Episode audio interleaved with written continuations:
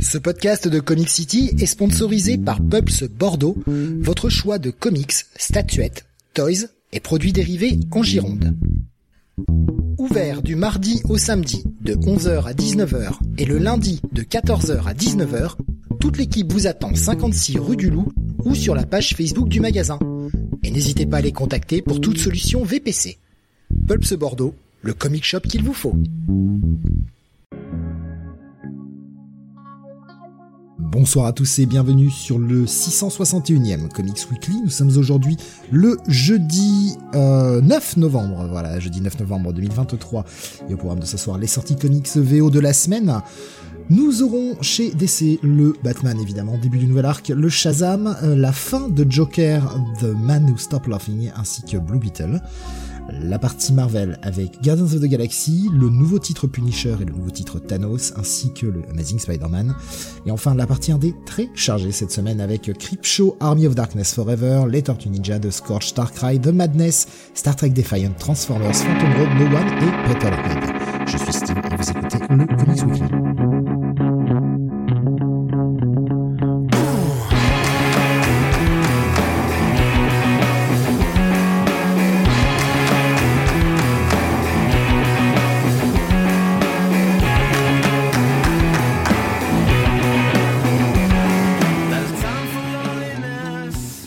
Avec moi ce soir pour vous parler de ses sorties VO, Don Jonathan.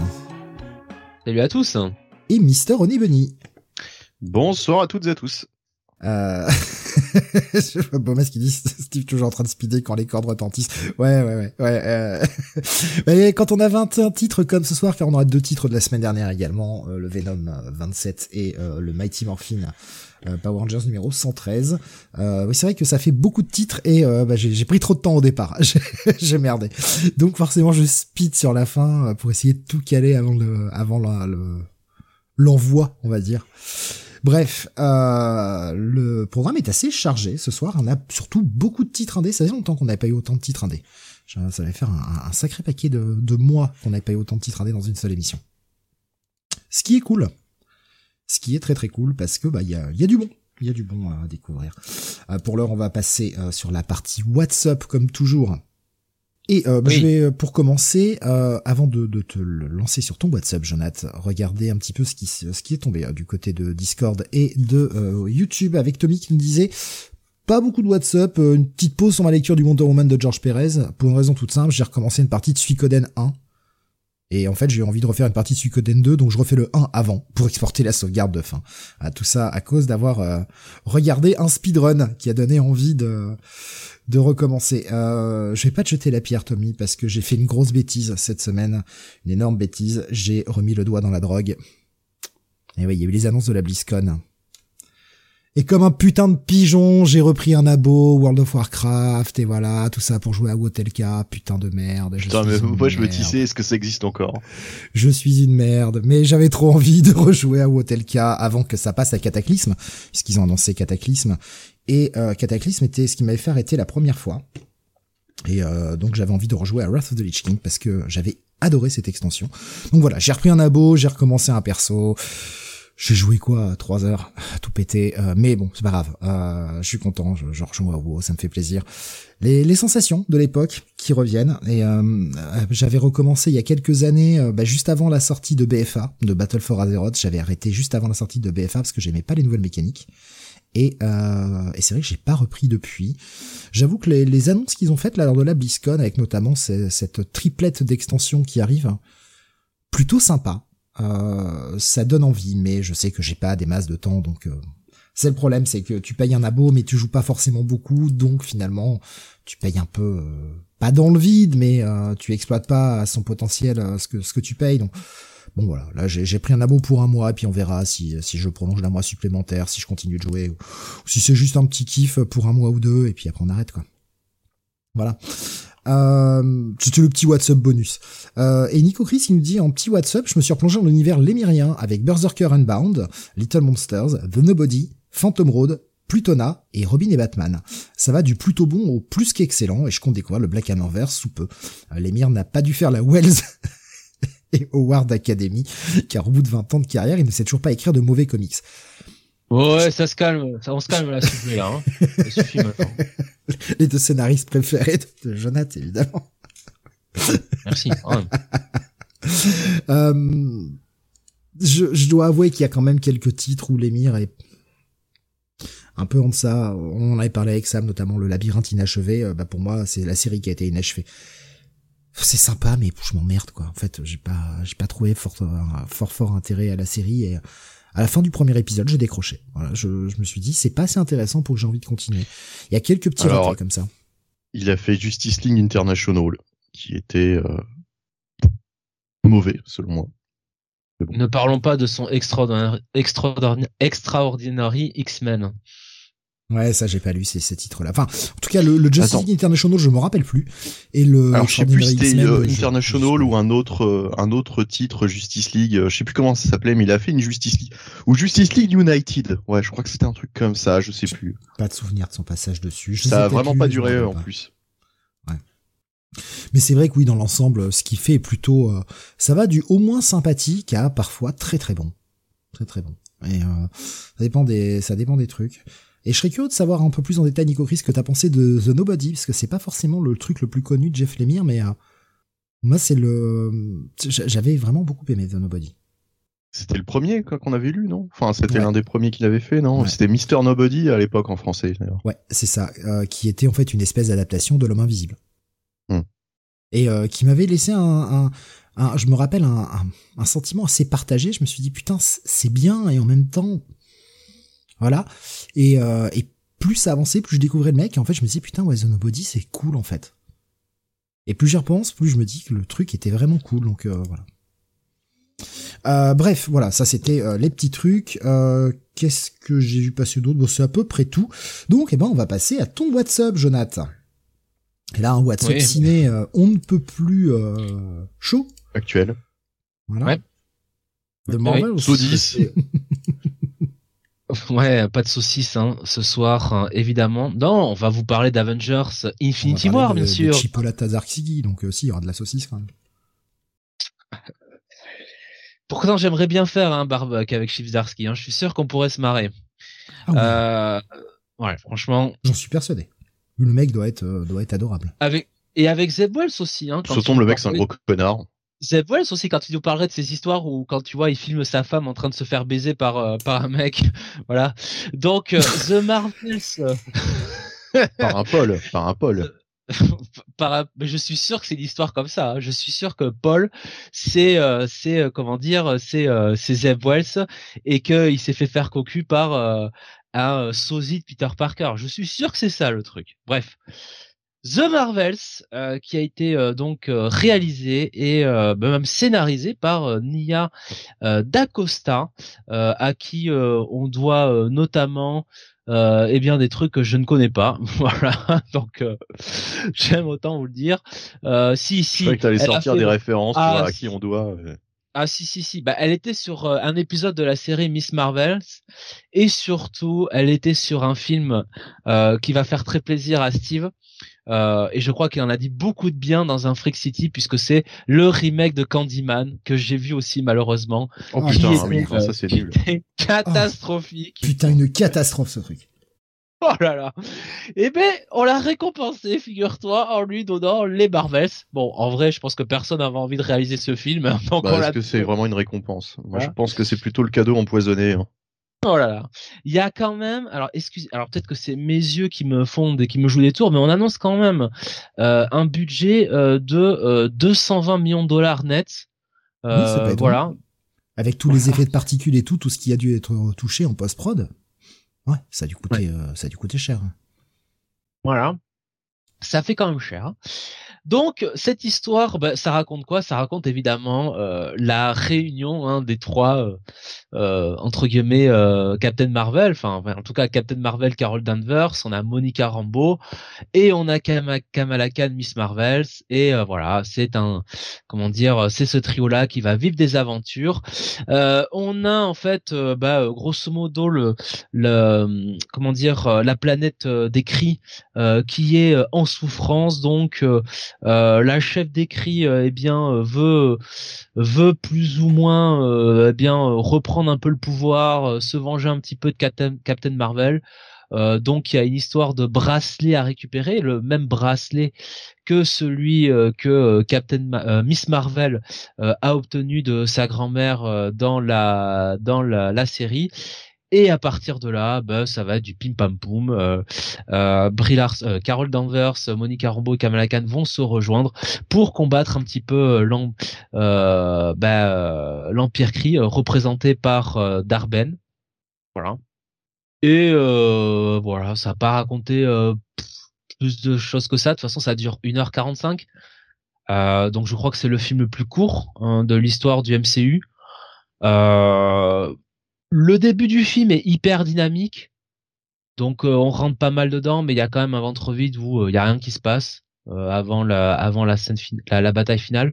Pour un truc qui se passe dans l'espace, on va voir des civilisations. Franchement, on a l'impression qu'il y a trois Pékin.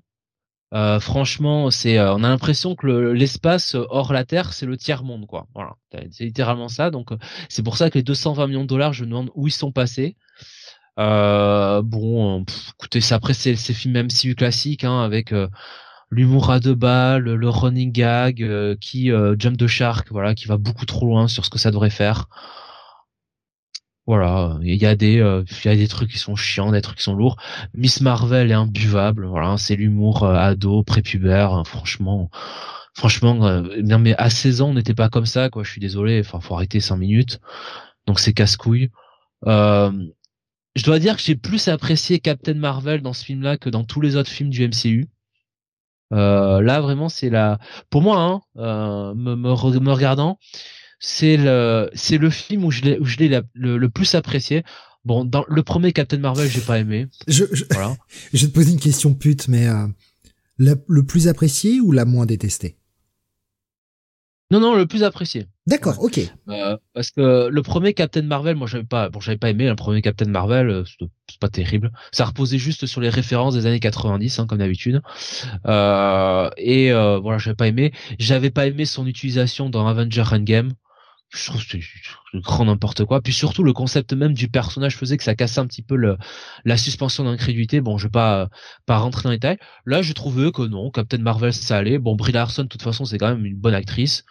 Donc bon, on est quand même, on est quand même bien. Euh, bon, euh, voilà, c'est quand même quelqu'un qui incarne incarne bien le, personnage j'ai trouvé Monica Rambeau pas mal, franchement, euh, à tout vous, honnêtement, euh, le, le personnage bien écrit, plutôt bien interprété. C'est vrai qu'il y a un passage un peu chiant où elle a, tu m'avais dit que t'allais revenir plus tôt. Hein, putain, merde, Monica, t'as 30 ans passés. Qu'est-ce que tu nous emmerdes avec des trucs de gamine? Bref, mais passé ça, non, ça allait. Miss Marvel est quand même très, très, très, très chiante. Voilà, pendant la majeure partie du film, ça va mieux à la fin. Mais bon, après, ouais, c'est un peu vite, quoi. Franchement, euh, Nick Fury il est là pour faire un, un caméo euh, plus plus plus plus. Et en vrai, c'est juste, euh, on a l'impression que c'est juste un film qu'ils sont obligés de faire contractuellement, limite, et notamment pour introduire évidemment ce dont tout le monde parlera. Et j'aime autant vous dire que ça ne m'envoie pas du rêve. Bref, un film du MCU oubliable, oubliable, un de plus, hein, j'ai envie de dire, euh, depuis Avenger Endgame. Euh, aussi. De toute façon, euh, franchement, euh, le seul, seul franchement film du MCU que je retiens depuis Endgame, écoutez, c'est peut-être euh, Doctor Strange, à la limite, de Sam Raimi, et encore. Euh, The Eternals, il y avait une proposition, mais bon, franchement, Chloé Zhao, bon, elle est mieux quand elle fait des films indés. Voilà, notamment des films d'indé avec des cowboys. Euh, là, vu que de toute façon, même Marvel a laissé tomber les Eternals, qu'est-ce que tu veux en faire Oui, oui, oui. Donc voilà, donc euh, on, on, on, passe à la suite, hein, euh, j'ai envie de dire. Voilà. Euh, c'est sûr que après euh, Ant-Man Quantum Mania, c'est c'est pas si mal quoi. Voilà, c'est pas si mal, mais franchement, ça pisse pas bien loin quoi. Voilà c'est euh, voilà. Au moins ça a le bon goût de faire qu'une heure 45 c'est à dire que ça fait pas 2h45 comme euh, deux heures et demie comme euh, Black Panther Wakanda où franchement moi j'ai piqué du nez quoi et oh, voilà bref hmm. Euh, Il y a euh, Graf qui nous disait Monica Rambeau était déjà pas mal dans Vendavision. Euh, c'est CCP qui demandait euh, par rapport à ce que tu disais, ce que ça nous introduit à la suite, c'est dans la fameuse scène post-générique. C'est de ça dont tu parlais, euh, Jonath Oui, et puis on appréciera que on appréciera certains gifs, hein, évidemment, hein, de, de gens qui encore une fois ont montré que euh, ils avaient peut-être un QI aussi élevé que ceux de, ceux de chiens, voilà.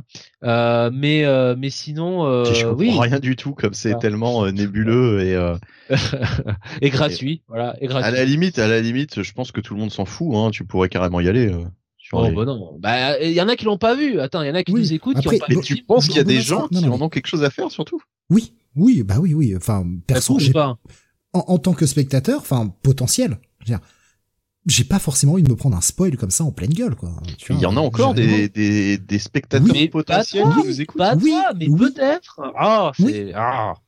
Tu sais, euh, enfin, on a des gens qui réagissent au live, mais il y a beaucoup de gens qui écoutent en, en différé. Alors, certes, il y a un peu de décalage, mais qui écoutent aussi sur YouTube en différé le lendemain ou le surlendemain parce qu'ils n'ont pas le temps d'écouter en live et qui ne commentent pas forcément. N'a pas, j'ai pas forcément envie qu'ils qu'ils se prennent un spoil dans la gueule, ils ont rien demandé, quoi. Donc, euh, ouais, au- autant le mettre en spoiler sur euh, sur Discord et puis euh, pour ceux que ça intéresse et puis après le reste, voilà, tant pis. Euh, De toute façon, Bomas me disait pour ceux qui veulent, hein, la scène post-générique, elle était le soir même sur YouTube. Donc, si vous voulez la voir et que vous voulez économiser 1h45, faites une recherche sur YouTube.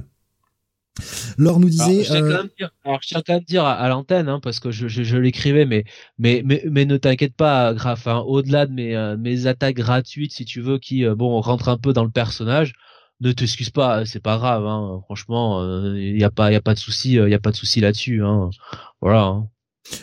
Laure nous disait, Marvel, j'ai vu hier soir, j'ai failli me pendre dans la salle de ciné, un enfer. Le seul truc bien, c'est Goose. Ouais, ben ça, par contre, euh, alors c'est Laure qui Goose disait Ouais, C'est- c'est c'est lourd, qui- c'est c'est Laure qui disait ça? Ouais. Ouais, alors Goose, justement, c'est marrant 5 minutes, mais ça fait partie de ces running gags où, où ils vont beaucoup trop loin, quoi. Ou si tu veux, et ça va, quoi. On a compris une fois, deux fois, trois fois, quatre fois, cinq fois, c'est bon, quoi. Mais, mais c'est quoi? Exactement. Euh, mais alors, voilà, c'est le chat qui apparaissait dans le premier Captain Marvel et qui, si tu veux, était une espèce de d'entité euh, spatiale qui, euh, il y avait un, enfin, qui, euh, qui absorbe des gens, quoi. Tu vois, il y a des tentacules qui sortent et voilà, Ah, et ça absorbe Donc c'est le gag du chat tout mignon qui est en fait un gros monstre. euh, un peu ça ouais. D'accord, ok. Et en effet, en effet, ça, ça donne envie. Euh, qu'est-ce que qu'est-ce qu'elle mettait aussi Elle nous mettait euh, par rapport à ce que tu disais pas si mal. Et elle nous disait on en parle de la scène saut Disney de 15 minutes. Je sais pas ce que c'est, ça va sûrement te Attends. parler, Jonath. Mais euh, qu'est-ce que je disais pas si mal sur le film? Non, Oui. je disais, attends, le film. euh, Non, mais par rapport au reste, hein. Par rapport à Ant-Man. euh, enfin, non, mais, euh, non mais attends, euh, jamais je conseille d'aller voir. quelque- Je, je conseille à personne d'aller voir ce truc, hein. Attends, euh, me, faites pas dire ce que j'ai pas dit, hein. Il y a dis, sur YouTube qui nous disait encore un film que je verrai pas au ciné. Perso, ce genre de Non, mais- film sorti en mode pilote automatique, ça mérite pas que j'y jette mon argent. Voilà, non mais c'est juste, euh, je, replace tu le contexte par rapport au MCU post euh, post Avenger Endgame et, je et je cherche, je cherche désespérément les films, les films euh, in- intéressants. Je vais pas vous dire Spider-Man No Way Home parce que bon, euh, voilà, je pense que bon, vous, vous vous verrez bien que je raconte des conneries si je disais ça. Donc voilà. Et pourtant c'est le premier film qui me vient en tête. Alors tu vois, comme quoi ça, comme quoi ils ont réussi Bah, leur c'est la franchise la plus forte. Hein. De toute façon, on se doute bien qu'un jour ils vont nous refaire un Avengers avec euh, avec d'autres persos, quoi, avec des nouveaux persos, pas avec ceux-là. hein. Moi, j'y crois pas du tout euh, que ce soit repris euh, par ces, per- ces persos. Tout le monde s'en fout. euh, en fait, ils testent là, mais euh, ils voient bien que les euh, les nouveaux persos ne prennent pas du tout. Il y a euh, Beaumasque qui pose une question, qui nous dit euh, les leaks annonçaient que le film serait une comédie musicale, la première du MCU. C'est pas le cas finalement? Est-ce que c'est un film 100% classique? Je vais pas répondre à cette question parce qu'encore une fois, pour ceux qui euh, qui l'ont pas vu, voilà. D'accord, Je vais répondre sur le, le chat Discord directement euh, directement à Beaumasque. d'accord. CCP qui disait j'attends de voir, souhaite peut-être, met-il entre parenthèses, le naufrage, au- le naufrage au box-office. C'est le seul truc qui m'intéresse dans ce Marvel. Ce serait pas le premier de Disney cette année. Hein. Voilà. Donc, euh, pff, même pas un check-it, Jonathan, pour ce film euh, en notation classique? Bah, ça me fait penser un peu à ce sketch des Guignols, hein, euh, euh, l'incroyable euh, l'incroyable immigré, où t'avais euh, Villepin qui faisait ouais, bof, ça sera deux mois et puis un non, voilà. Donc c'est un ouais, bof. Je vois Ziderm sur YouTube qui nous disait j'étais vraiment client du MCU, j'ai l'impression que c'est dans une autre vie tellement je ne suis plus hypé. Voilà, MCU, mais euh, je te dirais euh, le DC euh, depuis 2016-2017 qui lui court après aussi. Moi, les derniers films vraiment de comics où je, tu vois, de, de DC Marvel, hein, je reste là-dessus, hein, où vraiment j'ai, bon, j'ai, je vais pas dire j'ai pris une claque, mais j'ai vraiment eu l'impression de voir un bon film. C'est alors évidemment The Batman et puis quand même le Joker de Todd Phillips, quoi. C'est vraiment les deux films où je me dis ok, il y a il y a une euh, il y a une démarche un peu il y a une il y a une proposition artistique quoi. Il y a eu euh, il y a il y a vraiment des mecs qui se sont dit bon on va essayer de faire un truc euh, un truc bien fichu quoi. Voilà. Et pas simplement exploiter la licence bêtement ou faire du juste du pim pam poum voilà faire un truc à la cool réseaux sociaux machin chouette voilà l'agenda habituel quoi tu vois. Donc et oui Graf le dit bah, Across the Spider Verse effectivement t'as raison. Mais c'est pas MCU euh, d'ici quoi. Voilà j'ai pas pensé mais ça reste un film d'animation c'est différent. Enfin je sais pas si on peut vraiment les mettre sur le même le même pied d'égalité en fait. Il y a des trucs évidemment que tu peux faire plus facilement en animation que euh, que sur euh, live. Ça ça c'est clair et net. Mais Across the Spider-Verse ne marche pas que parce que c'est hyper bien animé qu'il y a des propositions graphiques incroyables c'est aussi parce qu'au bout d'un moment, il y a du travail sur euh, le scénario, sur le développement des personnages et même sur la bande son, la bande originale. Euh, franchement, sur Captain Marvel, c'est de la feignasse quoi au niveau de au niveau de la des thèmes de de la, la bande son quoi. Je, je retiens rien quoi. C'est les mêmes. C'est c'est t'as l'impression que c'est le même thème du MCU mais euh, tourné différemment quoi. Donc euh, voilà, c'est c'est ça. Pour compléter ce que disait CCCP tout à l'heure sur le fait qu'il qu'il souhaite le naufrage du box office, il nous disait, hein, non, c'est pas le premier de cette année pour Disney, mais si ça leur permet de lever le pied sur les nanars qui coûtent le PIB du Botswana, et je suis bien d'accord, hein, si on pouvait euh, ralentir un peu sur les, euh, sur le prix des films, ce serait pas une mauvaise chose. Il nous disait par contre, je trouve que depuis que ce sont des nanars, il y a aussi une meilleure gestion de l'émotion. Euh, N'empêche, le dernier gardien avait quelques scènes qui fonctionnaient bien à ce niveau, et idem, à ma grande surprise, pour Flash. C'était vrai que le Flash était euh, était correct, mais tu vois, je peux même je peux pas dire que c'est un bon film non plus quoi. Tu vois, c'est entre ah euh, comme il dit, hein, pour lui c'est des nanars, mais il y a quelques scènes qui fonctionnent bien au niveau émotionnel. J'aimerais te dire que ce sont des nanars, mais franchement, Gardien 3 et, et Flash, c'est pas des nanars comme comme on l'entend nous. Oui. Euh, Gardien cherche un peu à faire de l'émotionnel quoi, nous faire tirer la la larmichette euh, et et même Flash, tu vois, à la marge. Donc tu, tu, tu, sais ce qu'est le vrai nanar, Steve. C'est pas ça, quoi. Oui, bien sûr. Nico Chris nous disait les trois premières phases étaient sympas. Après, c'est une cata. Et pour, pour le côté émotionnel, il nous disait la scène de Flash avec la mère dans le supermarché est assez réussie, par exemple. Voilà, c'est ce que nous disait CCCP. C'est vrai. Alors ça, je rejoins CCP, CCP. Euh, le, le, passage avec la mère dans, dans le supermarché, c'était bien, bien vu ça. Je suis assez, euh, je suis, je suis assez d'accord. Ça, je, je, oui. Flash, ça reste le seul film de super-héros vraiment récent que j'ai euh, que j'ai apprécié. Et l'un des seuls que j'ai vu d'ailleurs, que j'ai eu envie de voir en fait. Bon, enfin. Hmm. Mais euh, je peux comprendre. Je peux comprendre totalement. Euh, ben voilà, on a fait le tour hein, pour le WhatsApp. Je vais prendre juste pour conclure. c'est beau masque, je crois, tout à l'heure, qui nous avait partagé un de ses WhatsApp. J'essaie de le retrouver. voilà, il nous dit j'ai rattrapé les quatre derniers épisodes de Jujutsu Kaisen. Euh, en WhatsApp, euh, c'est juste fou à quel point on part d'une saison 1 médiocre et sans grand intérêt, bien animé, quelques bons moments mais du déjà vu, à un film fort sympathique, puis à une saison 2 phénoménale, l'animation est magnifique et l'attention à l'écriture de ces deux arcs est telle que c'est devenu l'un de mes mangas préférés du moment.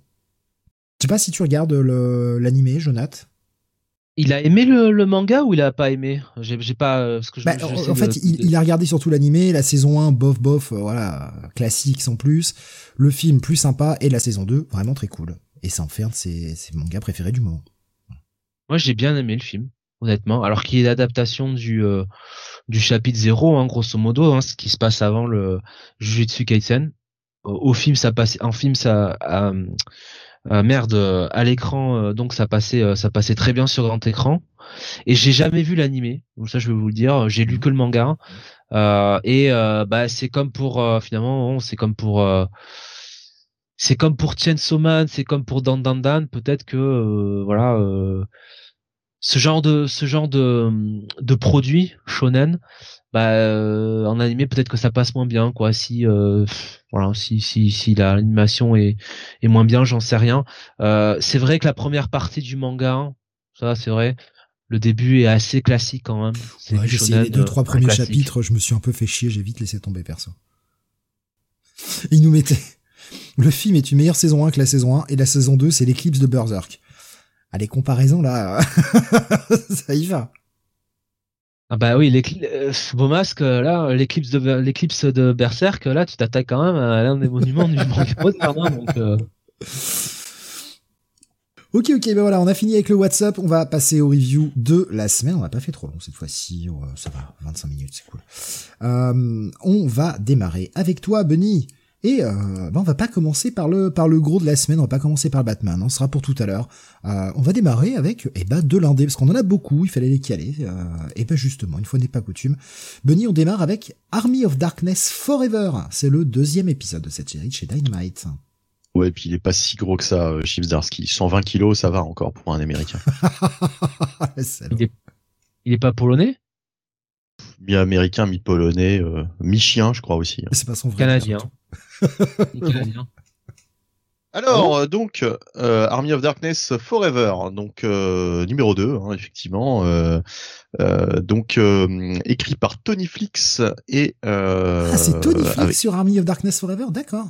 Ouais, ouais, il avait fait quoi déjà, Tony bah, Tony Flix qui fait Local Man, par exemple, qui avait fait aussi. Ah bah oui, voilà, c'est ça. J'aime bien, j'aime bien ce que fait le mec en ce moment. Oui, oui, oui.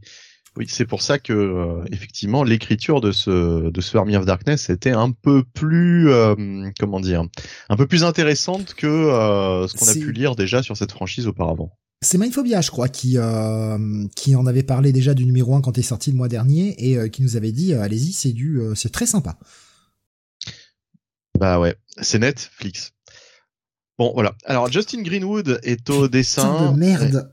Oh la vache. Et la colorisation, ouais, aussi là j'ai honte, mais, mais bon, allez, ça passe vite. Pourtant t'as euh, pas souvent l'habitude, hein. Ouais. Brad Simpson à la colorisation, donc comme je disais. Pour, finir dans les euh, vannes, il y, a, y a CCCP qui nous sortait Greenwood dessine bien en plus de Radiohead. Voilà. Pour finir dans les vannes. Ouais. Donc, Army of Darkness Forever. Alors, le donc. on est sur cette sur cette franchise. Souvenez-vous, on l'a déjà expliqué. Il y a deux franchises euh, autour d'Evil Dead. Il y a euh, la franchise Evil Dead, donc euh, tout ce qui concerne Ash dans les deux premiers dans les deux premiers films, quoi, la cabane au fond des bois, la cabane au fond du jardin. Enfin là, c'est un grand jardin en l'occurrence. Et euh, Army of Darkness qui concerne le troisième film, euh, donc euh, Ash qui voyage un peu à travers le temps, l'armée des morts, tout ça, tout ça.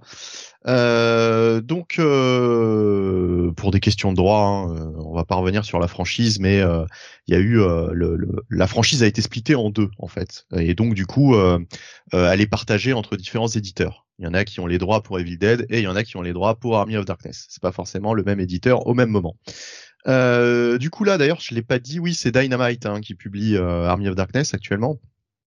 Et donc Army of Darkness Forever euh, bah, comme un peu une suite du, film, euh, le numéro 1. là on va on va beaucoup plus loin avec ce numéro 2. Donc on a Ash qui est dans une espèce de futur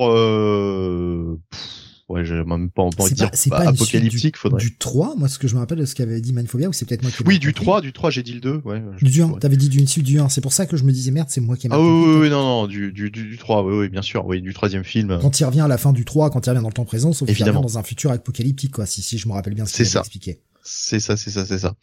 Et donc, donc futur apocalyptique, effectivement, il y a des machines, il y a, il y a encore des démons, etc. Euh, H à la barbe, enfin c'est, c'est, c'est le bordel.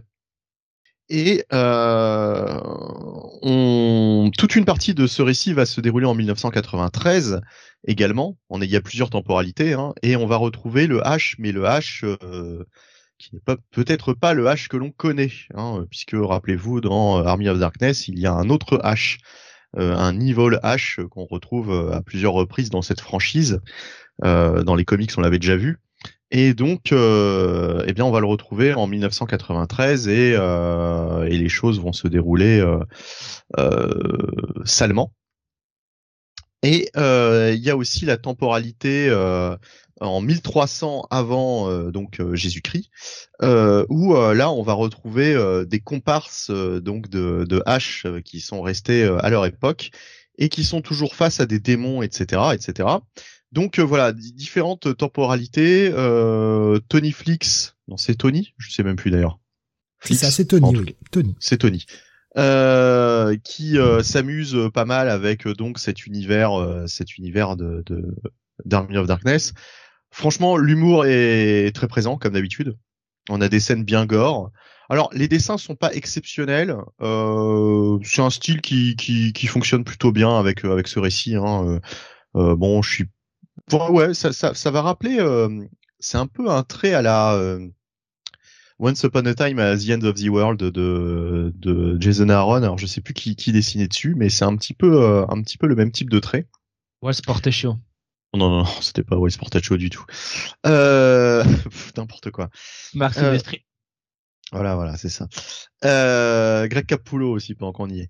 Euh, donc euh, voilà, donc il va s'amuser pas mal avec les différentes temporalités. On, comment dire, on, bah, je veux dire, c'est vraiment, euh, c'est vraiment pas mal pour qui a apprécié Army of Darkness. Hein, euh, c'est vraiment une suite digne d'intérêt, on va dire. Donc très franchement, ça fait partie vraiment de, du haut de la production en ce qui concerne cette franchise. Voilà, là on sent qu'on a un, auteur qui, qui sait raconter des histoires et franchement, non, ce numéro 2 est vraiment efficace. Ça donne envie d'aller voir la suite. Euh, je pense me faire toute la toute la mini, donc euh, voilà, euh, je vous dirai je vous dirai ce que ça ce que ça vaut à chaque fois. En tout cas là, ouais, franchement c'est j'ai passé un vrai bon moment. Ça fait partie des bonnes lectures cette semaine, donc on commence bien quoi. je, je crois que j'ai été tout seul à le lire. Oui, je crois. Ouais. Donc je vais mettre un, un, bon bail à ce à ce Army of Darkness numéro 2. Euh, bah, la, je te l'avais mis en fait pour que tu puisses le, prendre, mais euh, tant pis. La dessinatrice que tu cherchais pour Once Upon a Time at the End of the World, c'est Leila Del Luca. Ouais, d'accord. Qui, euh, qui dessinait euh, cette série. Donc un bon bail pour ce Army of Darkness Forever, numéro 2. Exactement. Jonathan, on continue avec toi avec la sortie du dernier épisode de The Joker, The Man Who Stopped Laughing.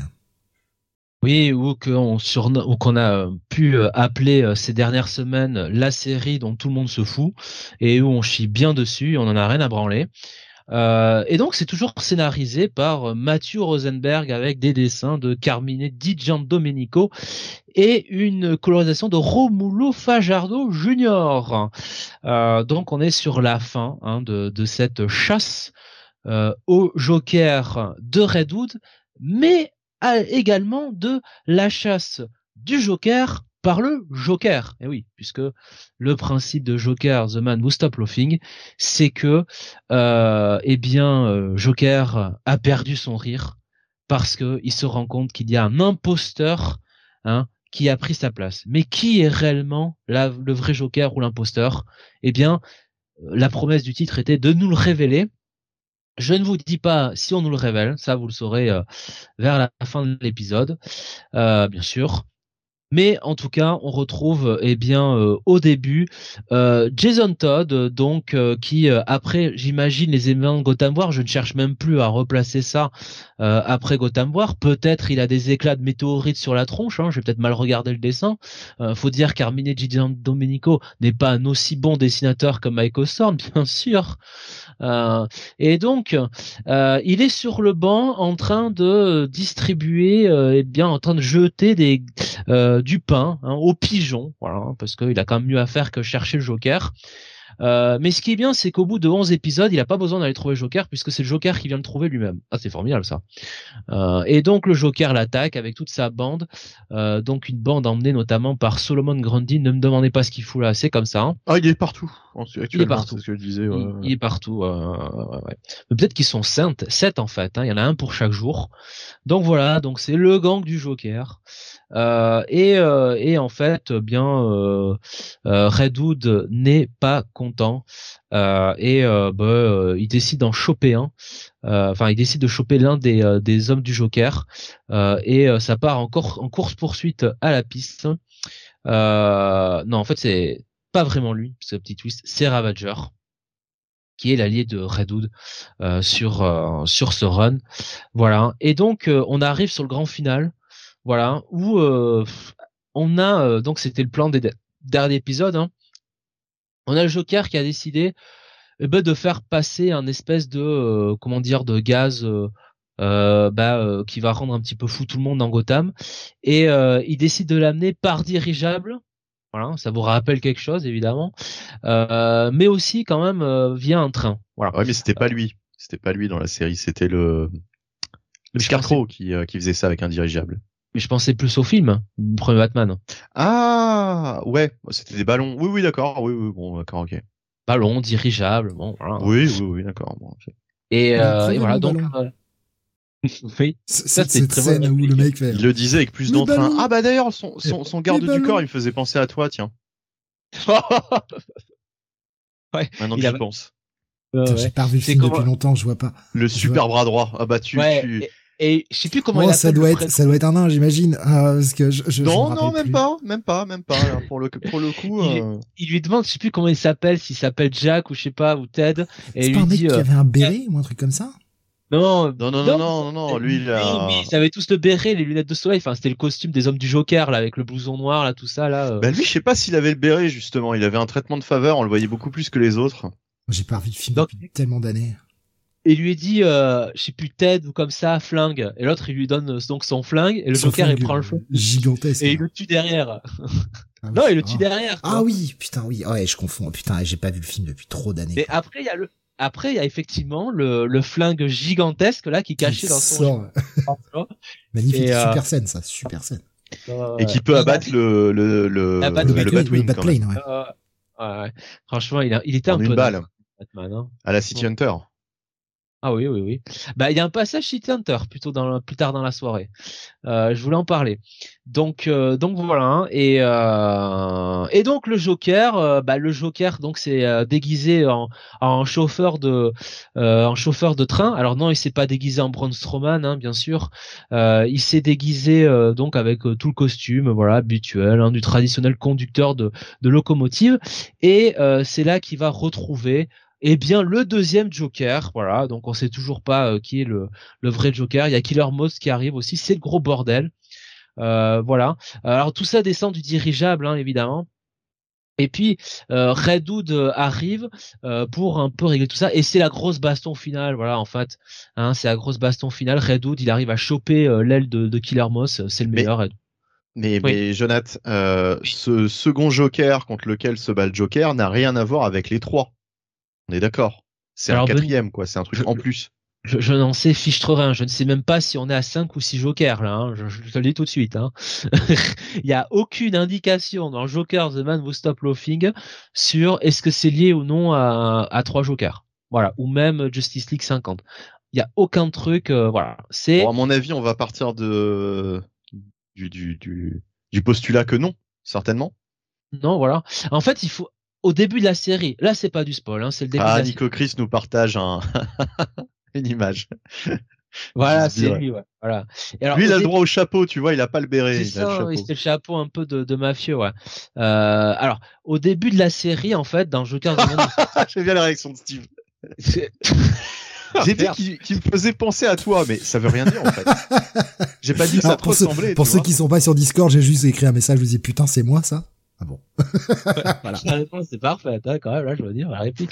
ça, c'est une réplique. À l'écran, ce serait formidable d'entendre ça, quoi. Le mec, il dit, putain, c'est moi, ça, tu vois. Bref.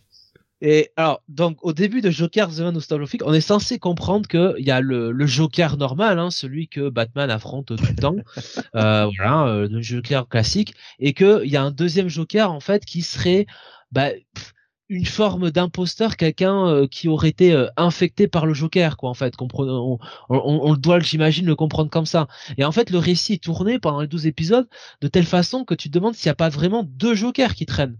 D'où ma réflexion sur euh, bon, est-ce qu'il ferait pas partie de des fameux trois Jokers dont Batman parle donc dans le la, la fin de Gotham War. Bref.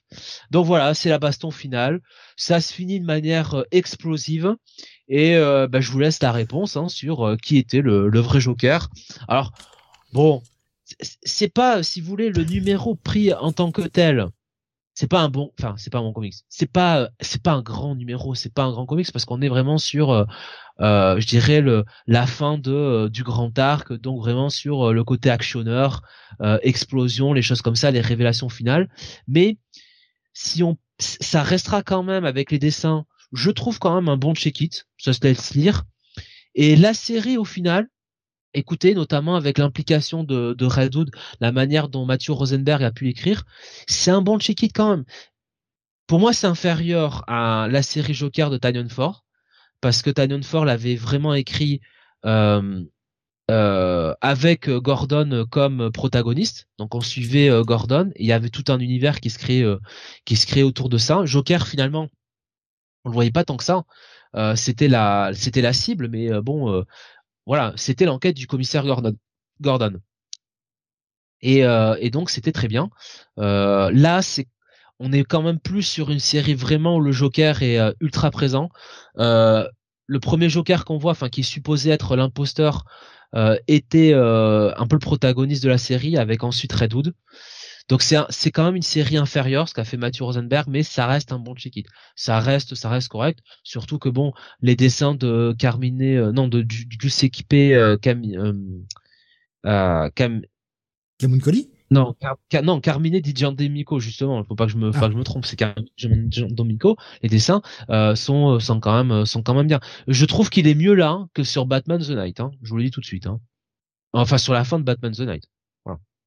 Euh, il y avait une question de Graf euh, qui nous disait euh, la question pour cet épisode est est-ce que c'est mieux que le Batman de cette semaine? Sans spoiler, bien évidemment. Eh bien, je répondrai, mon cher Graf, avec un mot et un mot tout à propos. Joker. Oh putain. Oh putain. C'est drôle ça aussi. Écoute, et, je m'y suis préparé depuis deux jours. Hein. Voilà, je, je, l'ai noté. Ah, moi, par euh, contre, je prépare pas mes vannes.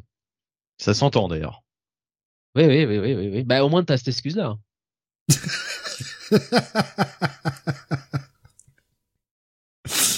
oh, les coups de latte. Euh, ok, ok. Bon, bah voilà. Bon, bah, du coup, euh, note finale, note de la série, tout ça. Voilà, c'est fait. Hein. Bah, euh, check plus. Allez, on va passer à un titre de la semaine dernière. Un petit oublié de la semaine dernière parce qu'il n'était pas disponible au moment de l'émission. Euh, le Venom 27. Oh bordel que je vais faire vite là-dessus. Euh, je, vais le dire tout de suite, je comprends plus rien. Je comprends plus rien cette série. Écrit par Torun Grandbeck, dessiné par Julius Otta, euh, accompagné de Raphaël Pimentel, Pimentel, pardon, une colorisation de Frank Darmata. On est toujours sur l'arc de de la Black Widow qui est devenue une symbiote qui se fait appeler, j'en ai rien à foutre. Widow, je ah, crois. Original, ça, pour un Non, juste, juste Widow, je crois. C'est juste ça, son, son, son putain de nom de, de, de symbiote. Euh, dans l'épisode précédent, bah, le gamin qui avait toxine, bah, s'est fait euh, shooter par les mecs d'Alchemax. Enfin, ou les mecs de No One, plutôt. Nobody, non. No Name. Putain, c'est ça, c'est No Name, qui s'appelle l'organisation des couilles, euh, ils retiennent le gamin, ils veulent le faire crever et surtout ils veulent ce fameux document secret qui révèle que oui, il y a des habitants du quartier qui sont empoisonnés par de l'eau pourrie d'Alchemax. Pendant que Venom, accompagné de Widow, accompagné de d'autres symbiotes, essaye d'aller le sauver. Et bordel, qu'est-ce que c'est mauvais. On ne comprend rien. On a complètement dérivé du sujet. J'ai l'impression de lire une autre série. Encore plus que quand Ramvé écrivait des épisodes que centrés sur Dylan. C'est vraiment pas bon. Je sais pas ce qui se passe, qu'est-ce qui branle avec Venom, je mais au secours. C'est, non seulement c'est incompréhensible, mais ça n'a pas d'intérêt, quoi. Vraiment. C'est du délayage. Pitié quand est-ce qu'Halloween revient, quoi. Et le prochain épisode, c'est encore la suite de cet arc de merde. Mais ça intéresse qui de voir Black Widow avec un symbiote? Il y a des gens que ça intéresse vraiment Moi, j'en fais pas partie. Hein. J'ai pas l'impression que ça déchaîne les foules. Qu'est-ce que t'en as pensé, Jonathan? Parce que tu l'as lu toi aussi oui, je l'ai lu. Alors je, je l'ai pas mis hein, sur euh, sur le conducteur au départ, euh, et pour cause, parce que effectivement, comme toi, c'est l'incompréhension du début à la fin. Euh, pourtant, Toro Grunbeck, honnêtement, c'est quand même une autrice dont j'apprécie en général ce qu'elle écrit. Ah mais Parce elle que est c'est quelqu'un- mauvaise habituellement, hein, Ouais. euh, pas du tout. hein, J'aime mais, euh, beaucoup, euh, j'aime, beaucoup les épisodes. J'ai assez aimé ce qu'elle avait fait sur Thor. euh, voilà, c'est, quelqu'un qui, qui, qui fait des, qui fait des bons trucs et qui a beaucoup de, beaucoup de talent. C'est petits one shot sur le Punisher en complément de ce que faisait Aaron oui, était pas oui, dégueu. oui, tout à fait. Ça, ça me venait un truc avec le Punisher et j'essaie de chercher dans ma tête. Effectivement, t'as raison. C'est, euh, c'était les, les, euh, les, les, les, les trucs, euh, les one shot en complément, effectivement. Ah, le War Journal. Voir journal, voilà. Et là, je, effectivement, je, je comprends pas quoi. Et euh, cette nouvelle organisation, ce truc là, euh, euh, qu'est-ce que c'est quoi? Il y a des symbiotes partout. Et encore une fois, c'est, si tu veux, c'est un sub, enfin c'est même pas un subplot, c'est une storyline du coup qui se rajoute encore une fois une couche de plus. Euh, par rapport à la storyline quand même principale qui est autour euh, d'Eddie Brock. euh, Mais oui, euh, du jardin, Reduce et choses comme ça. Et on perd le fil. mais on avait on perd- déjà Dylan qui avait pété les plombs, qui était en mode Ah, je veux tuer mon père Et on comprenait jamais pourquoi, ça n'avait aucun sens. Et là, il est parti dans ce truc-là. Ça, c'est le mélange entre Maïté et Kermit, quand même. Ouais.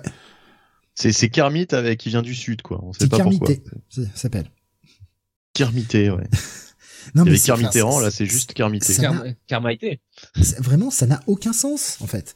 Oh. Vraiment, je- je- Le, le plot ne cesse de dériver et ça va nulle part. Et j'ai l'impression qu'en fait, tu vois, il y a, il y a ce côté commande du euh, bon, on sait plus trop quoi faire de Black Widow. Euh, elle a pas de super pouvoir et tout. Bah tiens, on va lui coller un symbiote sur la tronche. On va en faire, euh, on va en faire euh, un nouveau Venom. Donc, euh, bah tiens, ce serait Ouais, bien on peut que plus la mettre dans le film Marvel actuellement, donc il est bien emmerdé. Ça hein. serait bien qu'on ce serait bien qu'on la mette, tu vois, quelques épisodes dans Venom, qu'on lui fasse un peu un arc comme ça, euh, où euh, elle a des nouveaux pouvoirs, elle devient donc euh, cette Widow, et puis qu'on très vite on la sorte de Venom pour lui donner son nouveau titre Black Bah, Widow, où ce bah, sera. Elle, va être déjà dans la prochaine série Thunderbolts par Kelly Lansing, Bah, qui voilà. arrive, je crois, en janvier, si je dis pas de bêtises, un truc comme ça. Ce qui est, ce qui est, ce qui est, ce qui est un peu, euh, un peu redondant aussi. euh, bon, enfin voilà, euh, c'est que euh, on donne à une autrice euh, forcément un personnage féminin à écrire. Bah là, le, Dire le, le- le pourquoi personnage principal, Ah, c'est Dylan, mais Dylan. euh, Oui, d'accord, bon. mais, euh, qu'est-ce que vient, qu'est-ce qu'elle vient faire là? Bah, Bah, parce qu'elle a l'impression récupéré que dès qu'on a une autrice, Voilà.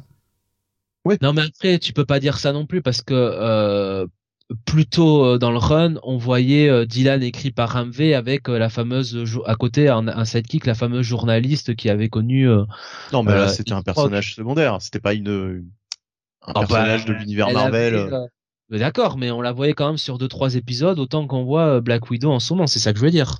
À peu près le même rôle. Ouais, enfin pour moi c'est pas pareil quoi. Tu vois là pour le coup, euh, euh, c'est euh, c'est comme Torun Grandbeck quand elle arrivée sur Thor, euh, elle a fait quelques épisodes et euh, voilà, fallait qu'elle mette des Valkyries, etc. Enfin, c'est à mon avis c'est même pas elle, tu vois, c'est euh, Marvel qui lui dit bon bah voilà, tu vas Non, nous mais elle, elle écrire. a mis des Valkyries, pourquoi? Parce qu'elle a écrit la, la, la mini-série Valkyrie avant, donc elle continuait son plot qu'elle avait déjà lancé sur, sur les, la mini-série Valkyries. Oui, mais enfin ça n'avait pas lieu d'être à ce moment-là quoi. Tu vois, c'était pas euh, c'était pas pertinent quoi par Après, rapport à ce qui avait été posé dans sur Thor. Euh, c'est pas, c'est pas non plus un gros problème, quoi. C'est, euh, ça reste, euh, ça reste cohérent. Enfin, c'est le même univers.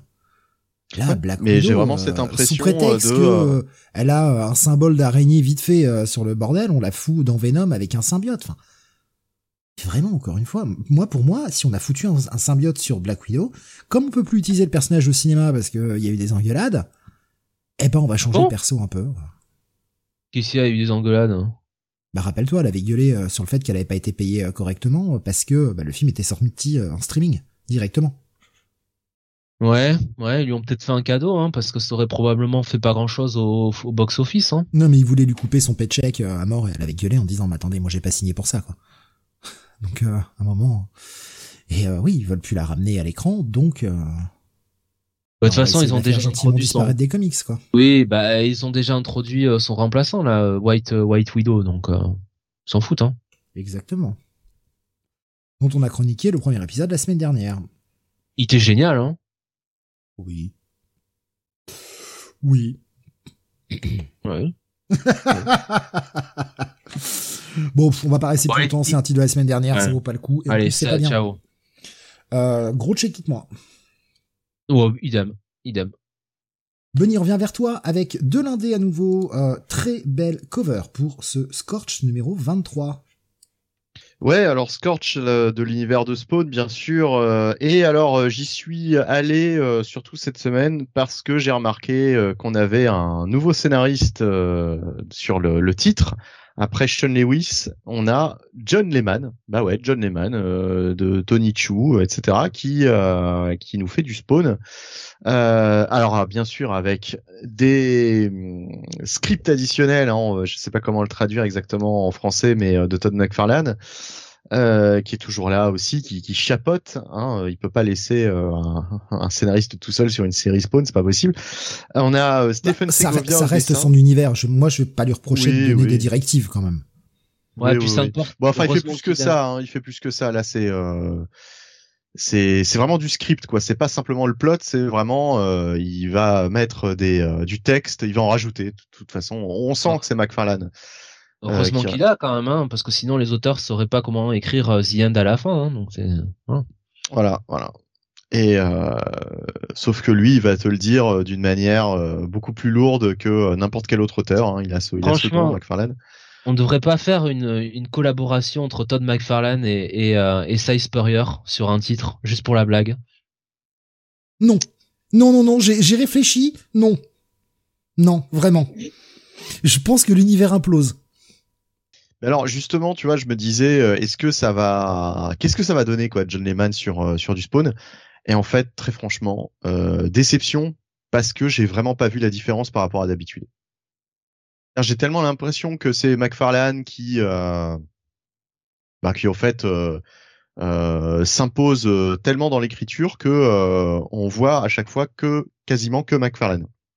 Que ce soit Shane Lewis au scénario ou que ce soit John Lehman, vraiment, j'ai pas vu de différence. J'aurais pas regardé les crédits, j'aurais pensé que c'était toujours euh, Sean Lewis au scénario avec euh, donc du McFarlane qui s'ajoute dessus.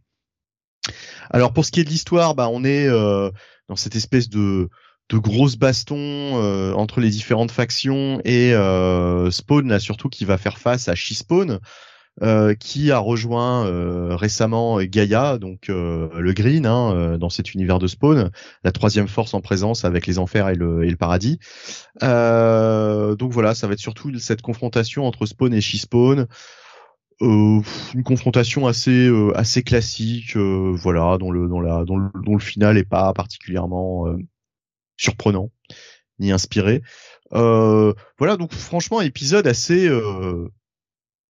assez moyen, finalement assez, on pouvait euh, pouvait s'attendre à beaucoup mieux, surtout quand on voit un John Lehman euh, crédité. Et euh, bah en fait non, quoi, c'est un épisode classique, normal. Après, c'est pas juste le mec qui se glisse avant de, de, faire changer peu à peu le titre vers sa direction à lui, qui se glisse pour continuer tel que c'était, pour pas qu'il y ait une rupture trop trop brusque, trop franche je sais pas, mais moi, je, enfin, j'aimerais qu'il y ait un auteur qui ait les coudées un peu plus franches sur du spawn, mais je je vois pas McFarlane euh, lâcher euh, lâcher du lest quoi en fait. Je pense qu'il sera toujours derrière et que euh, ça reste son bébé. C'est bien hein. dommage parce que c'est son bébé. Moi je, je, je comprends que le mec veuille pas veuille pas trop déléguer. Ça reste son univers. Il l'a créé de toutes pièces et c'est le seul univers Image qui reste encore à ce point. Mais l'une des meilleures périodes, euh, puisque je suis toujours dans ma relecture de Spawn, c'était la période David Hein, et David Hein euh, n'était plus du tout chapeauté par McFarlane. Alors oui, il a, il a fait des choses hein, euh, qui sont peut-être totalement ignorées ensuite par McFarlane, je ne sais pas. mais mais c'était c'était l'une des meilleures périodes quoi. Franchement, c'est comme quand il y avait Eric Larson qui avait fait quelques épisodes là il y a quelques temps, quelques années. c'était vraiment très très bon. Et à chaque fois que McFarlane bah, en fait euh, s'implique trop dans les dans les histoires, bah c'est jamais vraiment excellent quoi. C'est c'est c'est voilà, c'est sympathique mais euh, mais sans plus quoi. Puis en plus sa narration est super lourde. Là, on a vraiment l'impression, enfin, je veux dire, on voit vraiment pas le, la patte de, de John Lehman quoi. C'est on le reconnaît pas quoi. Bah, c'est vraiment. Question, euh... en a-t-il une, hein, John Lehman Excuse-moi, mais euh, bah, la, plupart de ses, la plupart de ses projets après Chou moi, il y a que Outer Darkness que j'ai trouvé sympathique et encore, c'est parce que bah, j'ai une, affinité avec Star Trek. Ouais, mais après, il écrit pas normalement comme euh, comme un McFarlane. Et là, on sent vraiment que McFarlane, euh, et, passer derrière et que, enfin voilà, c'est c'est c'est-à-dire que je vois aucune différence vraiment entre un, Sean Lewis et un, John Lehman. Quoi. Du moment que ça bosse sur du spawn, voilà, on a l'impression que c'est McFarlane euh, qui, euh, qui, qui, vraiment euh, fait au moins la moitié du taf, quoi. Bon. Euh, bah voilà, euh, épisode épisode, euh, ça reste sympathique, mais enfin, je veux dire, c'est pas c'est pas le meilleur épisode que j'ai pu lire sur cette franchise dernièrement. Bon, ça va être un check-it, quoi. Voilà, check-it, tout bête. On continue avec toi, Jonathan. On va rester sur deux l'un des euh, titres que l'on attendait beaucoup. Le Transformers numéro 2. Euh, toujours bah, scénarisé, dessiné par Daniel Warren Johnson avec une colorisation de Mike Spicer. Euh, donc après le premier numéro qui nous avait beaucoup plu. donc on, avait sur la fin du premier épisode bien le réveil euh, dans The Ark, dans The Ark, euh, donc des, euh, Transformers, en l'occurrence de bah, des Autobots et des Decepticons. on avait Spike euh, et euh, Carly, euh, je crois que ça s'appelle comme ça, Carly qui qui donc est bien trouvé trouver les Transformers et les réanimer un petit peu de manière voilà comment dire involontaire. Et surtout surtout ce qui se passait c'est que euh, pop pop pop euh, on avait euh, eh bien euh, Starscream qui se, se, réveillait avec toute son équipe et qui attaquait un petit peu les, les Transformers, enfin les Autobots, et qui avait notamment provoqué la mort de de, Bumblebee. Alors mort à confirmer ou pas, on, va voir. Hein, je reste un petit peu sceptique là-dessus. Ça reste un personnage phare de la franchise. Toujours est-il que euh, comment s'appelle euh, Optimus Prime sauvait un petit peu la situation avec les humains et euh, et euh, là dans ce début de d'épisode il découvre la Terre la beauté de, cette planète et aussi malheureusement eh bien la comment dire la, la difficulté d'être un d'être un transformeur puisque alors je ne sais enfin je pense qu'il faut le comprendre comme ça. le premier pas qu'il pose sur Terre, finalement, pratiquement, c'est pour écraser un pauvre, euh, un pauvre fan qui passait par là. Voilà. Donc bien joué, euh, bien joué Optimus.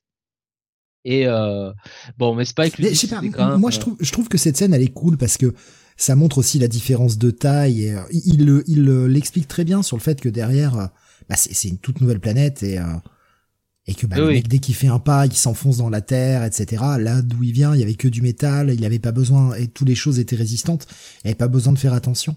Et, euh, et là en fait tout est tout a l'air plus fragile. Tout... Je sais pas, j'ai j'ai beaucoup aimé cette scène, la façon dont c'est dit, c'est euh... ouais sur le moment, j'avoue, moi aussi j'ai eu un petit sourire genre ah bah merde, ah bah bon il est mort. Mais la façon dont il le raconte juste après, dont il dont il dit, puis tu le vois, il est en train de s'excuser comme comme un gamin qui a cassé un truc sans faire exprès, quoi. Je sais pas, j'ai trouvé ça touchant la façon dont il l'avait écrit. C'est-à-dire que c'est le parfait setup pour avoir une discussion entre Optimus euh, et Spike euh, et euh, pour permettre à Optimus de parler un petit peu de euh, de son passé, de Cybertron, de la guerre qu'il a vécue pendant euh, des années euh, et des années, donc son rôle son rôle en tant que descendant des Prime. Hein, il précise bien que bah, c'est le successeur d'une longue lignée de, de Prime. Alors bon, Daniel Warren Johnson nous introduit pas encore le concept de la matrice euh, il le tease un petit peu à un moment donné, mais euh, il, le, le fait sans le dire.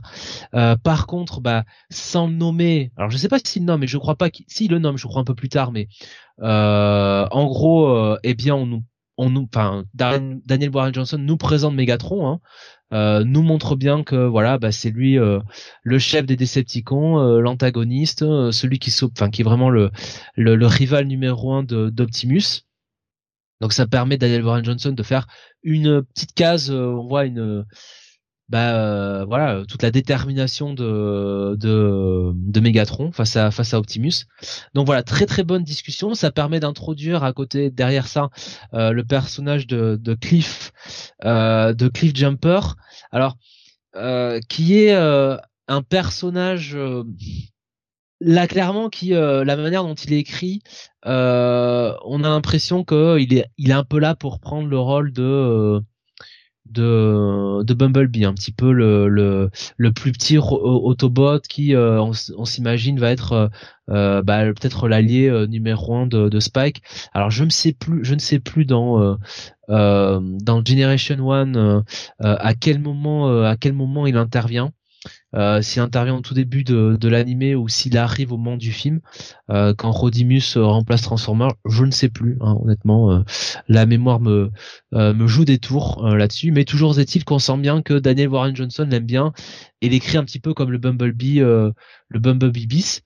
voilà, ça permet une petite scénette, une petite scénette marrante. Et puis bon, Carly qui le remet un petit peu, comment dire, sur le euh, enfin le comment dire le calme un petit peu euh, et derrière on retrouve quand même euh, Ratchet donc alors qu'il a toujours eu un peu le rôle voilà du, du scientifique du du mécano un petit peu des, des Autobots et qui nous montre un petit peu comment avec la remorque d'Optimus euh, il va être en mesure bah, de euh, de bah, ressusciter leurs leurs autres collègues Autobots qui sont morts. Donc peut-être qu'ils vont essayer de récupérer Bumblebee, hein, je ne sais pas.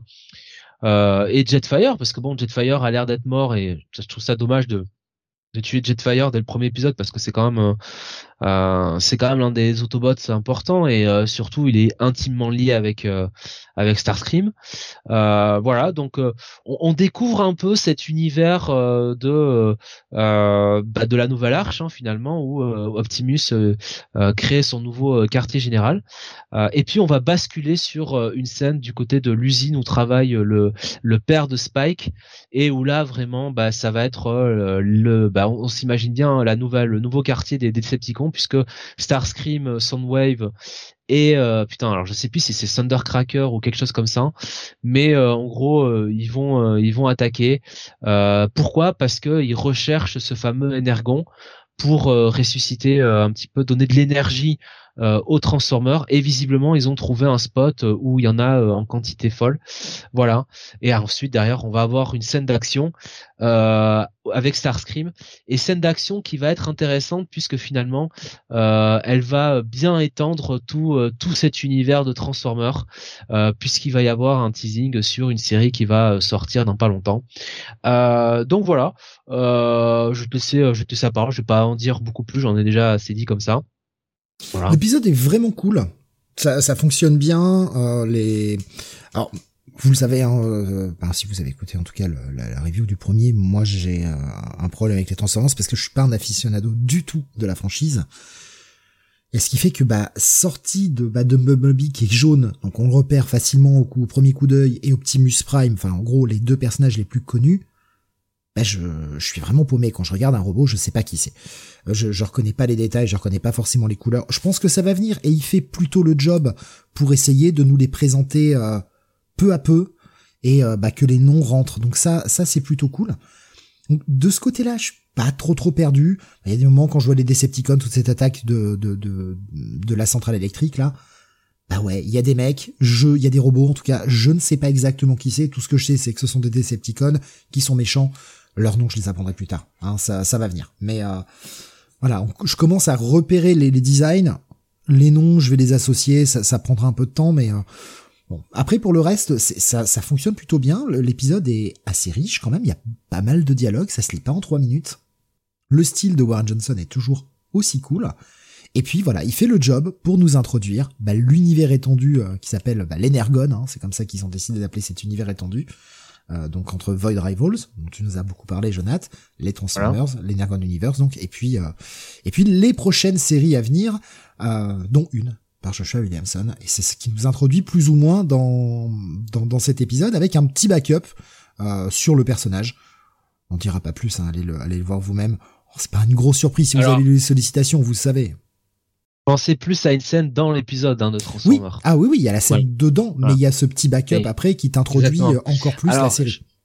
Je, crois qu'on avait vu déjà le même backup dans le premier euh, Transformer euh, ah, de mémoire. Ouais, je crois que je crois qu'il était déjà autour du personnage. De toute façon, hein, on peut le dire, hein, le personnage de, de Duke, euh, donc qui est euh, l'un des membres euh, importants de euh, de Transformers, ou c'est peut-être dans Void Rival, je sais plus. Je crois que c'est dans Transformers. Duke qui est non, c'était pas dans le premier Transformers du coup. Bon, bah je l'ai vu quelque part hein, pourtant. Duke qui est le un petit peu le, le commandant sur le terrain des des GI Joe. Voilà, je vais dire comme ça. C'était dans le dernier Void Rivals que t'avais vu le le backup Parce que pour moi, il était inédit. Enfin, je me rappelle pas l'avoir lu. Je viens de vérifier, il était pas dans le dans le dans le, premier Transformer, donc c'est dans le Void. Euh, ça dans le Void Rivals, le 5 ou le 4, parce que je suis. Voilà, c'est dans le 5, c'est ça, c'est le même. Ouais. Void Rivals qui est sorti il y a pas longtemps, hein, du reste, donc euh, bon. Deux semaines, je crois, un truc comme ça. Euh, oui, deux semaines, hein, ça va être ça. Hein. Ouais. Euh, voilà. Je vois Yann qui me dit je trouve le Transformers alors Optimus Prime alors non c'est pas Optimus Prime c'est un des Decepticons je ne sais pas lequel c'est euh, sur la cover j'ai pas retenu son nom. Je note ça te parlera peut-être plus. Euh, il nous dit je, je, trouve celui de la cover dégueu. Est-ce que c'est pareil à l'intérieur? Ah, Starscream ouais ouais Starscream sûrement. Ouais j'ai pas retenu le nom c'est Starscream ouais, euh, Starscream c'est un peu le is no good des Decepticons pour te le dire. Celui qui veut être calife à la place du, du, du calife. Enfin bref m'a compris. Euh, bah, je sais pas, moi je trouve pas ça dégueu, mais après j'aime bien le style de Warren Johnson, quoi. Ouais, voilà. Moi, après, je préfère le Starscream de à l'intérieur hein, des pages. Hein. Je trouve que euh, il est mieux, il est mieux mis en valeur. C'est peut-être le les contours, euh, l'ancrage qui rend mieux. Moi, je sais pas, il me dérange pas. Hein. Ça reste le style de Daniel Warren Johnson, de toute façon. Après, quand tu regardes le tableau de bord de l'avion, euh, quand tu vois le paquet de détails qu'il y a dessus. Ouais, ouais, ouais, ouais, non. Ouais. Voilà, mais c'est, c'est, ouais, mm. c'est, un barge. Hein. C'est un barge sur cette cover. Je sais pas combien de temps on a passé, mais. Euh. Regarde même le, le signe Decepticon là qui fait là euh, sur, tu vois, avec tous les détails. Enfin, ouais, il y a quand même, il y a quand même un travail. Hein. Mais ouais, après moi ça me gêne pas, mais je, je peux comprendre qu'on n'aime pas. C'est, c'est, c'est un style qui est particulier quand même. Moi, ce que j'apprécie hein, sur ce, début de, de, série, de Transformers, c'est que il essaie vraiment de faire l'effort de, de, réunir un peu tout le monde. C'est-à-dire que pour les gens qui sont un peu novices, qui connaissent pas l'univers comme toi ou comme d'autres, euh, il, comment dire, il présente bien euh, chaque euh, chaque composant de, de, la franchise, chaque enfin chaque rôle de, de, des Transformers. les il, il, en met pas trop non plus de Transformers. Hein, il t'en met pas trop dans la bah gueule. pour l'instant, on a vraiment. je serais paumé, hein. Non. On a franchement pour l'instant on a Optimus Prime, on a donc ben, j'ai retenu son. On en a six en fait, je crois. Ouais, Cliff Jumper. Ouais, il y en a trois. Il y a Optimus Prime, Cliff Jumper et Ratchet côté euh, côté euh, euh, Decepticon, Decepticons, et de l'autre, il y a Starscream, Soundwave et euh, ce que je pense être Thundercracker. Donc voilà, donc il en introduit pas trop. Il introduit bon Megatron de manière voilà. Bah, quand tu regardes dans le, je sais pas si t'as lu la page de lettres, enfin les pages de lettres. Je pense que tu connais la réponse. D'accord. Non, mais je, demandais, on sait jamais. Euh, il, le dit, hein, Megatron, il, viendra, il arrivera, mais il veut prendre son temps. Il veut que quand il apparaisse ah de bon, ce soit, ce soit un gros bang. Donc, il va prendre son temps avant de le, avant de le, de le faire apparaître. Alors d'ailleurs, vu que t'as pas lu les pages de lettres, le mec a spoilé parce qu'il y a, quelqu'un qui disait euh, putain la, German Suplex dans le premier c'était magnifique et il a dit ouais vous inquiétez pas je vais en mettre d'autres des comme ça. Euh, jetez un œil, euh, un des prochains ce sera le Burning Hammer de Kenta Kobashi. Ah. Alors le Burning Hammer qui était donc la prise dans du côté de la All Japan Pricing que Kenta Kobashi avait inventé pour enfin battre Misawa et qui était considéré comme une prise euh, voilà qui était euh, destructrice quoi c'était le le finish ultime bon maintenant euh, tout le monde utilise j'imagine le Burning Hammer pour un move de transition mais c'est comme ça hein. voilà donc non mais voilà j'aime bien que ils t'en mettent un petit peu, ils te, ils te, ils te, ils te présentent toute la mythologie, mais euh, voilà, il en met pas trop non plus quoi. Il y va par petites touches, il y va par étapes. Euh, je trouve qu'en quelques pages, il a bien expliqué euh, l'histoire de Cybertron, le, conflit entre les Autobots et les Decepticons. Et, la rivalité avec Megatron, il, a, vraiment, il a vraiment bien expliqué sans trop rentrer dans les détails, donc ça ça va lui permettre de garder un peu de la place pour développer ça plus tard. Euh, la relation avec Skype, avec Skype, avec Spike euh, marche marche plutôt bien. Hein, le, binôme Spike euh, Optimus. Non, franchement, c'est pour moi c'est des c'est des très bons débuts. Hein. Là, il y a rien à dire. Et puis il y a toujours son dessin, quoi. De toute façon, quoi. Le mec, il fait ah, il fait le boulot quoi, il est incroyable là-dessus. Hein. Mais Kael a hum, précisé un peu ce qu'il disait sur le, côté de la couverture. Il disait sur Double bon, je trouvais ça très beau. Là sur la couverture, je trouve ça simpliste, un peu enfantin. Après, encore une fois, comme je disais, quand tu regardes le tableau de bord de l'avion, euh, tous les instruments, etc., c'est hyper détaillé et euh, ce style simpliste, je suis assez d'accord avec toi, le côté un peu enfantin, il est présent totalement sur le sur le transformer que l'on voit sur la page. Presque c'est pas pour un rappel avec ce côté un peu bah, dessin animé pour enfants où il a essayé de simplifier légèrement le trait sur le. J'en sais rien, j'essaie de, de, de, comprendre, hein, mais euh, est-ce qu'il a pas un peu simplifié le trait sur le sur le transformer de la couverture?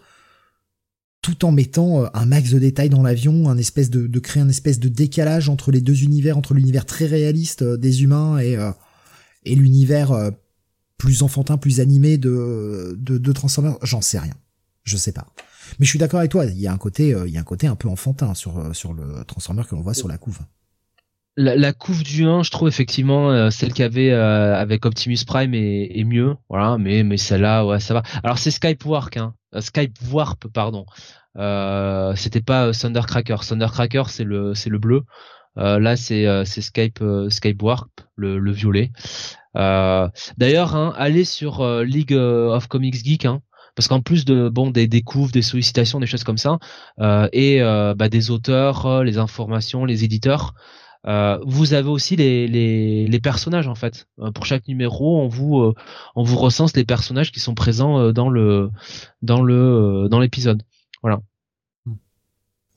pour moi, ça va être un gros bail. Hein, encore une fois, j'ai passé un très bon moment. C'est très agréable à lire et et et vraiment, hein, encore une fois, moi je suis vraiment un gros gros noob de Transformers au point que j'ai même pas réussi à voir le 1 en entier, le, le, premier film, vous voyez, donc à quel point, parce que je me suis fait chier. Donc j'ai réussi à m'endormir devant quand même. Euh, donc pour vous dire à quel point je connais pas l'univers, et là je me sens pas vraiment perdu quoi. C'est vraiment accessible, je trouve.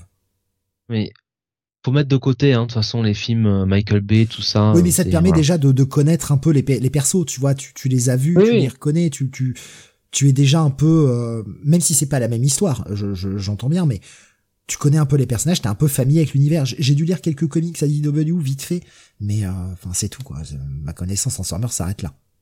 Je suis curieux de voir comment euh, Daniel Warren Johnson va écrire Megatron parce que euh, il passe derrière quand même les comics IDW qui ont qui ont sacrément travaillé le personnage, hein, qui avait notamment fait euh, son face turn. donc ça va pas être ça, ça va pas être simple quoi pour réinventer la la roue entre guillemets, écrire la roue. Voilà. Allez double bail pour ce titre euh, et on continue avec un autre titre de chez Image, autre titre, un des Phantom Road numéro 6 qui revient pour son deuxième arc, un titre, on en parlait tout à l'heure, euh, Nico Chris en avait parlé un petit peu, euh, titre de Jeff Lemire, dessiné par Gabriel Hernandez Walta, avec une colorisation de Jordi Belair. Je vais, résumer très très vite, mais vraiment en quelques quelques phrases. Le, thème du premier arc, on avait ce chauffeur routier qui était parti faire une livraison un peu spéciale, euh, qui en chemin tombe sur un, accident, euh, s'arrête et euh, bah, deux personnes dans la voiture, un, une fille avec probablement son mec qui bah, y est resté lui, il recueille un peu la fille comme il peut, sauf que bah, tous les deux vont passer dans un espèce de, de monde alternatif, un, une espèce de, de dimension parallèle à la nôtre, dans laquelle il y a ces espèces de créatures que vous pouvez voir notamment sur la cover actuellement euh, sous vos yeux. Des espèces de créatures blanches, un peu informes, un petit côté très léger, un petit côté Slenderman par exemple, pour ceux qui n'auraient pas du tout l'image et qui, qui essayent de se représenter un peu le truc. Et euh, bah, les mecs se font moitié aggro par ces euh, par ces créatures sans trop savoir d'où elles sortent. Ces créatures ne parlent pas, leur foncent un peu dessus, mais n'ont pas l'air si dangereuses que ça malgré tout depuis le départ, sauf que bah, il faut bien se défendre. Et ils vont se rendre compte qu'ils sont plus ou moins coincés euh, dans cette réalité parallèle où il n'y a plus que des gens comme ça et le seul truc qu'ils doivent faire bah, c'est faire cette livraison, cette livraison d'un objet un peu étrange qui euh, bah, a bien évolué à la fin du premier arc et je vais pas révéler euh, ce que c'est, découvrez la, la surprise du twist de, la fin du premier arc. Et euh, bah, on va suivre à la fois euh, toujours ces, deux voyageurs qui doivent faire cette livraison parce que de toute façon ils ont rien d'autre à faire, ils sont coincés dans ce monde bizarre euh, qui est grosso modo le même mais avec ces, créatures fantomatiques. Et euh, bah, s'il s'en éloigne trop du camion, il commence à ressentir des douleurs, à être pas bien, et euh, bah, en gros, ils sentent qu'ils vont crever, quoi. Donc il faut qu'ils restent près du camion. Et de l'autre côté, on suit cet agent du FBI qui enquête sur des séries de crimes qui s'est passées le long de cette route, qu'ils arpentent depuis le départ, euh, les deux personnages principaux. Des espèces de, de, de, de tueries en série. On avait pu voir que dans le premier arc, c'est pas totalement, totalement clair, mais quand nos, nos deux protagonistes butent une créature, en fait, ça bute quelqu'un de la vraie vie. Dans le monde normal, quoi. Et on attribue ça à des espèces de serial killers, et elle, a l'enquête là-dessus. Et on sent qu'elle est connectée avec tout ça. L'épisode reprend bien. Euh, nos, pauvres voyageurs vont être euh, confrontés à un, espèce de truc sur la route, un espèce de, cirque bizarre, et vont s'apercevoir qu'il y a, quelque chose qui les poursuit, quelque chose peut-être qui est en rapport avec ce qu'on a vu là aussi à la fin du premier arc. Pendant que bah, l'agent du FBI suit des pistes et s'aperçoit que euh, son père, qui était soi-disant un agent d'assurance, voilà, était peut-être bien plus que que ce qu'elle croyait depuis le départ. C'est peut-être un mec du FBI ou de la CIA sous couverture et qui avait déjà enquêté sur ses affaires il y a pas mal d'années. Continue de faire rejoindre les deux histoires peu à peu. C'est une série qui prend son temps. Attention, euh, le rythme est très lent. Je trouve qu'il y a une très bonne ambiance, une très bonne atmosphère dans Phantom Road, mais c'est une série qui prend son temps. Je continue d'apprécier le titre. Voilà, j'ai pas grand chose de plus en dire, surtout qu'en plus je suis le seul à continuer de la lire, donc euh, euh, voilà, on va pas pouvoir trop échanger dessus. Pour moi, ça va être un bon check-it. Euh, ça repart bien. Il y a des bons nouveaux enjeux là pour ce deuxième arc. Maintenant que les personnages sont bien posés, on va pouvoir euh, aller plus profondément dans l'histoire et euh, plus profondément dans les deux histoires parallèles qui, se, qui se croisent et qui clairement vont se rejoindre. Franchement, plutôt cool comme titre. Et le trait de Walta avec la colorisation de Bel Air qui va jouer sur des, teintes beaucoup plus pastel, beaucoup plus neutres dès qu'on est dans cette espèce de monde parallèle, tandis qu'il va avoir des teintes beaucoup plus vives quand on est dans le monde, on va dire réel, on va, on va les qualifier comme ça pour le moment, euh, avec avec la flic. Bah c'est c'est plutôt cool. Euh, je vois Nico Chris disait un, un, bon petit bail. Moi, je vais être sur un, un bon check-it plus. Voilà. J'aimerais qu'il y ait un tout petit peu plus d'accroche pour en faire un total bail.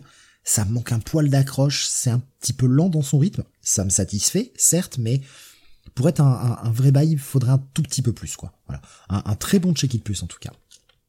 Bunny, je te repasse la parole. On va aller chez DC maintenant avec le Shazam numéro 5. Ouais, euh, cinquième numéro déjà de Shazam par euh, Mark Wade. Euh, bah, cinquième déjà, euh, avec la pause des deux mois de Night Il y a eu la, la, pause, la pause de l'été, ouais. On devrait être au 7, ouais. Oh, ne soyez pas mauvais, mauvais esprit comme ça, ça suffit. Bon, enfin, voilà. Donc, Mark Wade au scénario, bien, Dan Mora au dessin. Euh, épisode euh, où euh, en fait euh, on avait quitté euh, Billy Batson en mauvaise posture. Hein, il était en train de mourir dans l'espace. Voilà, la fameuse, le fameux running oui. gag Comic City. Ah, Et vieux, là c'est pour les très vieux ça. Oui, là c'est pour les très vieux. C'est vrai que ça fait un moment qu'on l'a pas entendu celle-là. Euh, donc euh, Marie Marvel euh, vient le vient le sauver. Hein, euh, enfin voilà, donc euh, un autre membre de la de la Shazam Family fait son intervention et bah ça va être essentiellement un épisode de de de, de baston si je puis dire puisqu'ils vont affronter donc cette espèce de menace qui court depuis enfin je crois que c'était depuis l'épisode précédent tout simplement euh, alors je, je sais plus comment s'appelle cette espèce de d'empereur euh, extraterrestre euh, qui ressemble à Brainiac mais qui aurait mangé le caïd quoi en fait. C'est Galgatax, on... je crois, un truc dans le genre. Ouais ouais ouais. Accompagné de Voilà. Et euh... Canide. Gargax, voilà, j'ai j'ai j'ai retrouvé ah, Gargax, Gargax, the, Gargax the Distressing. Euh, et j'étais pas loin on va comprendre, on va comprendre les raisons de, de, de ce physique à la caïd. Alors, il n'y avait pas besoin d'explication. Hein. Euh, on pensait qu'il était juste comme ça, le monsieur. Mais, euh, mais voilà, on va, on va, on va, va y avoir un twist par rapport à cette, à ce, à ce physique euh, assez, euh, assez graphique, assez dégueulasse, euh, mais, euh, mais plutôt, plutôt, plutôt marrant. C'est un épisode assez fun. Hein. De toute façon, on est sur du Shazam, donc c'est assez c'est assez léger, mais il y a quand même un petit un petit ton euh, assez dramatique, hein, euh, à part certains aspects. Enfin voilà, tout tout n'est pas rose, quoi. C'est pas non plus euh, c'est pas non plus hyper. Enfin, c'est pas non plus que du fun, quoi. on va en savoir plus un peu sur ce qui taraude Shazam depuis le début de cette série, c'est-à-dire l'implication effectivement de tous ces dieux, hein, tout ce panthéon euh, quel rôle exact, quel, rôle exactement il joue par rapport à Shazam? Enfin, lui, il va s'en rendre compte. Nous, on le sait déjà, mais lui, il va s'en rendre compte dans cet épisode. Euh, voilà, donc un épisode assez efficace, assez fun. Euh, moi, c'est surtout le cliff, au fait, que je retiendrai. Voilà, c'est vraiment le, le cliff qui, qui m'intéresse. Je, je, pense que le, le, prochain épisode va, va plus me m'accrocher que celui-là. Celui-là fait le job, voilà. C'est Mark Webb, bon bah voilà, donc euh, il sait écrire. Euh, mais bon, voilà, j'ai trouvé ça sympa, mais sans plus. C'est, j'ai pas le, j'ai pas la même, euh, la même sensation que lorsque je lisais euh, la précédente série. Enfin, vraiment, Jeff Jones avait su insuffler à cette mythologie autour de Shazam vraiment des éléments très intéressants. J'avais beaucoup aimé ce qu'il avait fait dessus. Et Là, ça reste une lecture sympa, mais euh, pour le moment, j'ai pas le, j'ai pas eu le coup de cœur encore pour cette, euh, pour ce titre. Donc peut-être que vous êtes euh, plus enjoué que moi sur ce, sur ce Shazam. Je vais vous laisser la parole. Jonathan, je te laisse y aller en premier. Oui, alors écoute, moi je trouve quand même que c'est mieux que l'épisode d'air d'avant. Honnêtement, euh, je trouve qu'il y a une, il y a une petite, une petite remontée. L'intégration de Miss Marvel là-dedans, bah, ça marche, euh, ça marche plutôt bien. Il y a quand même toujours ces dieux, c'est, c'est, un petit peu ces, ces pieds nickelés là euh, qui sont en fond, qui font un peu n'importe quoi, qui sont, qui sont plutôt drôles. Et mine de rien, le plot avance un petit peu du côté de la famille Marvel, donc, donc, donc c'est pas mal. Euh, les dessins d'Admora sont toujours aussi top. Franchement, là, il s'en est donné à cœur joie hein, sur sur les scènes. Euh, il y a certains gorilles, moi, qui m'ont bien fait marrer là-dedans. Euh, franchement, euh, pour c'est du Shazam, hein, encore une fois, hein, mais je sais pas, moi je, je trouve qu'il y a quand même une petite remontée par rapport par rapport à l'épisode précédent qui était quand même un peu vide et qui tendait peut-être un petit peu dans la caricature de ce qu'il voulait ce qu'il voulait faire. là, je trouve notamment avec le, le cliff de fin que euh, voilà, j'ai l'impression que Mark Wade reprend un petit peu le, fil de le fil de son intrigue et, euh, et, euh, ça, moi ça m'a ça m'a plutôt plu. Voilà. Bah moi je vais rejoindre Bunny en étant encore plus méchant. je me suis profondément fait chier sur cet épisode. Et je commence, je commence à vraiment m'emmerder sur cette série, quoi. Heureusement qu'il y a le cliff. Voilà. Heureusement qu'il y a le cliff. Parce que moi, ce plot des, des, des, dieux qui veulent prendre le contrôle de Shazam parce que bah, ils veulent se venger, qui trouvent qu'il fait pas forcément bien le taf, machin.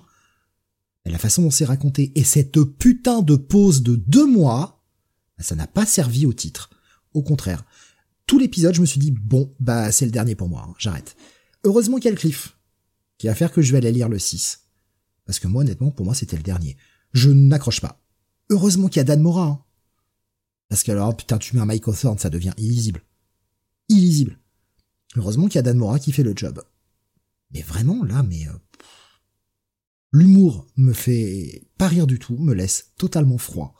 Mais totalement froid. Et, et je trouve que le plot, ben, le plot va un peu nulle part, quoi. Donc ouais, je m'emmerde. Je m'emmerde. Et je suis désolé, je reste bloqué là-dessus. Ça fait plus de deux ans, je sais. Mais avec ce que Jeff Jones avait préparé sur le titre, je ne comprends pas qu'on ne se serve pas de cette mythologie qu'il a créée. Et qu'on revienne à quelque chose de, beaucoup plus euh, Billy Batson centré, quoi. Hmm. Ouais, bah c'est c'est aussi euh, ce que je disais euh, dans ma review. Oui,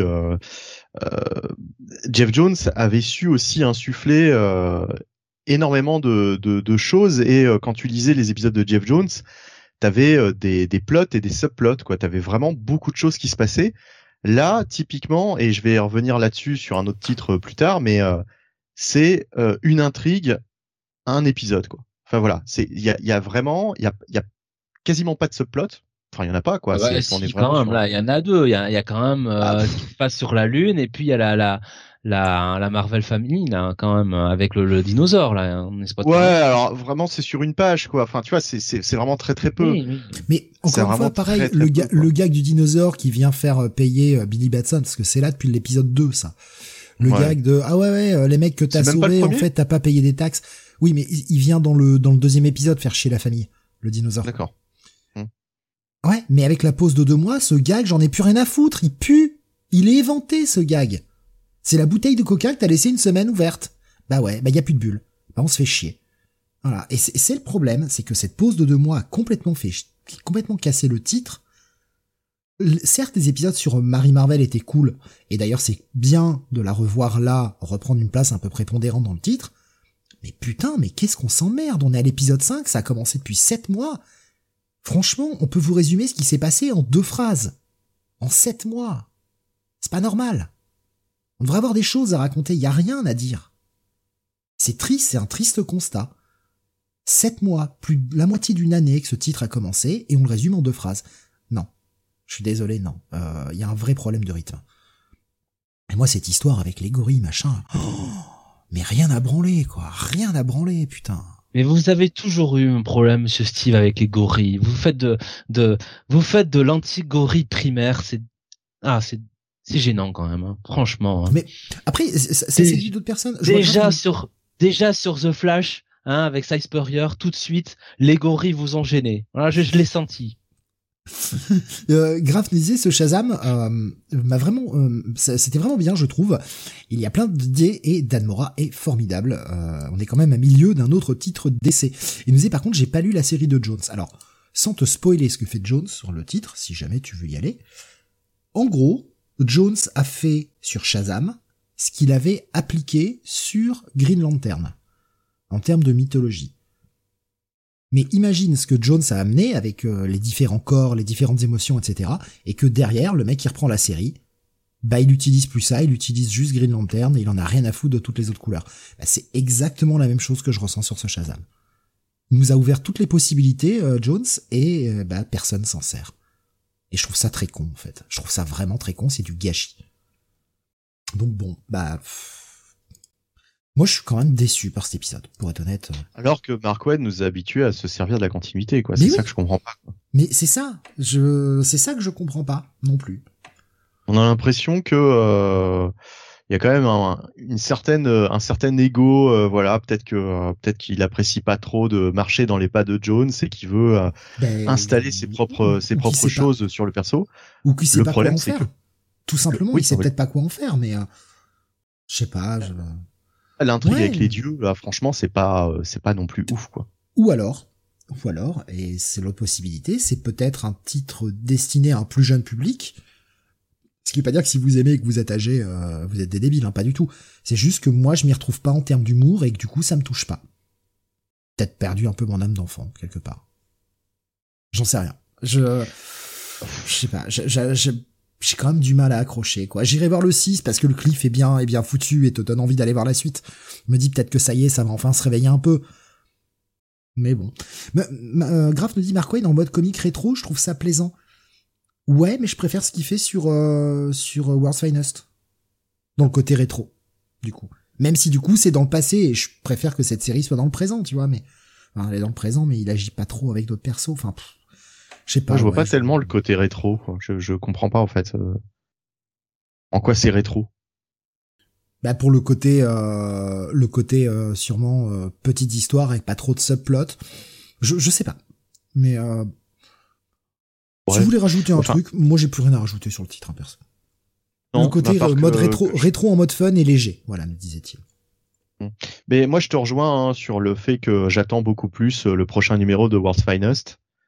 Euh, L'arc en cours vraiment me, me plaît bien, alors que ça, euh, franchement, la, la, la suite, euh, on va, enfin, je, je- voilà, je, je vais pas me réveiller la nuit pour en me disant putain, vivement le 6 quoi. Donc ouais, c'est, ce sera juste un, un check it, un simple check it. Pareil pour moi. Bah écoutez, euh, ce sera un petit bail pour moi. D'accord. Graf nous disait euh, pareil, euh, pas un Ouais. bail absolu, mais un bon petit bail pour ce titre. Voilà. Et euh, Mindphobia nous disait, n'oubliez pas que Mora est aussi au scénar. Euh, Wayne n'est pas l'unique scénariste, peut-être la faute incombe à Mora aussi qui coécrit.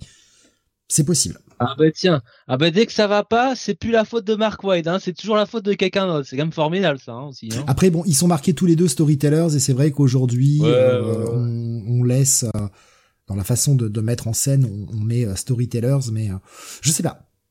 Je sais pas du tout. Euh, j'ai l'impression que Mark White, Mark White, c'est un peu un branluchon hein, ces derniers temps. Hein. Il n'a pas, j'ai pas l'impression qu'il a envie de se fouler. Hein. Il, peut le dire hein, s'il en a marre d'écrire des comics. Hein. Il y a plein d'auteurs euh, très talentueux qui sont prêts à, prendre sa place. Hein. J'en connais plein. Hein. Voilà, chez DC. Attention à qui tu vas citer. Parce que je sens venir un certain nom qui commence par O et qui finit par Ward, et là on va pas être d'accord. Ben non, ben non, voyons. Voilà, ça commençait par euh, Z et ça finissait par S. oh, quelle horreur, Ouais, voilà. Donc euh, un petit bail pour toi, Jonath, et euh, voilà. Kit pour euh, pour Benny et pour moi. Oui, Megan Fitzmartin aussi nous dit euh, Mindphobia. Putain, c'est vrai, j'avais déjà oublié. Ah, je, je, je sais pas si je dois te remercier ou pas, du coup. Allez, Jonathan, on continue avec The Amazing Spider-Man. Hein, on parlait de lui. on l'a nommé, ça y est, il arrive. Il arrive. Numéro 37. Euh, toujours scénarisé par Zeb Wells avec des dessins d'Ed McGuinness, euh, avec un interlude quand même d'Emilio Leiso, hein, je le lis comme ça, ou Leiso, je ne sais pas, euh, et une colonisation de Marcio Menis et Eric Arcinega. Bah, partie graphique, il faut bien le dire, bah, de très bonne facture. Hein. De toute façon, Ed McGuinness, euh, euh, voilà, hein, c'est un auteur qui a euh, qui a énormément de talent. Euh, et on est toujours sur ce, cette histoire autour de, alors je vais essayer de le dire, Rec, Rap, voilà, hein, Rap, qui est bien à l'image des Insidious Six. sont donc lâchés dans New York, mais il est temps pour eux de revenir dans la dimension des limbes. et Madeline a donc créé un espèce de pas comment dire, de tamanoir euh, des limbes, hein, de fourmilier des limbes, un espèce de monstre là qui euh, qui aspire euh, ces ces personnages de, des limbes pour bah, les, les bouffer et les et les ramener donc sur sur Terre. Finalement, le concept est assez proche de Goose hein, dans le premier Captain Marvel. et bah, bah, ce méchant, bah, au départ l'épisode avec Ray qui est aux prises avec Kraken le chasseur. Euh, voilà. Et, euh, et donc Kraken va se faire bouffer par euh, ce, bah, ce, bah, ce, cette personne envoyée par Madeline. derrière, on va avoir donc une discussion un peu inutile entre Peter et euh, Ray voilà. Donc tout, tout l'épisode finalement va être grosso modo un peu ça. Voilà, une, oui, un peu ça, une course poursuite. On va avoir une discussion entre Peter et Harry, Harry, Norman, Norman qui met un peu la pression à Peter, hein, qui lui dit ça suffit quand même les plaisanteries avec Recrap. Euh, il est temps de revenir bosser parce que j'ai 300 employés, euh, ça suffit ces conneries. Je dis ah, qu'est-ce qui se passe, Norman euh, Non, tu mets pas la pression à Peter comme ça là. Hein, qu'est-ce qui se passe? On a quand même un petit passage Madeline. déguisé, déguisé, dessiné par Ed McGuinness, ma foi, c'est du, c'est du plus beau goût. Ça vaudrait presque un gros bail hein, pour pour cet épisode. voilà. on a la suite quand même du subplot autour de, de Hammerhead. Euh, et donc euh, de cette reformation de, la Magia.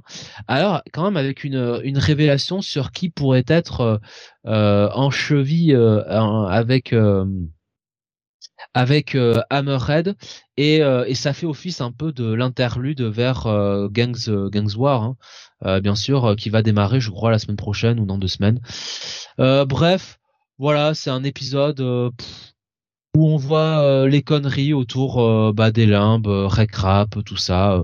Le plus intéressant, c'est ce qui se passe les quelques pages avec Hammerhead. Voilà, ça passe sur trois pages.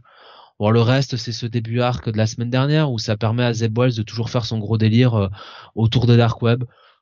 C'est sympathique, c'est un peu ce qu'il fait de mieux hein, quand quand il écrit Peter Parker, quand il écrit Spider-Man, il passe toujours à côté, il, fait, il est toujours hors sujet. Donc à la limite, il est même mieux à écrire Greg Rap et ses gros délires. Donc voilà, écoutez, je vais pas aller plus loin que ça. C'est un check it. Voilà. C'est pas pire, pas mieux. Quoi. Tu as même pas osé y aller, Benny euh, Non, non, non, mais moi, ça fait longtemps que, enfin, j'y vais rarement maintenant sur Amazing en, en général. J'avais fait juste l'arc euh, avec euh, Craven, euh, mais le mariage aussi quand même. Avec le mariage de, de Janice et de de, de oh, j'avais survolé euh, j'avais survolé l'issue euh, je me rappelle que C'était en, en plein live que je l'avais euh, que je l'avais survolé. Euh, t'avais quand même vu euh, ce euh, ce Kaïd ce slip blanc là qui qui a enculé Peter là, enfin qui essaie de. Hein? What? Ah oui oui à la fin dans les pages de de, de la suite Spider-Man Reigns. Ah oui oui oui oui oui, j'avais j'avais aperçu oui oui d'ailleurs je sais même pas ce que c'est devenu ce truc là ni. Sans ça arriver. Hein. Sans ça arriver quoi. Ouais. Oui, la fameuse suite de Spider-Man Reign, c'est ça. Mm, tout à fait. Gang, is coming, hein. vous l'avez marqué, c'est sur la cover. Mm. Euh, Grave qui posait la question, il y a Madeline dedans, Hammerhead ou Tombstone euh, Plaît-il il y, a, y a Hammerhead. Ah, Hammerhead, ouais. Hammerhead, ouais. Pas, pas Tombstone. Euh, L'histoire autour de, de Tombstone, euh, euh, pas de, pas d'avancée. Euh, alors que c'est peut-être le truc qui m'intéresse le plus finalement. Bah, de toute façon, je pense que ça va être, ça va être le sujet de Gangwar à mon avis. Enfin, t'as Hammerhead, ben, Tombstone. Oui, je pense que, voilà, à mon avis, ça va être le sujet. Bah, si c'est pas le sujet principal, je comprends rien au titre, quoi. Alors pour Hammerhead, oui, mais je suis pas sûr que l'intrigue autour de, de Tombstone, le mariage euh, euh, ruiné, euh, ça, ça continue quoi. Il va peut-être milquer ça encore un petit peu. Hein. Je serais surpris que qu'un mec comme Tombstone ne se ne s'implique pas dans une fameuse gangouare comme on nous annonce. Enfin, bah, c'est vrai que bon, franchement, vu ce qui s'est passé dans le mariage, c'est pas possible que Tombstone laisse Hammerhead faire faire son dans le délire dans Gang War quoi. C'est-à-dire qu'à un moment donné, Tombstone, oui, je suis d'accord avec toi, Steve. Euh, ça n'a aucun sens scénaristiquement de le laisser de côté, euh, voilà, de ça quoi. C'est bah, surtout un personnage qui a tellement de passif avec le côté gang, mafia, etc. que ce serait con de pas l'utiliser alors qu'il est dans le titre actuellement, en plus. Que tu le ramènes pas. Alors. Parce qu'il était pas là, oui, mais que qu'il est une part prépondérante. Je ne sais pas s'il sera dans les antagonistes, s'il sera plutôt du côté d'essayer de faire la paix ou quoi que ce soit, parce que bon, pas bah, War, hein, ça se dit tout seul. Mais euh, bah ce serait c'est bien de l'utiliser si enfin le personnage est dans le titre depuis le départ donc bon. Alors je peux te répondre effectivement quand je vois les prochains épisodes euh, il apparaît voilà et il a un rôle il a un rôle majeur tout comme le Kingpin et Tifo in Marie. Ok. Étonnant. Oui. Wells. Euh, Est-ce qu'on a envie qu'il touche à ces personnages? Bon. Euh, ta, note du coup Un quoi Un check-it Un bail? Un check-it. Un check-it. Allez, on continue. On passe chez IDW avec la sortie du Star Trek Defiant numéro 9. Euh, c'est toujours écrit par Christopher Cantwell. En revanche, cette fois-ci, nous avons Mike Feehan au dessin. Et euh, à la colorisation, euh, à l'ancrage, pardon, Maria Keane. Excusez-moi, il y, y, a une encreur et euh, Marissa Louise à la colo. Et ouf, ah, visuellement hmm, on n'est plus sur les premiers numéros de Defiant quoi. Ça une belle baisse. On reconnaît toujours les personnages ça et en même temps c'est un comic de licence. Donc ça c'est important. On reconnaît bien les personnages. Par contre il y a une belle baisse en termes de, de visuel. C'est fortement dommage ben suite euh, suite à, au dernier arc hein, enfin au, dernier même crossover Day of Blood euh, Worf était rentré sur Terre et euh, bah, s'était fait saquer hein, par la Fédération qui euh, ne souhaite pas euh, que les membres de la Fédération aient pris part à quoi que ce soit avec ça. Donc bah, on a dit allez, nous on dit rien, hein, vous étiez pas là et comme vous avez désobéi aux ordres, même si vous avez sauvé le monde et l'univers, eh ben c'est pas grave, on va vous saquer quand même. Donc, euh, bah, on vous retire vos rangs euh, de, de la fédération. Vous n'êtes plus membre de la fédération. Mais en revanche, on a besoin de vous. Donc, euh, pour vous faire pardonner, on va quand même vous laisser le vaisseau. Et puis, bah, vous allez faire les chasseurs de primes pour nous dans des missions pour lesquelles la fédération ne peut pas s'impliquer. Voilà. Et la première mission qu'il devait faire, c'est ce qu'on va découvrir dans ce neuvième épisode. Et c'est d'aller chercher You, You le Borg, pour ceux qui qui se rappelle le TNG, qui était un des Borg qui avait pu échapper au collectif et qui avait retrouvé son individualité et qui continue euh, eh bien de, fracasser tous les tous les vaisseaux Borg qu'il rencontre pour les libérer toujours plus de ce collectif. Et euh, bah, il doit être euh, appréhendé pour le compte de la Fédération sans que la Fédération soit euh, responsable de cette appréhension. Donc l'équipage de War va devenir en gros des chasseurs de primes non sanctionnés par le gouvernement, mais qui travaillent pour eux, hein, des véritables corsaires. Donc, euh, bah, ils vont, ils vont chasser You. Sauf que, est-ce que You va se rendre aussi facilement? Malgré tout, il est ami avec Worf. Ils se connaissent, ils ont un passif. Et, Worf va-t-il accepter aussi simplement bah, de ramener You à la Fédération? Est-ce qu'il va pas y avoir un twist? Est-ce qu'il va pas y avoir aussi eh ben, Christopher Cantwell qui euh, connaît bien sa continuité Star Trek et qui va nous ramener des choses qui datent de, la série classique. L'épisode est cool, se lit bien, on sent qu'il y a des...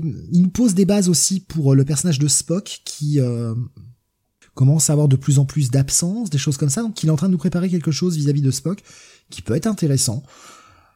Bah écoute, ça, repart bien. Euh, J'ai malheureusement pas su reconnaître euh, le gars qui vont aller chercher pour la prochaine fois. Euh, c'est sûrement un personnage très connu, j'ai pas su le reconnaître. Bon, tant pis, euh, je découvrirai ça dans le prochain épisode. L'épisode était cool, j'ai passé un bon moment, ça va être un bon gros check-it plus, mais pas pas plus. Voilà, je pas c'est pas un gros bail. La, partie graphique un peu en baisse, bah fait que oui, ça ne ça n'aide pas non plus. Allez, je continue. Euh, on continue pardon sur les titres. Je passe pas trois heures là-dessus. Je suis seul à lire ce titre, donc euh, ne perdons pas de temps. Je, euh, pas Jonathan, Bunny, pardon, Bunny. Eh ben, c'est l'heure. C'est l'heure d'attaquer cet épisode, le gros épisode de la semaine, le fameux Batman 139. Et ouais, le Batman 139 de Chips Darsky sans sans Tiny Award. Ça, ça fait plaisir déjà. C'est dommage. Bof. Euh... Au vu du résultat, voilà. je suis pas sûr. Chips Darsky, euh, Jorge Jiménez au dessin, avec euh, une colorisation de Tomo Moret pour le plus grand bonheur de Steve. Ah oui. Bon, j'ai été joué. Je, je, vais, je vais déjà parler de des dessins, comme ça, ce sera, ce sera évacué. Jorge Jiménez. Euh, bah, ça fait plaisir quand même d'avoir du Jorge Jiménez, ça change de, de Mike Hawthorne hein, pour le précédent arc. Euh, oui, oui, je trouve, oui, oui, je trouve. Euh, les, les pas, dessins sont. Pas vu de différence, moi. non, je troll, je Euh, troll, je troll. Les dessins sont, sont, sont vraiment de bonne facture, franchement, euh, franchement, c'est, c'est, c'est pas mal du tout. Non, c'est beau, c'est beau, il y a rien à dire. On est, euh, on est dans l'ambiance, euh, une ambiance assez horrifique qui rappellera euh, à certains un certain passage de Resident Evil 8. Euh, donc, euh, pour ce qui est du scénario, alors donc Chips Darsky, euh, on le sait, euh, repart sur euh, cette fameuse intrigue des trois Jokers, euh, donc qui avait été posée par Jeff Jones, mais à laquelle Jeff Jones avait un petit peu répondu en, en bottant en touche puisque bah en fait il avait fait une série Street Jokers mais dans le Dark Label donc dans le Black Label pardon. Donc c'était un peu hors continuité quoi. On pouvait pas vraiment placer ça dans la dans la continuité actuelle euh, Zdarsky euh, bah en fait euh, reprend euh, reprend cette intrigue ce qui me gêne un peu c'est que on se demande pourquoi pourquoi maintenant? Euh, Ça prend comme une envie de pisser Batman euh, d'un seul coup. à, à aucun moment durant Joker's War, par exemple, de James Tanyon Ford, il se dit ah bah tiens c'est vrai qu'il y a trois Jokers, voilà, je, je je vais enquêter là-dessus. Non non là euh, c'est il en parle pas pendant pendant des mois voire des années. On sait pas combien de temps s'est passé euh, depuis que Jeff Jones nous a euh, nous a révélé ça. Euh, et, euh, et d'un seul coup, ça lui prend comme une envie de pisser. euh, il faut absolument qu'il perce à jour ce, ce mystère. Euh, alors, on peut imaginer que c'est Zouanar dans sa tête qui le pousse à, à Bah, enquêter là-dessus. C'était teasé dans le dans le dernier, dans dans le, enfin la dernière partie du, du crossover euh, le mois la semaine dernière déjà. Non, mais il y avait une raison, il y avait une explication à, à cette soudaine envie de, Ouais, de percer ce t'as le mystère. Riddler, il lui fait ah il y a trois Jokers. Il fait ouais je sais. Ouais mais il prépare. Voilà. Et Ah ouais, ouais, et après, Riddler et, et- et truc, sur la ouais. fin, il disait ah il faut que j'aille euh, m'occuper du Joker. Tu vas refaire le Joker. Ouais. Bah, écoute. Mais euh, là, on dirait une, tu sais, euh, quand tu tombes sur des versions euh, québécoises là d'un- film en fait.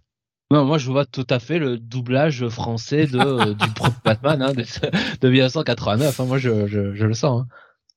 Euh, donc, donc, donc, donc, euh, donc Batman effectivement euh, va enquêter, mais euh, le truc c'est qu'on a le nouveau statu quo de Bruce. Alors Bruce qui s'est coupé de sa famille, euh, Bruce qui adopte un, un look à la commissaire Gordon. Au début, je me suis dit attends c'est pas Gordon ça qui rentre chez lui. Non non pas du tout, c'est Bruce Wayne avec sa nouvelle identité. Euh, alors une nouvelle identité c'est pas euh, Matches Malone, c'est euh, c'est c'est quelqu'un d'autre. Je sais même plus d'ailleurs si on a son son nom. Je crois qu'il a il rencontre une vieille sa Non, voisine. euh, Ouais. Lenny, voilà. Il est... euh, tu dis, tu dis Steve? Non, c'était moi. Je disais euh, que je croyais qu'on qu'on le nommait pas, mais en fait si, euh, il appelle Lenny. Voilà, Lenny. Euh, nouvelle identité, donc nouvel appart, hein, vraiment euh, le grand luxe. Non, non, là il est vraiment euh, totalement coupé du monde et euh, toujours avec Zurenhar dans sa tête qui le qui, le pousse un petit peu à, agir. donc voilà, nouveau statu quo avec un Bruce qui, bah du coup, va en profiter pour reprendre ses, ses activités de détective pure et dure. Euh, puisque là on va avoir euh, un arc, et je crois que d'ailleurs c'est le premier euh, de Zdarsky avec un, Batman totalement en solo, en tout cas pour l'instant. Bon, c'est que la première partie, mais mais c'est bien un petit peu de, retrouver un Batman, un Batman solo en dehors de, de, de, de sa famille étendue. voilà, je trouve ça pas plus mal dans son propre titre. Euh, et euh, bah, son enquête va le mener en fait euh, dans un dans une espèce de de baraque qui appartient à une une ancienne alors c'est quoi? C'était une ancienne actrice je crois. Non pas une ancienne actrice une ancienne euh, une nana qui avait créé en fait des des poupées euh, qui était à la à la création de donc d'une d'une espèce de d'entreprise de, de de, de jouets quoi tout simplement euh, et euh, il va euh, débarquer dans le dans, dans un manoir donc rempli de rempli de poupées. Évidemment, le Joker n'est pas loin et il y a des pièges partout. Mais va surtout y avoir des renvois à la fameuse mini-série dont on a parlé, dont qu'on a chroniqué il y a, il y a quelques mois, Batman the Night. Donc Zdarsky réutilise enfin des éléments en fait qu'il avait placés dans Batman the Night. À mon avis, ce sera pas la seule fois qu'il le fait, hein, parce que là, c'est des éléments en fait qui sont euh, euh, référencés, qui vont pas non plus être euh, hyper importants dans le déroulement de l'histoire, mais on sent que ce sera pas la dernière fois que Zdarsky va nous renvoyer à cette à cette histoire. À mon avis, il va utiliser d'autres éléments qu'il a placés dans The Night prochainement. Et donc on va avoir un, un Batman face au Joker. Alors oui, encore le Joker, bah oui, mais euh, j'ai l'impression que c'est un petit peu un passage obligé hein, pour tous les auteurs euh, qui passent sur Batman. Euh, mais ma foi, il y a des éléments qui m'ont qui m'ont intéressé dans, cette histoire. moi, je suis assez assez client de de de de, bah de de revenir sur cette espèce de mystère donc des trois Jokers. Et le cliff le cliff bah, euh, est assez euh, assez intrigant également. Ça reprend en fait des éléments qu'il avait euh, posés dans ce second arc.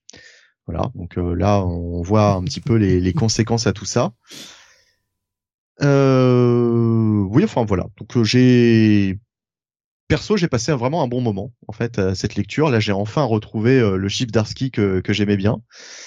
Je vais vous laisser la parole. Peut-être que vous n'avez pas du tout le même avis. Donc vas-y, Jeannette. J'aime bien ce petit rire euh, sarcastique de Steve, tu sais. Oui, oui, bah, voilà. écoute, euh, mais je suis assez d'accord avec Bonnie. Alors, je suis sorti de, voilà, de, de Gotham War totalement lessivé. Et franchement, quand on m'annonce, euh, bon, déjà, je savais hein, que le prochain, le prochain arc c'était sur le Joker. Donc, bon, j'avais évidemment. j'avais très peur, j'avais un enthousiasme délirant à lire ça. la fin de Gotham War, c'était c'était catastrophique. Et là, je dois dire que j'étais assez surpris. Euh, j'ai retrouvé, j'ai retrouvé un Chilzarski en forme. Alors peut-être que c'est les dessins de Georges Romina, je sais pas, mais euh, le côté détective au début marchait bien. Euh, bon, le Joker m'a pas ennuyé. Euh, les renvois à Batman the Night, euh, c'était c'était plutôt bien vu. Non mais sans déconner, c'est une grosse chiasse. Non mais il y a rien qui va là-dedans. Putain.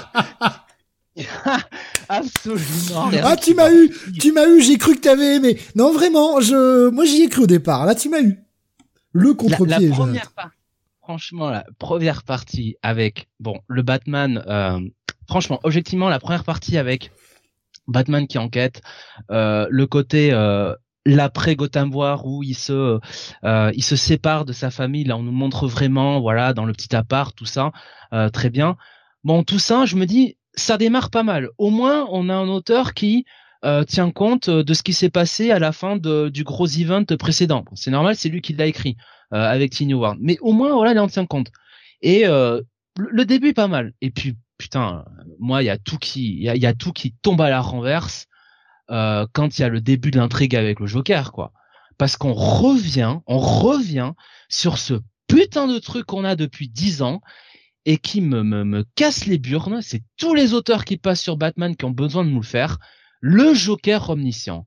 Voilà, le Joker qui sait tout. Le Joker qui connaît l'identité de Batman, qui connaît l'identité de la Bat Family, qui maintenant connaît l'identité des maîtres de Bruce. Non mais au secours quoi.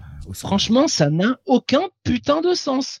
Le Joker, c'est pas ça. Le Joker, c'est un agent du chaos. Et ça me fait chier de le dire, parce que j'aime pas trop la personne, mais le mec qui a tout compris du Joker, c'est Alan Moore dans Killing Joke. Voilà. Le Joker, c'est un mec qui a passé une mauvaise journée, et qui a décidé eh ben, de faire payer tout le monde et d'entraîner tout le monde dans sa folie avec lui en enfer. Voilà. Ouais, mais il y en a trois. Il y en a trois, donc. Euh... Allez, voilà, c'est bon. Ok, tu vas pas répondre avec les trois jokers à chaque fois. Euh, le bah, problème, c'est toute la question en fait. Bon, écoute, euh, d'accord. Le problème, c'est que c'est un joker qu'on nous fait passer pour plus intelligent que Razel Ghoul, Hush et Riddler réunis. Ça va pas. Il y, y, a un petit problème quelque part. Comment il fait pour connaître donc déjà, passe encore qu'ils connaissent l'identité de Batman, ce qui n'a aucun putain de sens par rapport à l'ADN du perso. Mais comment il fait pour connaître l'identité des maîtres de, de Batman the Night Il a fait quoi? Il, il, les a poursuivis? Il a fait. Il, il sait bah. aussi que Basal a entraîné Batman? Ça n'a aucun sens. Je voilà. pense qu'on aura la réponse à la question. Oui, justement. bah oui, bah Mais super. euh, vous la voyez pas, la réponse, à la question? C'est c'est son putain d'épisode 900 de merde là. C'est cette merde. C'est pas c'est pas ça qui va c'est pas donner une réponse à ça qui va rendre le qui va rendre l'idée plus intelligente hein Bunny hein. Voilà. Donc depuis Snyder c'est toujours comme ça. Déjà Morrison il était borderline limite avec le Joker mais bon Morrison il avait quand même la, la bonne initiative la bonne intelligence de pas trop franchir la ligne quand même. Mais depuis c'est pas possible. Sur le titre Batman à chaque fois ils ont besoin de nous faire un mec qui sait tout sur tout. Il a un plan dans le plan. Le mec, il a toujours 80, 80 000 coups d'avance sur Batman. Putain, mais c'est quoi ce type, quoi? Il est invulnérable, quoi. C'est incroyable. Ça se demandait qu'est-ce qu'il foutait dans The Man Who Stop Laughing, hein, avec des putains de dirigeables, des putains de trains avec euh, des machines à vapeur, à se faire poursuivre par Red Hood, quoi. C'est formidable, quoi.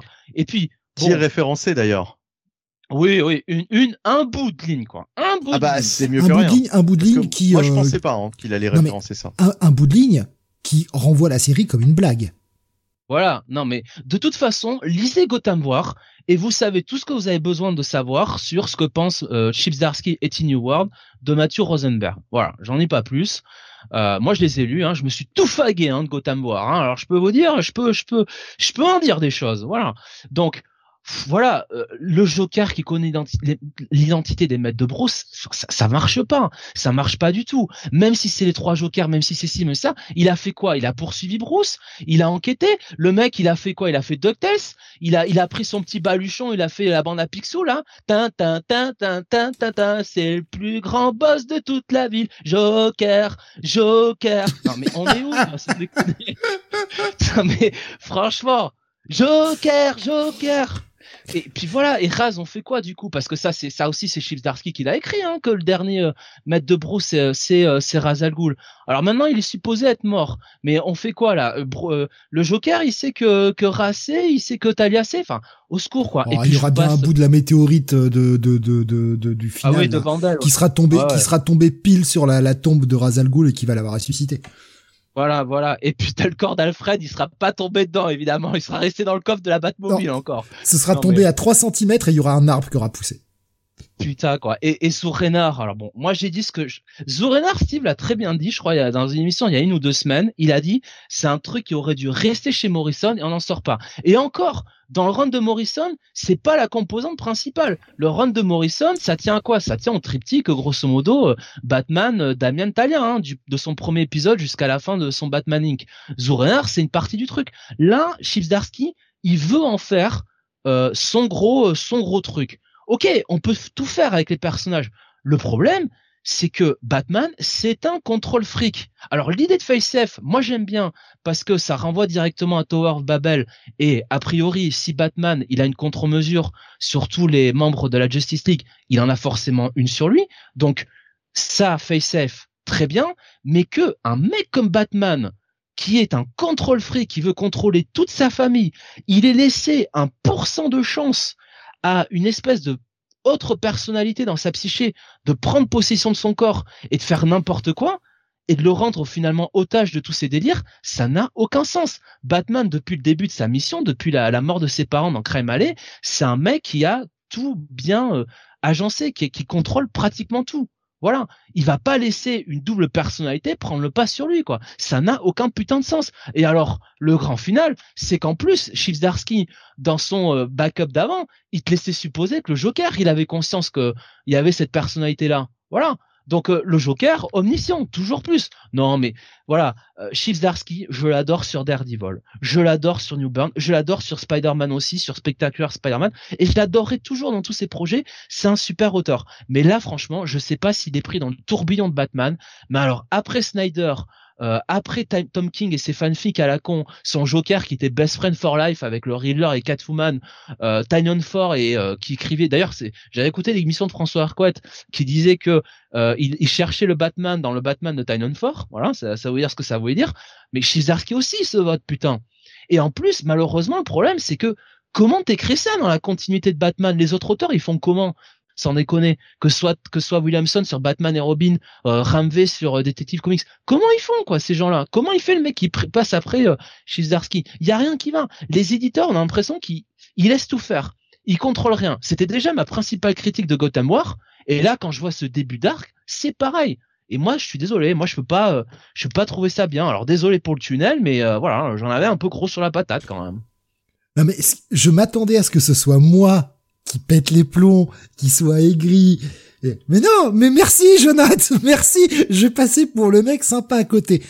Sauf que moi je vais être ultra violent. Je vous le dis tout de suite, je vais être ultra violent. Ça va être très court. Mais euh, c'est ça Ben Abernathy, hein, faut remercier comme d'habitude. C'est cette espèce de gros stanche qui ne sait absolument pas gérer sa putain de franchise Batman. Euh, je, je voulais pas le lire j'ai Beaumasque m'a envoyé un message, il m'a dit, je le cite, alors attention, je ne reproche rien à Beaumasque et je vais pas euh, genre c'est de ta faute. Non non non, non, pas du tout. Hein. C'est pas de la faute de Beaumasque, c'est de la faute à Chipsarski qui a écrit de la merde. Il m'a dit euh, je t'invite très très chaudement à lire le dernier Batman une dernière fois, ce serait dommage de passer à côté de ça. Ah ouais, ça aurait été dommage, ouais. oh merde. Ah, ça aurait été dommage de dire ça. Euh, de rater ça. C'est une merde. C'est une merde. Ah, j'en ai lu du caca, mais alors là, pouf Ça beau avoir un très bel emballage, hein. C'est de la merde. Voilà, tu peux, tu peux recouvrir ton petit étron là d'une jolie pellicule d'or et que ce soit tout doré, que ça brille. Tu grattes dessous, ça reste de la merde. Je suis désolé et vous l'avez dit et, et, je suis on ne peut plus d'accord avec ça ok, le côté détective de Batman, c'est cool. Il y a toute cette séquence où Batman découvre les trucs. C'est un peu facile, hein, quand même, le mec. Oui, la position des chauves-souris, ça rappelle le monde. Ah, ce sont mes maîtres, ils sont là. Le mec voit tout du premier coup d'œil. Alors, je veux bien, je veux bien. Ok, c'est le plus grand détective de la Terre. Mais qui est le plus grand de la Terre, en fait? C'est le Joker. Parce que c'est peut-être le plus grand détective, mais c'est celui qui a mis en place les indices, qui est le maître dans l'histoire. Et moi, je ne veux pas lire un comic dans lequel le Joker est plus intelligent que Batman. Je suis désolé, ça va au-delà de ma conception des choses. Ce n'est pas. c'est avec Hush s'ils veulent. Il y a Hush pour ça qui est très bien, qui en plus a la la la la la la, la, relation avec Bruce. Faites ça avec Hush, faites pas ça avec le Joker. C'est à chier ce, ce Joker-là, mais enfin, mais n'importe quoi. Le mec connaît tout sur sa vie, comme tu l'as très bien dit. Alors, il connaît tous ses maîtres. Mais ça va, tu, tu t'étais en train de le suivre et en train de te masturber en le regardant à la, à la maternelle, en fait, le père Bruce, c'est ça que t'es en train de nous dire, là? Mais genre Bruce, il, enfin, et ses maîtres, ils essaient pas de garder un anonymat ou je ne sais quoi. Enfin, ça a pas de sens. Et on aura l'explication. Ah Est-ce bah, que ça change Vous l'aurez, moi je l'aurai pas explication ou pas, est-ce que tu crois que c'est logique que le Joker il, et, et, surtout et surtout Jonathan, Jonathan pendant un quart d'heure tu disais euh, c'est de la merde c'est de la merde. Il reprend ce qu'a fait Snyder. Bah oui il reprend ce qu'a fait Snyder. Il, il utilise la continuité. c'est le Joker de Snyder. Mais c'est pas la question. bah, bah si c'est la question c'était la grosse merde. C'est pas la question. putain tu trouves que c'était bien des Soft de Family toi? Tu trouves qu'il était bon son Joker là avec son espèce de sérum là? Comment ça s'appelait? Le Dionysium là? Je sais plus. Non. Attends. Non. Mais C'en est euh... Non mais c'est moi pour moi ça ça va pas. moi je... te suis sur le fait que c'est bien qu'il utilise la continuité, mais il n'utilise pas les trucs comme ça qui, qui sont pas bons quoi. Faut, faut ça faut l'enterrer quoi. Le Dionysium tout ça mais oh au secours, qu'est-ce qu'il a fait, quoi? On va ressortir le Bat Bunny aussi parce que Snyder il a fait? Attends. Bah, il n'y a pas besoin d'explication sur le Bad Bunny, mais euh, là-dessus, euh, sur l'histoire des trois Jokers et sur euh, le Joker omniscient, comme tu dis, il y a besoin de, de comprendre pourquoi il y a un Joker qui sait tout. Mais en fait, il y a même pas besoin de comprendre, il y a juste besoin de brûler cette idée et de la faire disparaître. L'idée est nulle, l'idée ne sert à rien, c'est complètement con. Vraiment, c'est vraiment complètement con.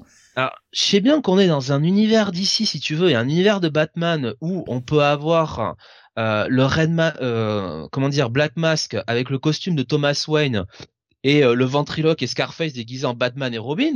Mais enfin, le Joker qui devient un espèce de mastermind encore plus intelligent que Bruce, qui est quand même présenté comme le détective des détectives, quand même présenté comme le mec le plus intelligent de pratiquement de l'univers d'ici, que ce mec-là, Bruce Wayne, se, se prenne des remorques à, à chaque fois par le Joker, mais non, pas le Joker. Bon, le Joker, c'est euh, un agent du chaos, c'est un mec qui est quand même un peu sadomasochiste et qui est là pour avoir un jeu de lucha à souris avec Batman et se faire savater sur la gueule. C'est un mec qui devrait et, et que le disait bien, c'est un mec qui devrait s'en foutre de l'identité de Bruce. C'est un mec qui, qui devrait juste avoir envie de d'avoir ce combat éternel contre Batman tous les soirs. Euh, voilà, euh, avoir Batman qui court comme un chien derrière lui, quoi. C'est tout. L'idée de, de, Alan Moore, quoi. Enfin voilà, pas euh, pas ça, quoi. Pas euh, jouer sur euh, les peurs de Bruce, jouer avec ses maîtres, enfin les choses comme ça. Mais ça, c'est pas des tactiques du Joker. Ou alors, euh, veut écrire cette intrigue-là, mais il écrit pas avec ce personnage-là. Il a le droit de créer un autre personnage voilà, ça me gêne pas, mais pas, euh, mais pas le Joker, quoi. Voilà, enfin, je sais pas. Moi, je pense qu'il va éliminer ce Joker au bout du compte et euh, qu'on va revoir le, Joker euh, classique, le seul, l'unique Joker, quoi. Le Joker, justement, comme tu dis, d'Alan Moore, le Joker agent du chaos. j'espère, j'espère, j'espère. Je pense que je, pense qu'au final, on ira là-dessus, quoi. Et, et justement, c'est pour mieux se débarrasser de ce Joker omniscient que, que qui, qui, qui, nous qui nous pond cette intrigue, quoi. Ben, si on peut se débarrasser euh, en trois épisodes de ce Joker-là et de Zourenar, bon, à ce moment-là, je te cache pas que euh, bon, d'accord, mais en fait, Chivzarski, il avait un bon moyen de nous en débarrasser. Hein. Il écrivait ni Zourenar ni le Joker comme ça. Hein. Oui. Voilà. Hein. Euh, tu, disais, Benny, tout à l'heure, le cliffhanger est intéressant. Moi, mon sentiment, c'est que le cliffhanger est putassier mais vraiment putassier. Et je déteste, mais vraiment je déteste. Si c'est en quel sens? Ah mais ce, ce, ce, côté fan service et Beaumasque nous le dit hein, c'est pas il a pas forcément envie de jouer avec Batman il a plutôt envie de jouer avec l'autre partie. Bon c'est facile à comprendre mais mais je trouve que c'est mais c'est navrant c'est n'importe quoi. Nous faire croire que chaque itération de Batman a ça non, mais c'est bon quoi. En fait, Batman, c'est Batman, c'est un nul. Batman, c'est un nul. Attends, voilà. Le, le, le, ce qu'on voit dans le cliff, on l'a déjà vu dans l'épisode anniversaire. Oui, mais ah bon? Ah ben j'avais déjà oublié. Tellement ça m'a traumatisé, ah tellement c'est de la merde. franchement, ça se terminait, ça se terminait comme ça. C'est c'est ce que je disais, euh, comme quoi. Euh, enfin, ma compréhension, c'était que Bruce avait contaminé euh, les autres univers. Voilà, franchement, on, lit Batman, on lit Batman pour ça, pour euh, contaminer le, multiverse ou, je ne sais quoi. Enfin, franchement, faut arrêter le bah, délire. C'est une intrigue, euh, c'est une intrigue comme une autre. Enfin, je veux dire, voilà, c'est c'est un comics, euh, c'est une intrigue de comics. Enfin, que, vous ayez pas envie de lire du Zurenar et du Joker, ok, d'accord, bah le Franchement, il pourrait écrire une intrigue avec ma bite, ce serait beaucoup plus intéressant que ce là, quoi.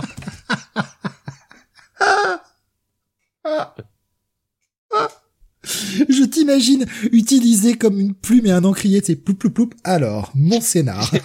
J'imagine ma bite sur ce putain de trône là, quand, quand, quand voilà, comme ça là, tu vois, en train de dire, ah bah, je, je, vais prendre un peu les réactions des gens, euh, histoire de, histoire de contrebalancer. Certains ont, aimé, certains n'ont pas aimé, hein, donc justement. euh, voilà. Alors, je, je, je, reprends un peu. Euh, excusez-moi, je retrouve un peu les messages. Euh, le, Bomas me disait, alors je vais pas pouvoir tout lire parce qu'il y a des éléments spoil évidemment. Euh, mais il me disait, un truc qui m'a un peu saoulé au début, c'est que le Joker fasse lourdement référence à la vie de Batman. Voilà. Mais euh, ensuite, il nous avait mis. Euh, J'ai bien aimé cet épisode, toujours aussi beau, nouvelle base prometteuse, un début très efficace, et j'aurais aimé voir durer tout l'épisode. Je l'ai lu avec l'OST de Batman en fond, j'étais dans l'ambiance de cette enquête creepy. Euh, j'étais vraiment pas chaud pour un retour du Joker, j'aurais préféré comme nous tous un arc sur le Sphinx ou un arc transition à la Daredevil tome 2, plus calme, un Batman qui digère les derniers événements et qui enquête pendant que Savage s'impose comme le kingpin de ce run, mais au final, il y a des idées intéressantes sur le Joker, et je me trompe probablement à 200%, mais j'ai l'impression que Zarski ne va pas en faire le centre de son run pour le traiter dès maintenant, surtout quand il construit tant de choses autour, nous disait-il. Moi, ça me dérange pas qu'il utilise, euh, qu'il utilise le Joker. Mais pas euh, le Joker de, cette manière là quoi. Et puis surtout euh, bon le mec il connaît alors évidemment comme dit Bonnie si c'est pour pour nous en débarrasser genre justement bah bon disons les choses comme comme elles sont hein, Batman qui tue hein, le Joker d'une manière ou d'une autre hein, comprenne qui pourra effectivement ce serait ce serait arrangeant. On serait débarrassé de cette version là et il aurait Chibzarski tout loisir de dire voilà c'est la version introduite par, par Snyder par Scott Snyder. Mais est-ce qu'on peut dire que le Joker de Scott Snyder est le Joker de Tom King et que le Joker de Tom King est le Joker de euh, de euh, de James Form J'ai l'impression que chacun écrit le Joker comme il a envie de l'écrire. Bah, enfin, le Joker de Tanyan Ford, euh, il avait aussi, et celui de Tom King d'ailleurs, il avait aussi 50 coups d'avance et et on, enfin voilà, c'est c'est ce Joker depuis le, le, début des New 52 quoi. Ce Joker stratège qui euh, qui a toujours euh, ouais mille coups d'avance sur Batman. Euh, bon voilà, ça ça fait longtemps qu'on a plus le Joker comme tu disais agent du chaos qui est totalement qui, qui a aucun plan quoi. Franchement, l'intrigue en lui-même, tu vois, avec admettons, tu vois, il y aurait un mec qui aurait euh, une vengeance à faire sur Bruce, voilà, qui qui aurait enquêté sur lui, qui connaîtrait ses maîtres, tout ça, euh, et qui euh, bah, qu'on découvrirait, qui sera un nouveau personnage. Ça justifierait le fait que ça sort que maintenant, voilà. Mais ce le Joker qui connaît tout, qui qui, qui connaît ça, enfin, si vous voulez, il faut forcément que ce soit un nouveau Joker, vous voyez ce que je veux dire pourquoi il sort ça à Bruce maintenant? Vous voyez ce que je veux dire dans dans euh, dans l'histoire de DC Pourquoi il a pas sorti avant? Pourquoi il a pas sorti dans Dis of the Family? Pourquoi ça ne vient que maintenant? C'est c'est ça aussi. Il faut faire un peu de beaucoup de suspension d'incrédulité de là-dedans. C'est à la limite un personnage comme Hush qui a vraiment cette fixation sur Bruce. Je me dis à la limite Hush, bon pourquoi pas? Raz, euh, bon admettons Raz serait pas mort, il aurait une vengeance, ça m'aurait fait chier par rapport à ce que Williamson a écrit sur Raz. Je préfère la version Williamson, mais à la limite Là, le Joker, pour moi, ça ça marche pas. Et je suis désolé, moi, ce que tu dis, Benny, t'as raison. Euh, si c'est le Joker euh, de, de, de, de, Snyder, tout ça, ça fait appel à la continuité. Mais je viens juste de voir dans Gotham War, Shildarski utiliser Two-Face en ne respectant pas le run de Ramvé. Voilà, en écrivant Two-Face comme un méchant lambda de merde, euh, au même niveau qu'un Firefly ou ou Ventriloque, quoi. Donc je peux pas lui faire confiance là-dessus non plus. Moi, c'est ça le problème. Après, ça c'est plus le boulot de l'éditeur, encore une fois, hein, de, de, de faire le, taf. Euh, c'est le euh, boulot de, de l'éditeur, effectivement. Ouais. Ça, on, on, en revient euh, toujours là-dessus, comme sur Gotham War par rapport à, à Redwood, Mathieu Rosenberg. voilà, il y a un éditorial qui est qui est qui est catastrophique, quoi. Comme il est sur Amazing Spider-Man. Voilà, et ça fait chier que ce soit quand même les deux titres flagship euh, de chacune des, deux plus gros éditeurs qui souffrent d'un éditorial aux abonnés absents quoi. Nico Chris nous disait tout à l'heure euh, là où je peux éventuellement rejoindre Bunny, c'est pas si mal que Zarski tente d'expliquer les trois jokers balancés par Jones sans aucune résolution. Pour le reste, j'ai abandonné Chip depuis longtemps, c'est de la merde. Euh, Graft nous disait mais est-ce qu'on en avait besoin de passer par là pour ce run? Passer par le Joker, euh, tout ça. Euh, et, et Bomas lui répondait J'espère que dans 10 ans, Zarski révélera qu'il avait un plan fou pour Batman, mais que son éditeur l'a forcé à faire un arc anniversaire avec le Joker, alors qu'il venait de finir Failsafe, puis bosser avec Tini, puis refaire du Joker, puis toujours aller plus loin dans le blockbuster, et qu'il a essayé du mieux qu'il pouvait pour raconter quelque chose. Ouais, mais tu vois, là, je, suis assez d'accord avec euh, Nico Chris qui dit s'il n'a pas la, s'il n'a pas de face pour refuser d'écrire de la merde, c'est son problème. Je suis assez d'accord avec ça. Je rappelle, et, je porte pas le mec dans mon cœur, attention, hein, vous le savez, je pense que vous écoutez l'émission depuis longtemps, pour, en tout cas pour certains. Je porte pas forcément Hickman dans mon cœur, je suis pas forcément fan de ce qu'il écrit. Mais lui, Hickman, quand euh, ça n'allait pas dans la direction qu'il avait prévu au départ, il a dit, bah, bah écoutez les gars, je me casse. Voilà. C'était pas ce qui était prévu au départ, vous m'aviez vendu le truc comme ça, vous voulez pas suivre le plan. D'accord, bah, allez-y, amusez-vous avec les bases que j'ai posées, vous voulez pas avancer à la suite, bah moi j'ai plus rien à faire ici en fait. Puis, quand même, c'est Chizdarsky qui qui a écrit quand même euh, Daredevil. Et quand DC va le chercher pour écrire Batman, le mec il avait quand même montré depuis euh, trois ans plus de trois ans sur Daredevil que c'était quand même un auteur de grand talent, y compris sur des sur voilà sur un, des quand même des, séries phares de l'univers de l'univers Marvel. Le mec le mec a quand même du poids. Pas me faire croire non plus que chez DC il y a un éditorial qui t'empêche de faire de faire ce que tu veux sur sur Batman. La preuve, Regardez Tynon Ford qui a pu écrire du Miracle Molly, du Clone Hunter, du Harley Quinn, du Ghostmaker. Voilà, il a fait, il a, il a créé tous les personnages qu'il voulait. Il a fait, il a fait tout ce qu'il a voulu. Euh, Ramvé, j'ai pas l'impression que l'éditorial de DC l'empêche de, de, de raconter l'histoire qu'il veut raconter. Simplement, j'ai la sensation que Ramvé, bon, il respecte un petit peu les, un peu plus euh, l'ADN des, personnages, quoi. Là, franchement, Chivzarsky, il, il, se met quand même un boulet au pied, quoi, avec cette histoire de Zourenar, quoi et, euh, et avec ce Joker là quoi. Il se, il se, franchement, s'il arrive à tirer une bonne histoire de là, euh, putain, c'est euh, c'est euh, c'est bah, Il va dans une direction plus originale, j'ai envie de dire quand même, qu'on attend moins sur un Batman.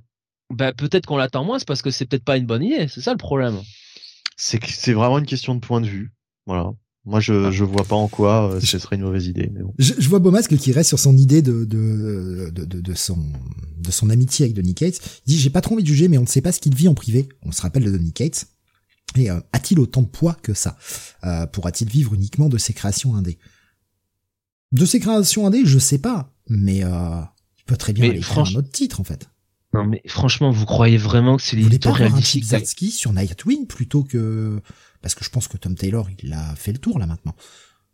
Même si son arc en cours est plutôt cool, hein. Mais je, mais, euh... mais je veux voir Chief Zdarsky sur Batman, moi ça me va très bien. Mais me faites pas croire que c'est l'éditorial d'ici qui a sorti l'idée de Face Safe, qui ou qui lui a dit d'aller faire Zourenar, ou qui Moi je pense que le, le, seul euh, truc qu'on lui a mis comme un boulet, c'est l'arc avec Tiny Howard, c'est tout. À la limite, je pense voilà, qu'il en voulait pas. Voilà. Ça à la limite, ça à la limite, je peux bien. Mais le reste, c'est du 100% Chief Zdarsky. Euh, enfin l'idée quand même de de de Redwood qui se fait quand même euh, violer euh, le cerveau là par Bruce euh, ça c'est ça a l'air quand même d'être une idée de Chipsarski hein, quand même hein, malgré tout hein. c'est dans son titre à lui hein. Bomas nous dit filer Batman à Taylor tiens non non non non non non Taylor il garde les Teen Titans c'est bien il écrit son petit truc Chipo on le met sur Nightwing et puis on remet Joshua Williamson qui a eu le temps de faire qu'un arc et demi on va dire puis on lui redonne le titre Batman en attendant mais mettez Joshua Williamson sur tous les titres d'ici, quoi, à ce compte-là, quoi, sans déconner. Enfin, si on en arrive là, mais c'est, qu'est-ce que je vous dis hein. Il y, a bien quelqu'un euh, qui, est capable d'écrire euh, Batman normalement, quoi. Enfin, on va quand même trouver, euh, on va bien finir par trouver un auteur. Bon sang de bonsoir, c'est pas possible, quoi. Mark Wade, il pourrait pas écrire un, un, bon Batman là, dans la continuité. Enfin, je sais pas, quoi. Il y a pas un auteur là. Putain, moi j'avais beaucoup d'expérience hein, en Chivzarsky. Graf hein. nous dit Ramvé, ouais, ouais, ouais, ouais, Ramvé sur détective. Moi, c'est vrai que j'ai pas été client du truc, mais vous, vous appréciez toujours autant et. Euh... Bah, moi, j'apprécie les deux, donc euh, je suis à la maison, quoi. C'est, c'est, c'est, c'est bien. Euh... Mais moi j'avais aimé le, enfin moi j'avais apprécié honnêtement le premier arc avec FaceF. Moi je, à part le dernier épisode, voilà avec la la descente dans l'espace qui est un peu, faut un peu suspendre l'incrédulité quand même. Mais le reste, moi j'avais ah. bien aimé le concept, j'avais quand même bien aimé le début. Mais après ouais. Euh, moi ce qui m'avait gêné c'était la fin, la fin dont on n'a jamais vu vraiment la le l'aboutissement puisqu'on était euh, avec une Gotham euh, laissée aux mains des machines et puis après on est complètement passé à autre chose c'est euh, c'est bien que tu parles de suspense en incrédulité. C'est une comparaison que j'avais fait à Beaumasque euh, en privé en lui disant ce que j'avais pensé rapidement de l'épisode. Euh, je voulais pas la prendre cette image, mais puisque tu as parlé de suspension d'incrédulité, je vais y aller. Euh, pour moi, on me demande, c'est plus la suspension consentie d'incrédulité, c'est du bondage. On m'a attaché pour que je suspende mon incrédulité. Pour moi, il y a rien qui va. Il y a rien qui va. On m'a attaché, on m'a dit voilà, ta crédulité, elle est là, elle est attachée. C'est pas moi qui consens de, de, suspendre le truc. Et ça me gonfle en fait. Encore une fois, vous l'avez très bien dit, euh, le côté agent du chaos du Joker. Oui, que le mec ait des plans, que le mec ait des ressources, que le mec utilise des des des henchmen. Je suis désolé, j'en trouve pas le mot français, mais des des, des employés, des hommes de main. Des, hommes de main. Voilà, merci. Euh, pour pour mettre en place les trucs. Mais mais oui, de toute façon, le Joker avait toujours eu des plans. T'as cité euh, t'as cité Killing Joke bien sûr, on voit bien qu'il avait des plans, il avait quand même euh, organisé son truc. Mais de là à ce que le mec, il connaisse tout sur tout sur la vie de Batman, enfin, à un moment, à moins qu'il ait des pouvoirs de Dieu pour voir le passé, le présent et le futur, Ça n'a aucun putain de sens et je ne veux pas lire ça. Oui. Ça ne m'intéresse pas. Je ne suis pas contre qu'on fasse évoluer les persos, mais qu'on les fasse évoluer dans le bon sens. Batman, c'est Batman. C'est pas Green Lantern, c'est pas Superman. Mais on a on a l'impression que euh, tu découvres ça avec Zdarsky, mais, non, mais c'est tout aussi con. Et, et, oui, mais je, enfin, c'est pas que je découvre ça avec Zdarsky, c'est que la cour est pleine et que Zdarsky, bah, c'est la goutte d'eau qui fait déborder le vase à merde. Mais même, mais même Death of the Family, c'était mauvais, putain. C'est pas une question de Zdarsky ou pas. Cette cette utilisation du Joker comme ça, ça ne marche pas. C'est pas, enfin voilà, c'est pas, c'est c'est c'est pas bien. Euh, je veux dire, euh, bon, euh, voilà, c'est faut, faut, quand même après se dire que le Joker, il, circule dans l'univers de, de, Gotham. Alors je sais bien encore une fois que avec Gotham War, on a la moitié des vilains de Gotham qui a découvert la Batcave en dessous du Wayne Manor. Bon, voilà aussi quelle super idée. Voilà, ça je suis bien d'accord.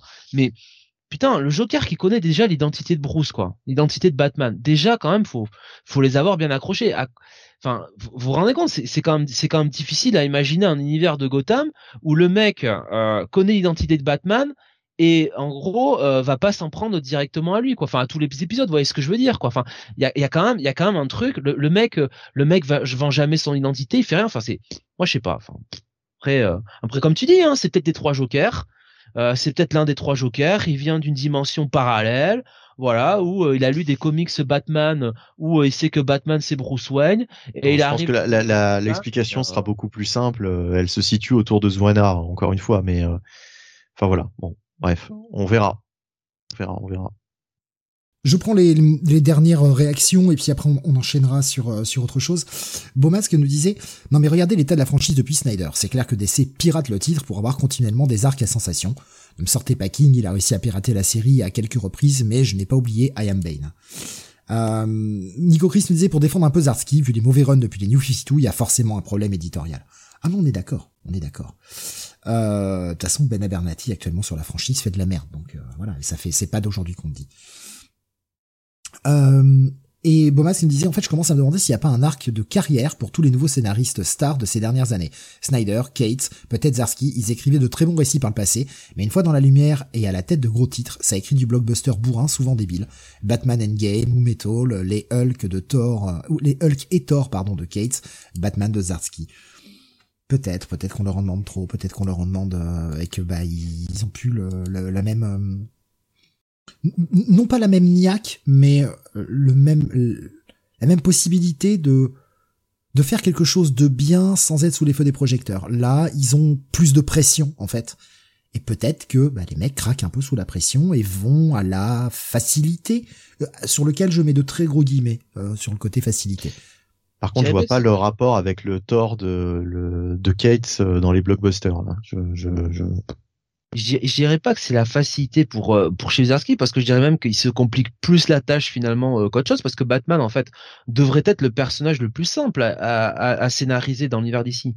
C'est un putain d'inspecteur glorifié quoi. C'est un mec c'est un mec qui est un détective qui fait des enquêtes, qui se bat de temps en temps comme un ninja, qui a pas de super pouvoir donc t'es pas gêné par les super vilains avec une échelle de puissance ou quoi que ce soit. C'est quand même plus simple d'écrire Batman que d'écrire Superman, sans déconner. Faut être clair. Ou Green Lantern, ou Flash, ou Wonder Woman. Euh, et, donc, au lieu d'aller à la simplicité, là, j'ai l'impression qu'il se complique la tâche avec des histoires de multivers, de je ne sais quoi, de, de Et, euh, et voilà. Pourquoi ça a marché euh, sur Daredevil? C'est qu'au bout d'un moment, le mec aussi, il est revenu un peu aux sources du personnage, quoi. Finalement, il a, il a repris ce qui avait marché avant, quoi. Il a pas cherché à réinventer la roue, quoi. Il a mis sa touche, sa touche à lui, euh, touche des fois qui ont déplu, hein, notamment, notamment à Sam, mais il n'a pas non plus, je dirais, euh, comment dire, il n'a pas non plus euh, complètement réinventé le personnage, quoi. Là, là, il nous écrit Moon Knight, on a l'impression. Voilà. Pour, répondre à ta question, Benny, Thor au début avec le Galactus mort là, bah oui, oui, oui le côté blockbuster. quoi. Bah tu mets un Galactus mort, c'est comme quand tu mets un gardien mort, hein, tu sais. Oh là là, un gardien, un Watcher quoi, comme Ouais, enfin bon. Ah bah dans l'échelle de puissance, tu peux difficilement faire plus quoi. Ouais, mais c'est du tort, donc euh, moi ça me choque pas si tu veux de voir un Galactus mort et de voir des dieux. Enfin, tu vois, c'est c'est c'est c'est voilà quoi, c'est à la hauteur du perso, mais, bon. Euh... Ce, ce, côté dernière page, j'en finirai là pour ma part. Euh, ce côté dernière page, je trouve ça aussi con que quand euh, Morrison nous avait fait Return of euh, Bruce Wayne ou Return of Batman, je ne sais plus, quand on avait le Batman qui voyageait à travers le temps et qu'on avait ce symbole de Batman partout, là, Barbatos, mes couilles, je trouve ça aussi con. Et euh, les années passant, j'ai pas changé d'avis. Hein, je trouve ça débile. C'est retour dans Bruce Wayne, hein, effectivement. Ben moi, enfin c'est peut-être ce que j'ai aussi aimé avec le run de, de Spencer, c'est-à-dire que le mec sur Spider-Man, c'est-à-dire que le mec prenez je, comprenais pas. toute la continuité, même les histoires mauvaises, pour les utiliser et pour euh, pas tenter d'améliorer le truc, mais c'est les utiliser pour raconter autre chose, pour raconter. Euh, enfin, voilà, c'est vraiment. Je retrouve ça avec Zdarsky, quelqu'un qui est capable d'utiliser tout, même les trucs qui euh, nous ont paru moins bons.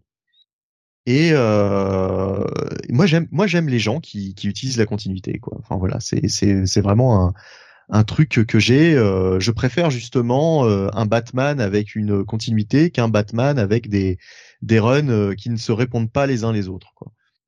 Bon. Ça t'aura pas échappé que le run de Spencer est quand même meilleur que Fesky Chipzarski sur Batman hein? Et j'ai envie de te dire pour le moment on en a surtout beaucoup moins quoi. On a on a quoi? On a une quinzaine d'épisodes. Euh, bon, on verra, hein, euh, on verra euh, par la suite, mais mais si ça m'aura échappé, Jonathan, parce que bah moi je je, peux pas je peux pas te voilà, je j'en sais rien. Ça fait. quand même le combien? Le 13e là, le 15e de Batman là, qui fait Chipzarski, je sais plus je sais plus exactement le donc bon quand même, je pense qu'on est on est capable maintenant de hein, voilà. Bah ouais, bah mon avis, c'est que hormis Gotham War, moi j'aime bien. On va passer parce qu'il y a aussi autre chose. Il y a quand même, euh, il y a quand même un backup. Moi, je vous avoue, je, à la fin de l'épisode, j'ai même pas voulu lire le backup. J'ai fait, allez, c'est bon, adieu. Je me casse. Moi, je n'irai pas lire la suite. Hein, vous avez bien compris. Moi, je vais déjà donner ma note. C'est un pass. Voilà. Euh, je, je, peux pas, je peux pas cautionner ça. c'est hors de ma conception du truc. Mais le backup, je pense que vous l'avez lu, qui je crois est sur Vandal Savage, un truc comme ça. Oui, bah euh, c'est sur Savage. Euh, euh, merde, j'allais dire Savage Dragon, n'importe quoi. Euh, Vandal Savage, euh, donc au scénario, Roré Corona au dessin, euh, Ivan Placencia à la colorisation. Bah voilà, on voit ce qui arrive à Vandal Savage après les événements de Gotham War. Donc effectivement, on s'en doutait, hein, il n'est pas mort. D'ailleurs, il s'en sort un peu facilement à la comment dire sans que personne s'en aperçoive quoi. C'est à dire que voilà le, mec euh, le mec est là euh, il ressort des décombres euh, près de Wayne Manor enfin voilà. Il reprend sa petite vie. Bon bah peut-être que Zdarsky va vouloir réutiliser le perso plus tard. En tout cas en tout cas voilà il est là il il le réintroduit dès le dès ce backup. C'est pas c'est pas un backup mémorable quoi. Franchement voilà c'est assez anecdotique Ouais, et puis euh, bon, euh, il y a une semaine. Un côté Craven le chasseur, hein, je trouve. Euh. Il y, a, y, a, une semaine, il était censé être mort avec la météorite. Bon bah voilà. Une, semaine après, une semaine après, donc les deux morts supposés sont déjà vivants en fait, Catwoman et Vandel Savage, donc c'est très bien. Bon, je m'en fous hein, après. Mais là aussi, encore une fois, est-ce que il y a eu discussion entre Ramvé et euh, Darsky pour comment on utilise Vandel Savage Parce que quand Ramvé introduit Vandel Savage dans son run, c'est pas le même Vandal Savage. On a bien l'impression que Ramvé, il pense à une utilisation différente de ça. Donc là aussi, euh, est-ce qu'on se parle en tant entre les auteurs? Est-ce qu'on se parle au niveau des éditeurs? J'ai pas l'impression, quoi. Bah, c'est peut-être pour ça qu'il a dû le, ressusciter euh, Fissa, quoi, en fait. Peut-être, peut-être, t'as tout à fait raison, ouais, ouais. Mm. Genre, bon, je, je, je remets le jouet à sa place avant que euh, le, reprenne, quoi. Bah oui, voilà, ouais. Bon, voilà. Mais euh, ouais, euh, assez anecdotique ce backup. Euh, à part si euh, effectivement Vandal Savage aura encore un rôle à jouer dans ce dans ce run, peut-être. Enfin, en tout cas, c'est marqué Part 1, donc j'imagine que on va encore le suivre à travers d'autres backups prochainement. bon, malheureusement. bref. bah du coup, Jonathan, ta note alors? Ouais, un petit check-it. Un petit check-it un petit ticket, pas moi. Et alors c'est pas c'est pas en fonction de ce que vous avez dit. Hein, je, je, j'avais déjà pris ma décision bien avant. C'est mon coup de cœur de la semaine. voilà. Bah oui, mais pas de problème. Hein. Bah, au contraire, Bruno. Je non, fais mais, de Bruno. mais au euh, contraire, enfin, je veux dire, euh, voilà. Chacun expose ses arguments, mais on n'est pas là pour forcément faire changer. J'ai- mis-. J'ai mis un petit bail sur Shazam que vous avez pas des masses appréciées non plus, hein, donc euh, voilà. Non mais voilà, c'est ma lecture de la semaine euh, par rapport à ce que j'ai lu d'autres. euh, voilà. Ok. Euh, eh bien, on va continuer avec toi, Jonathan. Titre de la semaine dernière, le Mighty Morphin Power Rangers numéro 113. Ouais, alors je vais quand même aller assez vite euh, parce que c'est un titre de la semaine dernière. Donc c'est la suite du euh, du gros event hein, Darkest Tower. J'ai pu rattraper enfin le numéro 112 et le numéro 113. C'est toujours scénarisé par Melissa Flores avec euh, des dessins de Simona euh, Di Gianfelice et une colorisation de Raoul Angulo. Alors je dois dire que Simona Di Gianfelice ça marche très bien. Je pense qu'on la retrouvera assez vite hein, sur DC euh, ou Marvel, sur DC et Marvel ou Marvel euh, donc euh, sur un titre de super super pyjama parce que ça lui correspond bien. Et donc, en fait, à la fin du 111, et c'était ensuite narré dans le 112, eh bien, on avait quand même Dark Spectre qui avait été enfin ressuscité par euh, par Mistress Vide, par Rita Repulsa, donc Dark Spectre, le grand méchant un peu de tout cet univers euh, Power Rangers, et euh, surtout un petit peu euh, le gros antagoniste de Power Rangers in Space, hein, Power Rangers dans l'espace, hein, la série la série live, donc de 99-2000. Et en fait, Dark Spectre, qui était un peu prisonnier dans une zone du Morphin Grid, il n'a pas fait que ressusciter. Il a été plus ou moins, comment dire, euh, il a plus ou moins, enfin, l'âme de Dark Spectre a intégré, euh, eh ben, le corps de, de Zordon, tout simplement. Euh, voilà, Vessel, hein, donc le, le corps hein, physique de Zordon, euh, maintenant est dirigé par Dark Spectre. Et donc lui et Rita, eh bien, vont parcourir un petit peu l'ensemble des univers pour rallier de force les Power Rangers de chacun de ces univers euh, à leur cause. Donc là, on va notamment trouver les dinos, euh, les dinos Charger, je crois. Euh, je crois que c'est la série de 2016-2017. Je ne sais plus exactement. Je crois que c'était Zuran. Non, c'était pas. Q Ranger, je sais plus. Bref, euh, et donc euh, pendant ce temps, euh, on a quand même bah, sur l'univers proper, hein, sur la Terre, la Terre normale hein, des Power Rangers, on a un peu Billy qui qui essaye un petit peu après la discussion qu'il a eu avec Grace dans l'épisode précédent de, de mener un peu la contre-attaque, et donc il va rassembler un petit peu des des forces sur Promethea. Euh, il va être aidé par euh, les Rangers euh, de Dragon, qui a formé sa petite équipe avec des membres de son univers. Voilà, dans l'un des Power Rangers Universe, hein, l'un des Tain. Donc voilà, ça permet de revoir Scorpina, merveilleuse Scorpina. Quel personnage phénoménal. Voilà, donc donc voilà, ils vont essayer un petit peu de monter monter un petit peu la contre-attaque. Euh, ils vont aller euh, sur euh, le le le vaisseau des Power Rangers Hyper Force.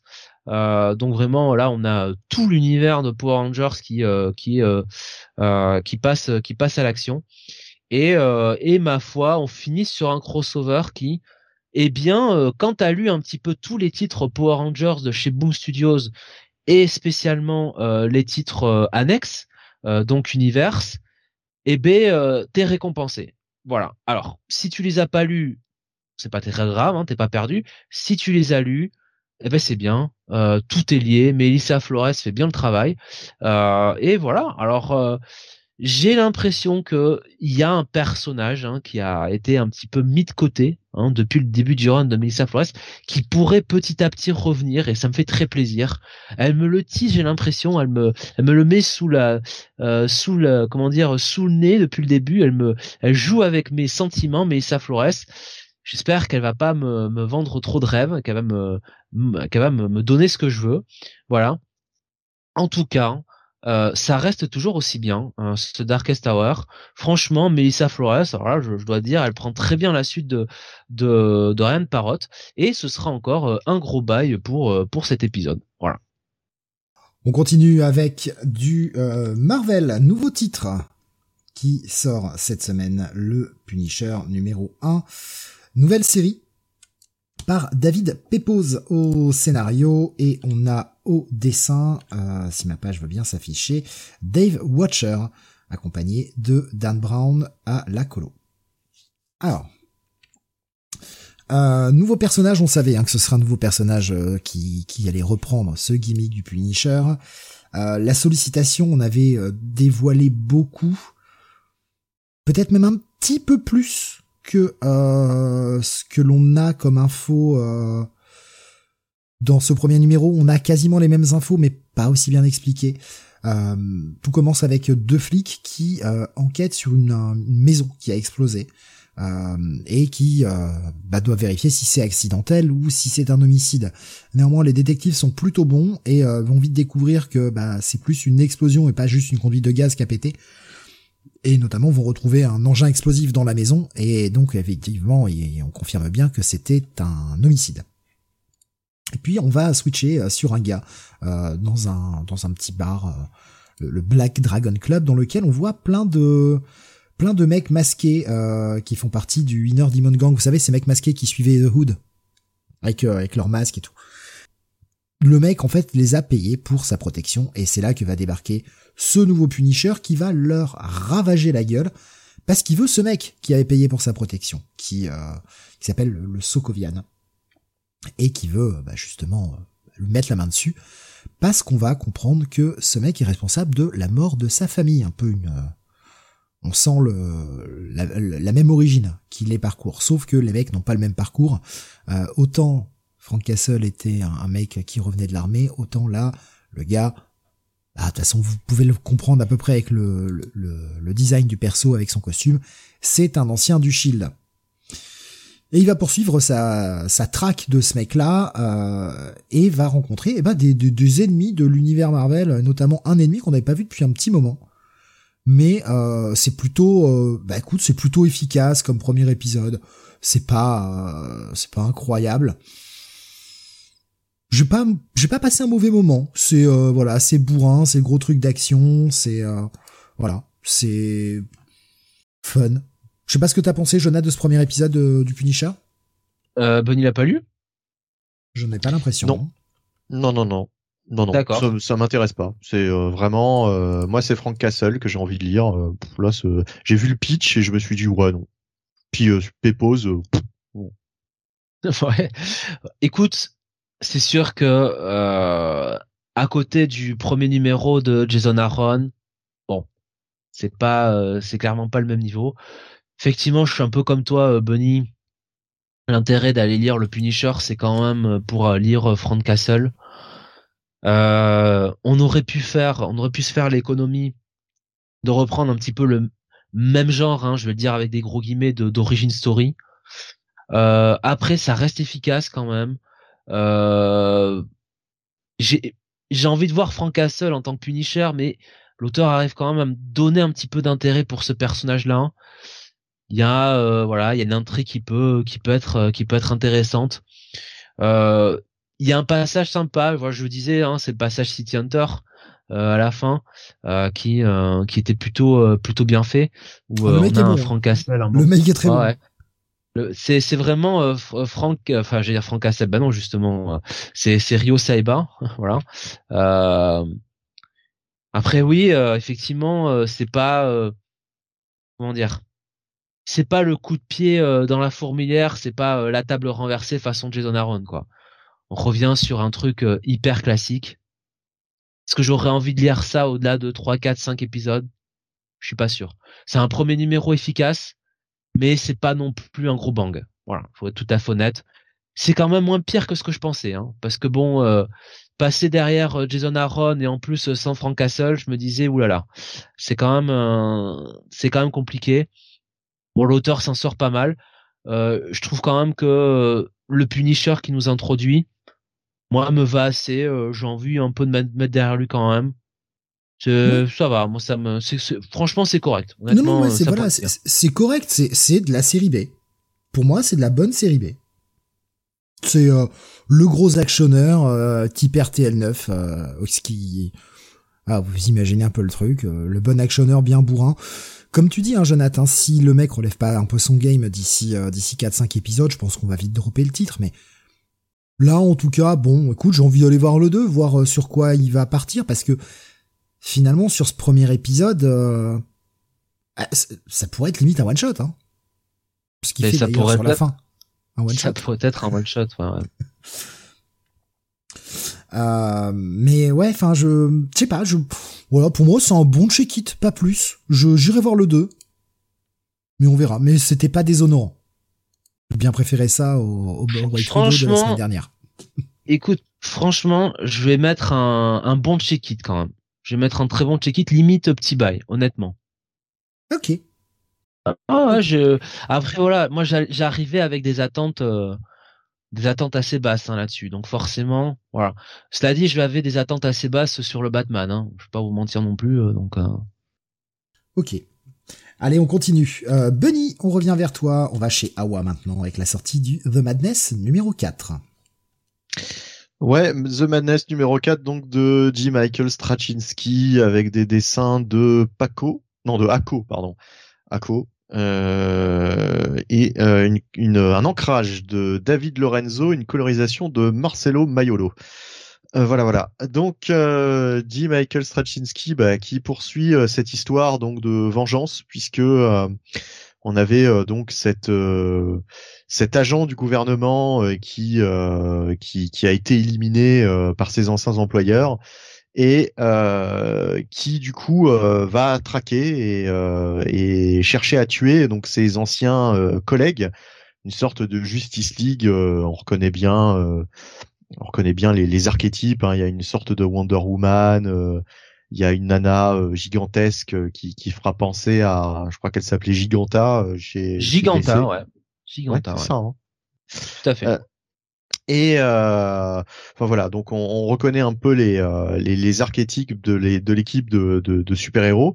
Euh, dans le premier épisode, elle avait été, enfin sa famille avait été atomisée donc par un missile. Euh, euh voilà, et elle était euh, donc la seule survivante. Elle avait survécu grâce à ses pouvoirs qui ont été d'ailleurs un petit peu modifiés par, ces, par cet événement.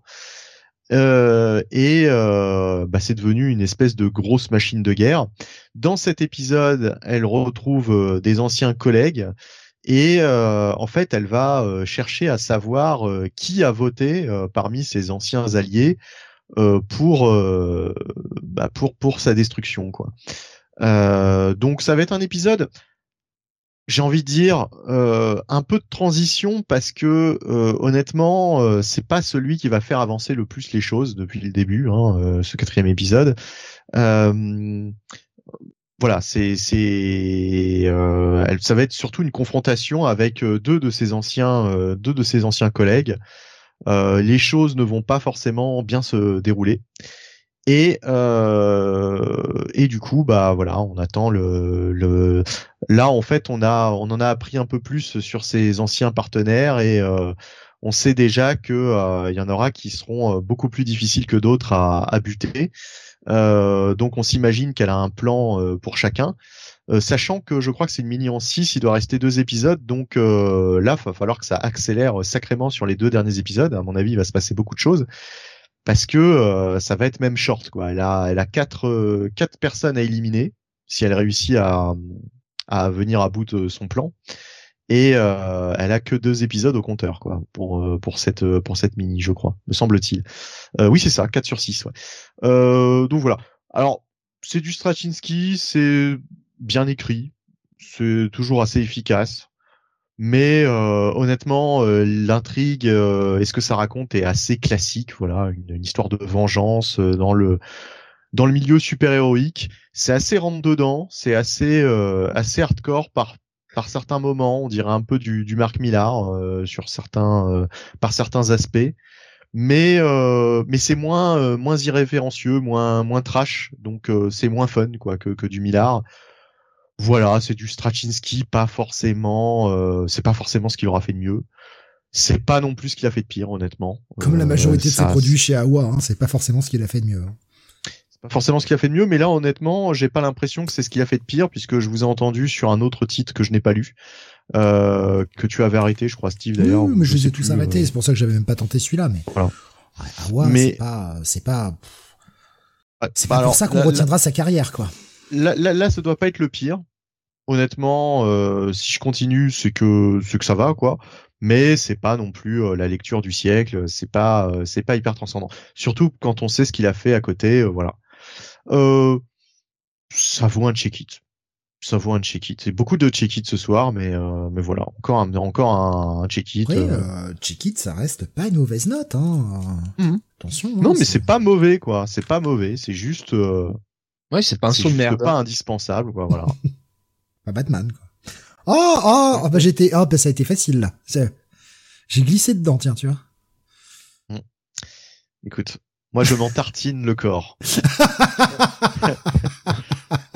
Franchement, si un jour tu nous fais, euh, euh, comment dire, une une review là, comme ça là sur la la la, vidéo de, de YouTube déguisé en Zourenard, moi je dis euh, chapeau. Mais chapeau comment, alors déguisé en Zourenard, mais version euh, version Bunny quoi, version moi, parce que ce sera pas, j'aurai pas le costume de Batman, ça n'a aucun sens.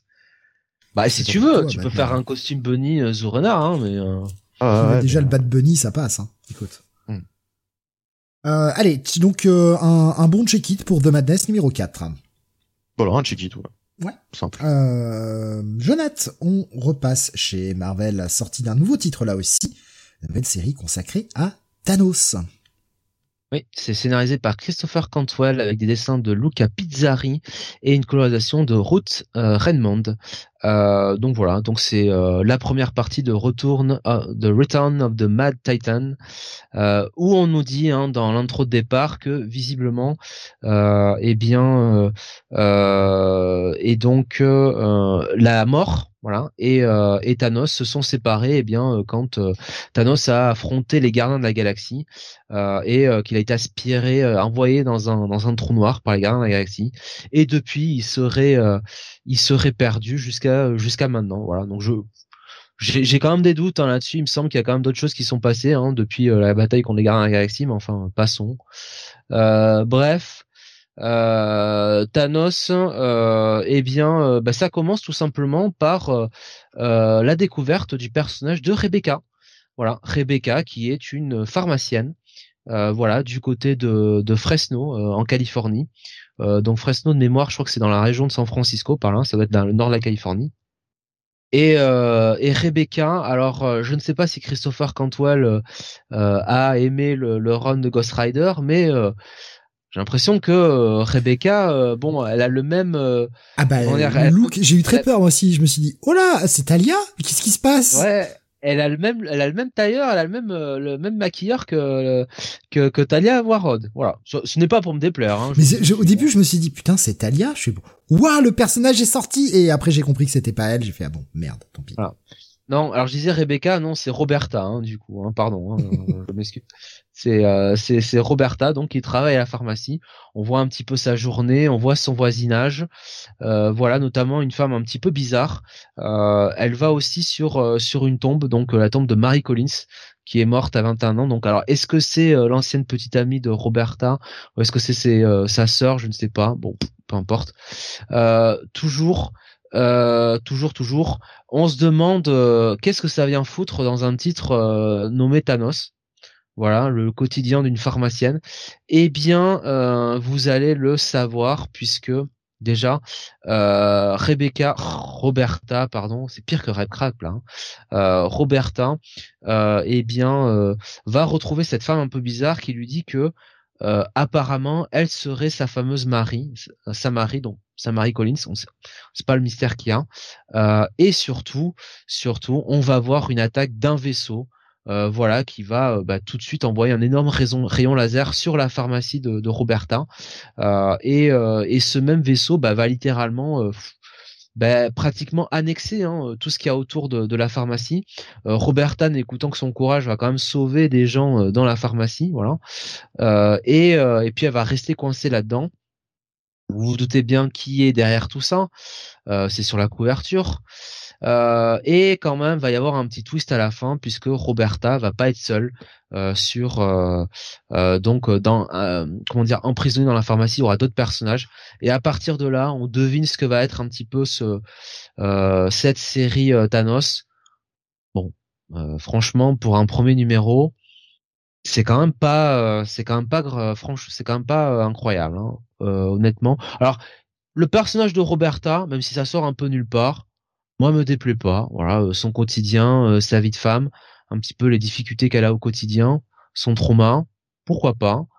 Mais comme dirait l'autre, on lit quand même un titre Thanos et ça serait bien de, euh, voir Thanos quoi là-dedans, hein, a priori. Ou si c'est simplement l'antagoniste, bon, de démarrer un petit peu l'épisode là-dessus, de nous faire comprendre bah qu'est-ce qu'il en est de lui, quelles sont ses motivations, ou en tout cas qu'est-ce qu'il a envie de faire, qu'est-ce qu'il fout là. Là, il y a rien de tout ça. C'est un peu vite quand même. pour un premier numéro, c'est assez gênant. Mhm. Et euh, bon, écoute, euh, je sais pas si je suis, je crois que je suis le seul, hein, de toute façon. Non, non, je l'ai lu, je l'ai lu. Ah, t'as eu aussi, voilà. Ah, ben, pardon, excuse-moi. C'est pas grave. Euh, Kael qui demandait, euh, c'est un ongoing. Euh, bah, Nico Chris répondait pour moi oui, mais avec Marvel. Oui, c'est vrai. Ça a l'air d'être annoncé comme un ongoing. Maintenant, un ongoing de combien? De 10 épisodes peut-être, effectivement? Ou, ou est-ce que ce sera 25 épisodes? On verra. Euh, je suis assez d'accord avec toi sur le début. Je me disais, mais qu'est-ce que je lis, en fait? Enfin, je comprenais pas où ça allait, en fait, c'est surtout ça. L'écriture était pas mauvaise en soi, mais je comprenais pas où ça allait. Assez lourdin quand même avec euh, le moment où on nous raconte sa télé-réalité de mes couilles là, euh, où on n'en a rien à battre. De, ah oui, c'est vrai, je Qui veut épouser mon fils ou je ne sais quelle autre saloperie ou Greg non, euh... de Bachelor, sûrement. Bachelor, ouais, Bachelor. Bachelor ou Bachelorette en l'occurrence. Tout ça, je m'en battais les couilles et je commençais à arriver à la moitié de l'épisode et je commençais à me dire ouais, mais tu vas où avec ton truc? Parce que, enfin, c'est chiant quoi. Ok, il y a le vaisseau qui arrive, qui déglingue Fresno, qui euh, soulève une partie de la terre, euh, qui enlève le quartier de Fresno et tout. Là, je me dis ouais, ok. Et puis il y a la phase 2 avec euh, bah, les personnages qui vont venir voir Roberta. Et là, ça prend toute une autre tournure qui m'a rendu extrêmement curieux parce que on comprend vite le côté faux souvenir, tout ça. Je vais pas en dévoiler plus. Faudra lire pour comprendre ce que je veux dire. Le côté faux souvenir, mais ça m'intrigue énormément de pourquoi, qui est-ce, pourquoi en est-on arrivé à ce point-là? On sent les machinations et on comprend très bien quand on voit quel groupe est de retour. On comprend très bien quelle machination il y a, mais dans quel but Qu'est-ce que l'on cache? Je, ça m'a rendu curieux. Et sur un début qui était franchement pas ouf, il a réussi à me capter un peu sur la fin, ce qui fait que j'irai quand même voir l'épisode 2, parce que je veux voir euh, je veux en voir un petit peu plus. J'ai bien aimé le, retournement de situation mystère. Oui, oui. Voilà. Mais, euh, mais je suis comme toi, sur le départ, je me disais, ok, ok. Et je tournais les pages, je me disais, ça va où? Ça va, c'est chiant, en fait, je, je m'en branle, quoi. Déjà que tu me fais croire que c'est Talia, et en fait c'est pas elle, alors euh, bon, c'est chiant, quoi. Et puis après, après, il y a un petit, un petit second souffle, voilà. Euh, pour moi, ça va être un, je vais quand même rester sur un check-it. Allez, je vais mettre un check-it plus. Faut dire que la partie graphique est pas incroyable et ça n'aide pas des masses. Ouais. Moi, ouais, check-it. Pas plus. Allez, on continue et on passe. Euh, oui, nouvelle série indé là aussi. Alors je regarde, j'ai pas l'impression qu'il y ait des gens qui l'aient lu. Euh... Grave qu'ils aient bachelor dans Thanos, fallait oser. Ouais, ouais, fallait oser. Ouais, ça, je... ça c'est le truc, j'ai pas très bien compris. Euh, Petrolhead, nouvelle série chez Image. Alors, c'est écrit, si je retrouve mon, mes infos, parce que putain, j'ai plus rien sous les yeux là. C'est écrit par Rob Williams, c'est dessiné par pillé par, je sais pas comment le prononcer, P-Y-E ou Pi, ou je, ne sais pas comment le prononcer, qui fait à la fois euh, les dessins, mais également le lettrage, la colorisation, et qui a fait aussi tous les designs, euh, enfin voilà, le mec artiste euh, complet. De quoi ça parle? On est sur un, monde futuriste. Euh, on va le comprendre assez vite, l'histoire va être racontée assez vite. Euh, on est sur un monde futuriste dans lequel bien l'humanité s'est faite euh, déglinguer par des problèmes de pollution et il ne reste plus que quelques dômes sur Terre dans lesquels les humains les humains survivent. toute cette toute cette société est gérée par un espèce de de robot intelligence artificielle qui s'appelle The O ou The Zero. Je suis pas certain, c'est jamais précisé si c'est un O ou un 0. Ça peut être un O comme pour origine, comme ça peut être un 0 parce que voilà, j'en sais rien. Euh, qui euh, contrôle la société, contrôle le bien-être des des humains et ce bien-être passe notamment par leur faire oublier la situation de merde dans laquelle ils sont et en créant des euh, activités, du divertissement toujours plus extrêmes et notamment des courses de voitures typé euh, type course un peu stock car euh, plus destruction derby dans dans l'esprit que de la NASCAR quoi. Ces euh, courses de voitures assez rentre dedans sont pratiqués par des robots parce qu'on va pas mettre en danger le peu d'humains qui restent, pratiqués par des robots et tout est géré à coup d'algorithme. Ah, 30% du public apprécie ce pilote, donc on va pas trop le faire gagner. Il y a un petit côté course écrite comme des storylines de catch où on sent que il y a un côté presque prédéterminé, quoi. Ou en tout cas, on change le script un peu en cours de route. Sauf que euh, bah cette mode elle est passée, ça c'était il y a dix ans, et depuis un des seuls pilotes qui a décidé de se barrer et qui n'est pas forcément un pilote robot, hein, qui euh, qui est pas forcément un mec qui était très populaire, a décidé de se retirer quand il a vu un accident arriver, quelque chose qui n'aurait pas dû se passer, et il a compris que de toute façon ils allaient tous crever, ils étaient juste là pour être détruits, euh, pour le plaisir de ces humains. Sachant qu'en plus ils ne sont plus euh, bienvenus dans les quartiers euh, où résident les humains, on les fout à l'extérieur parce que bah, c'est des robots et que bah ils polluent, donc on les veut plus.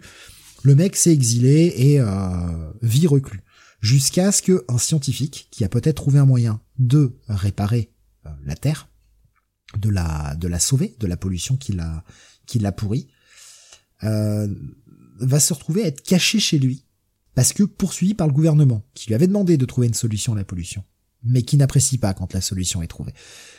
Ça va partir en, en gros en gros actionneur, en gros road trip. L'univers est assez fouillé, il y a pas mal de trucs qui, sont assez sympathiques, qui sont assez intéressants, qui me donnent envie d'aller voir la suite. L'épisode fait une bonne quarantaine de pages, donc euh, il y a quand même de quoi lire, il y a quand même de quoi s'amuser avec. J'ai passé un bon moment, visuellement c'est très agréable, la, colorisation y est pour beaucoup, et euh, le fait que ce soit un mec qui ait tout fait, bah putain c'est vraiment pas mal quoi. Donc euh, bah là aussi je vais être sur un un bon gros check plus, presque un petit bail. J'ai peur que ce soit un peu euh, concon en fait, enfin façon de parler qui qui est pas tant de profondeur que ça parce que bon la profondeur on la voit. Attention faites à votre planète la pollution c'est dangereux. Oui bon j'aimerais bien qu'il y ait un peu plus de messages que ça. Donc on verra si là en tout cas sur ce premier c'est pas forcément le cas.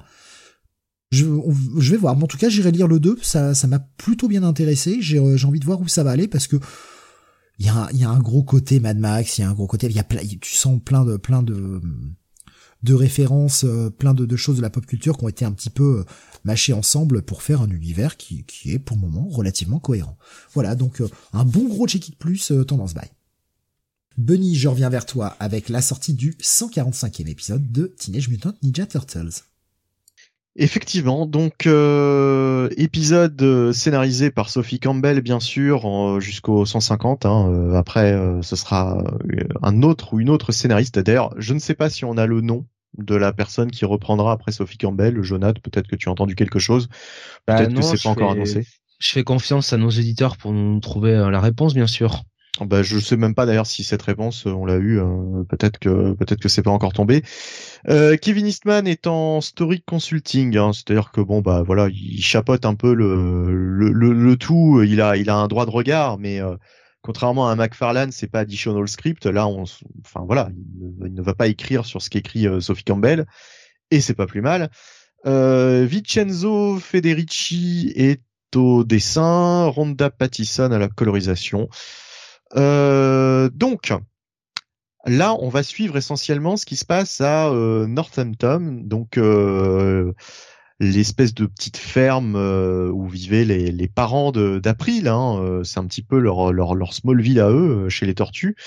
L'endroit où ils vont un petit peu se reposer, se recueillir, loin de la ville.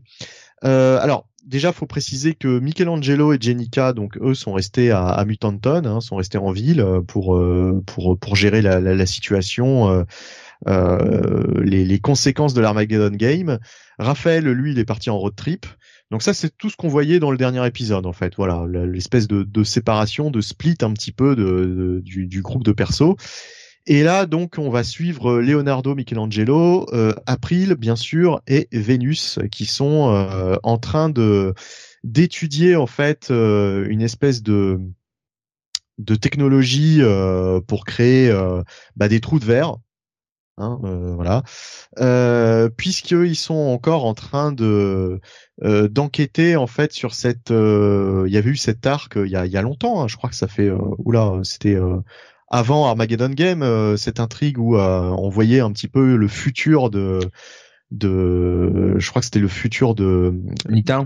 De, Lita, voilà exactement, je vais chercher son nom. Euh, et euh, donc c'était une intrigue qui avait été posée là avec euh, cette fameuse menace de Armagon, euh, à ne pas confondre avec Armageddon justement. Enfin, bien que euh, bon, on peut y voir un certain lien hein, d'une certaine manière, c'est pas anodin. Euh, ce Armagon, euh, donc euh, qui cette espèce de menace qui vient du futur et euh, ils essayent de, de, prévenir, de changer ce futur, de l'empêcher d'arriver. Donc on va être dans une intrigue avec des voyages dans le temps, etc. mais justement, les choses vont, vont mal se dérouler. Il va y avoir une des individus qui vont sortir de ce trou de verre. Euh, D'ailleurs, un individu assez euh, mystérieux hein, qui va qui va intervenir.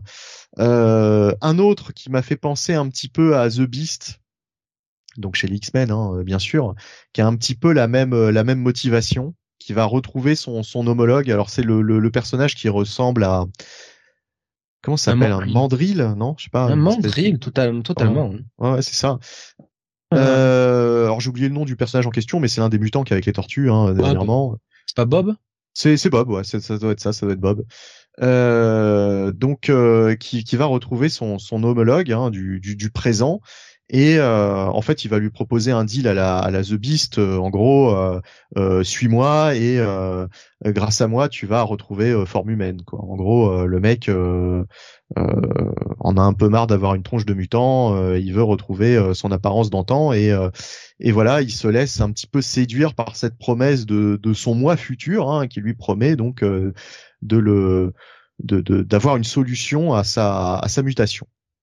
Euh, à partir de là, donc effectivement, les choses vont, vont mal se dérouler. il va y avoir une espèce d'être étrange qui va sortir de ce trou de verre, une confrontation avec Donatello et, et euh, Leonardo. Non, d'ailleurs, c'est, je crois que c'est juste. Euh, alors, c'est lequel des deux? C'est Donatello ou c'est Leonardo qui, qui se retrouve à, à se bastonner là avec Vénus et puis. C'est Donatello, ouais. C'est Donatello. les choses vont mal se dérouler et bah, tout ce petit monde va, va finir aspiré dans le trou de verre.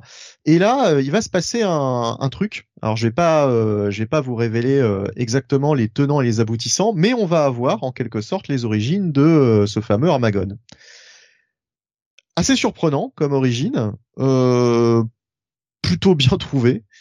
Et, euh, et, voilà, et épisode ma foi assez plaisant. Euh, J'étais pas forcément super emballé au début, et euh, franchement cet épisode est beaucoup plus réussi que le précédent. Euh, voilà, j'ai trouvé l'épisode sympathique, même si euh, c'est un petit peu le, le truc que je que je disais par rapport à Shazam. Euh, en fait, ce que je ressens quand je lis du Sophie Campbell, c'est que en général, c'est une histoire, un scénario. Euh, elle est beaucoup moins à poser des subplots comme euh, Tom Holtz pouvait le faire sur les, les, les 100 premiers épisodes. Quand on lisait des Tortues Ninja avant, on avait 50 000 subplots dans tous les sens. Enfin voilà, il y avait plein de petits trucs qui étaient disséminés ça et là dans une histoire. Là, elle se concentre vraiment sur un sujet principal alors c'est une autre façon de faire.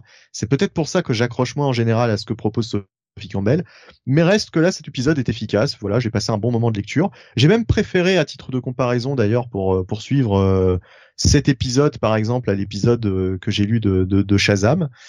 Euh, voilà, bah, bah, écoute, je vais te laisser la parole, Jonathan. De toute façon, toi, tu l'as, tu l'as forcément lu aussi.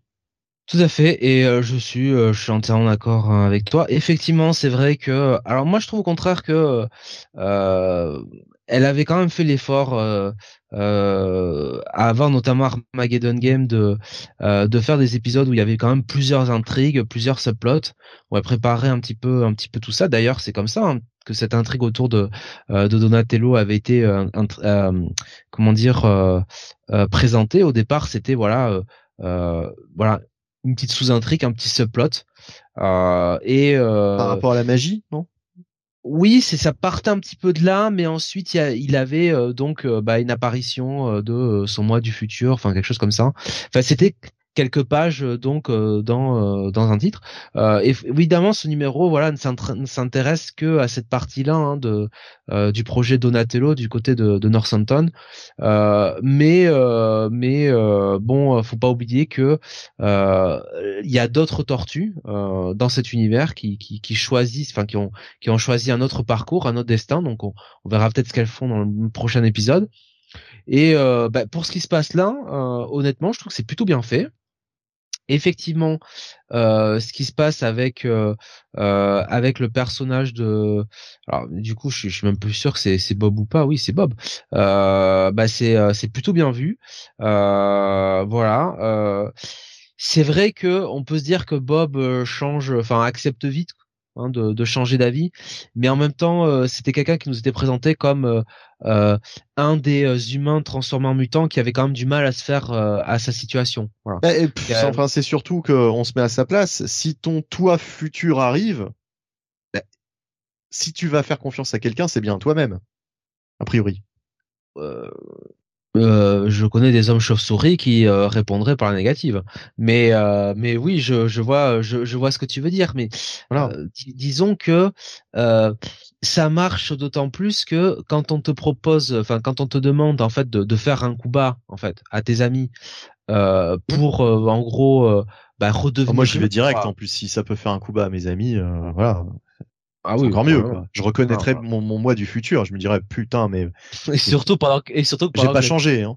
Et surtout pendant que les autres sont en train de dormir, tu vois. C'est ça. Voilà. Ça c'est fort quoi. Voilà. Donc non mais le fait que ce soit Bob justement euh, qui soit euh, la personne, ça ça marche d'autant plus parce qu'effectivement lui on sent que euh, il a du mal à se faire au fait d'être mutant. Donc voilà, c'est plutôt c'est plutôt bien vu. J'aime bien le la l'introduction du personnage de Vénus, euh, qui est une bonne idée de la part de, Sophie Campbell, parce qu'on est vraiment, alors là, euh, vraiment, euh, on reprend un petit peu le l'idée de départ de Vénus dans la, série TV qu'on aimerait tous oublier, mais ça a été mieux fait de la part de, Sophie Campbell. Voilà, donc non, plutôt un plutôt alors, est-ce que Vénus, est-ce que Vénus ne fait pas un peu double emploi avec Jenica, malheureusement?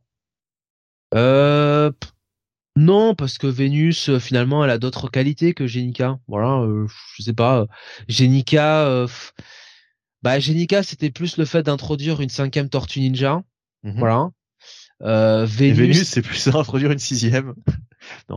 Bah non, Vénus, oui et non, oui, mais euh, Vénus c'est plus sur le plan mystique, tu vois, sur le plan, euh, magique, c'est c'est un peu, c'est un peu différent. Si tu me demandes si j'aurais fait sans Jenica et si j'aurais plutôt introduit Vénus comme ça, oui, euh, je te dirais, je te dirais, je préfère de loin Vénus. Mais bon, écoute. Mm. voilà, Jenica est là, Jenica est là. Hein. Euh, donc non, évidemment, comme tu dis, Argadon, Armadon, je sais plus comment. Armagon.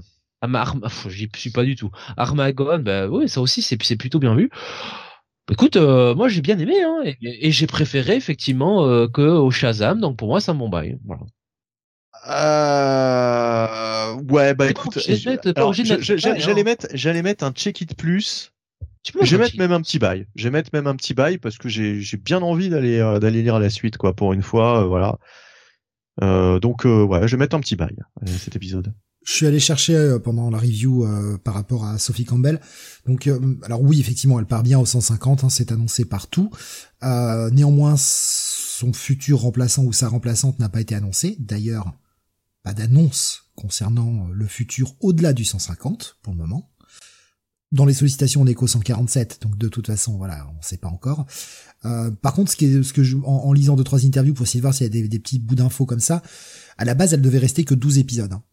Finalement, on est resté 50. Donc, euh, hmm. sacré run. Mine de rien, c'est un sacré run.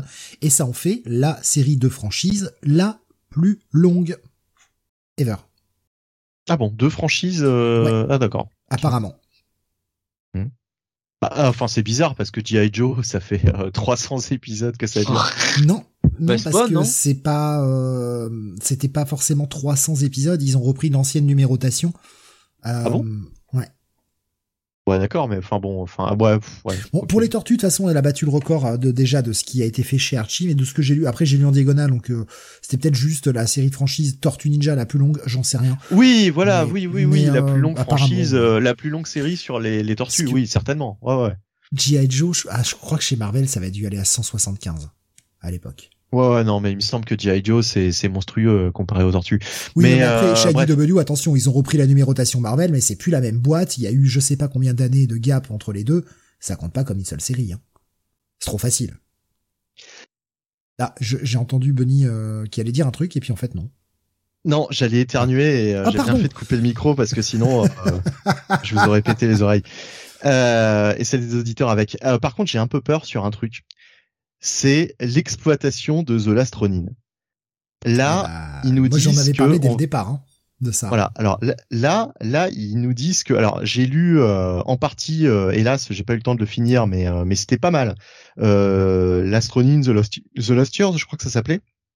Cette mini euh, qui se déroulait avant donc The Lastronin, euh, le Lastronin original. En novembre, on va avoir The Lastronin. Ah bah non, c'est ça, c'est ce qu'on va voir en novembre. Bon, bah alors je sais plus quoi. Non, c'était Your One, ce que ce que j'avais euh, ce que j'avais commencé à lire. Your One, certainement. Euh, en novembre, on aura The Last Ronin, donc Lost Years. Voilà. En novembre, euh, je pense que ça va courir uniquement sur le mois de novembre. Et en décembre va commencer The Last Ronin 2 Révolution. Donc ça fait vraiment beaucoup de projets autour de cet univers Ronin, sachant Lost que Years. euh, The Lost Years, c'est pas, euh, c'est pas un TPB de ce qui est déjà sorti? Bah non, puisqu'ils te disent euh, le futur euh, commence là. Enfin, je j'en sais rien. Ok, non, mais, parce qu'ils avaient déjà sorti un truc au-delà du premier Lastronin, qui était sorti il y a quelques mois. Oui, bah c'est ce que je dis, Your One, je crois. Ah, c'était peut-être Year One que ça s'appelait. Ouais, il faudrait peut-être que arrêter. j'ai commencé à hein, lire, ouais, ouais, qui, qui- qui était. C'est c'est bien, hein, c'est bien de faire des, des, des, des appels du pied à Frank Miller, mais il faut peut-être se calmer, quoi. Euh, Bon. Je, je sais plus hein, si ça s'appelait euh, euh, Corrigez-moi si je me trompe, mais euh, Ouais, enfin bon. Ouais, non, mais moi je, je l'avais dit dès le départ. Enfin, le, le truc se suffisait à lui-même. Euh, Oui. Bon, ben non, on continue, on exploite, on exploite, on exploite, quoi. ouais. Et je me demande comment ils peuvent faire un un numéro 2, quoi. Comment on fait une suite à The Last Ronin? Je je comprends pas. Bref, ça commencera en décembre. Bah, j'irai voir quand même, hein, parce que moi j'aime bien, euh, j'aime bien ce qui a été fait euh, autour de cet univers jusque-là, mais euh, mais j'ai un peu peur de la. Enfin, j'ai l'impression qu'ils vont en limite en faire plus autour de The Last Ronin qu'autour de la série principale, quoi. On verra. De toute façon, pour le moment, il y a que jusqu'au 147 d'annoncer, de Mm. solliciter, puisque c'est ce qui sortira en janvier. Je pense qu'ils attendent, euh, ils attendent un peu pour faire l'annonce, sûrement début d'année. Moi, j'espère qu'ils auront euh, vraiment un, un poids lourd. euh, Enfin voilà, quelqu'un, euh, quelqu'un qui Brian. qui nous surprend quoi sur les tortues quoi. Oh putain, le sur les tortue. tortues. Oh la vache. ah les dialogues à Mutant Tom, etc. Dan Slot, Dan Slot. Après, Ah, le Après-. Je préfère encore Bendis. Ah, je te dis franchement, n'oublions pas que Dan Slott avait écrit pas mal de Batman Adventures et de Superman Adventures qui étaient pas dégueulasses. C'était avant, tout ça, c'était bien avant. C'était, avant, ouais. Ouais, non mais là, euh, là, il y a une continuité trop importante. Et Dan Slott, franchement, si c'est pour nous écrire un truc à la 4 fantastique sur Tortue Ninja, non, au secours quoi. Au secours. Un truc hyper verbeux. Shredder. Supérieur Shredder. Mais, mais. Oh non, grave, grave le salaud qui nous met TH, les gars, 9 cèdes. Oh putain, pitié, non, non, non, non. Pas ça. Tout mais pas ça. Je crois que, je crois que non, ça sera pas euh, Tiny Howard sur, euh, non, non. Tiny Howard, putain, elle est partout, donc. Euh... Ouais, Et elle a même aspiré Chibnarski dans son vortex. Donc, euh, putain. Mais je vous l'ai dit, c'est la reine Cheetah, hein, tout ce qu'elle touche, elle le transforme en merde. Tommy qui nous disait, après on aura la- l'Astronin 3 de Final Battle. Ah, on sait jamais, on sait jamais. Euh, Non, bon, euh, je- dis donc, ça veut dire que si, si, si Tiny Howard me touchait, c'est-à-dire que je me transforme en un gros tas de merde, là, Ah comme bah, Jeff possible, Goldblum dans Jurassic Park. oh, c'est possible. hein. Ah oui, oui. Il y a de fortes chances. Oh merde. Euh, Parce donc, que euh, Jeff Goldblum se transforme en gros tas de merde dans Jurassic Park? C'est quoi cette version? Non. Allez, euh, double bail pour ce titre et euh, on continue, faut qu'on avance, on est à plus de 3 heures. hein, donc, Voilà. euh, il nous reste Allez. encore quelques titres quand même à terminer pour ce soir. Blue Beetle, numéro 3, Jonathan. Je voulais rattraper absolument le 1 et le 2, j'ai malheureusement pas eu le temps. Ce que tu en avais fait, Oui. euh, bah, des bonnes reviews jusqu'à présent. Voilà, donc euh, la guerre du scarabée. Partie 3, euh, toujours scénarisé par Josh Trujillo et avec des dessins d'Adrian Gutiérrez et une colorisation de Will Quintana. Euh, donc c'est un épisode où euh, bah, Jaime va essayer un petit peu d'enquêter sur l'identité de son assaillant et ça va l'emmener du côté de l'Oblivion Bar, donc qui est un bar un petit peu extradimensionnel. il va être emmené là par eh bien une une amie à lui qui est capable un petit peu de, de traverser les dimensions. son nom c'est je crois c'est Tracy 13. Voilà. Euh, donc, euh, je connais honnêtement, je, vais être tout à fait clair, je ne connaissais pas ce personnage. Voilà. Donc, euh, c'est quelqu'un qui est capable de, voilà, de voyager à travers la dimension, qui crée des portails. Et donc surtout, ça va permettre à Raime de rencontrer quelqu'un qui va pouvoir l'aiguiller, et c'est tout simplement Madame Xanadu. Donc Madame Xanadu qu'on n'a pas vu depuis un petit moment. Euh, dans les comics. Ça fait plaisir de la revoir, ma foi. Donc, on va avoir un petit peu euh, Jaime qui va discuter avec elle pour euh, un petit peu refaire la mythologie autour de son, son adversaire. Pendant ce temps, on a euh, donc Starfire qui va un petit peu voir l'ampleur des dégâts. Euh, donc cette fameuse colonie dont je vous parlais hein, au début de au début de le de, du run, euh, qui euh, avait élu domicile donc dans la ville de, que, que surveillait Blue Beetle et qui a été attaqué par ce scarabée rouge, hein, ce, ce, ce, Red Beetle, hein, si je puis le dire comme ça. Et, euh, et donc bah, on sent que Starfire va avoir un petit rôle à jouer là-dedans. On a la présence de Veronica Cord aussi, qui vient un petit peu en remettre une couche sur sur Blue Beetle Hein, et son incompétence, donc ça fait ça fait quand même toujours plaisir. Euh, et surtout, surtout, le gros de l'épisode, ça va être Blue Beetle qui va finir par euh, bah, remonter aux sources un petit peu de, euh, et bien même de, de, euh, du scarabée bleu, hein, même. Hein, je dirais pas simplement du scarabée rouge. Ça va l'entraîner vers euh, les pyramides de l'Égypte ancienne et on va apprendre vraiment qui est ce, bah, ce scarabée rouge, cette espèce de, de personnage qui m'a dont le design me fait quand même beaucoup penser à un Kamen Rider. Euh, et, euh, et, voilà, donc c'est plutôt c'est plutôt bien vu. Ça va nous faire des bonnes scènes d'action dans la deuxième partie de l'épisode. On sent quand même que au niveau du dessin, euh, notre ami, donc j'ai retrouvé son nom, Adrien Gutiérrez est quand même très doué et que son trait se va très bien avec Blue Beetle. Donc voilà, finalement un, très très bon troisième épisode avec je trouve je trouve la deuxième partie avec le, petit combat qu'il y a et les conséquences que ça entraîne notamment pour euh, pour Blue Beetle, Jaime Reyes, euh, je trouve que c'est plutôt bien vu. Euh, si encore une fois Josh Trujillo continue sur cette voie-là, j'aime bien l'écriture qu'il a du personnage.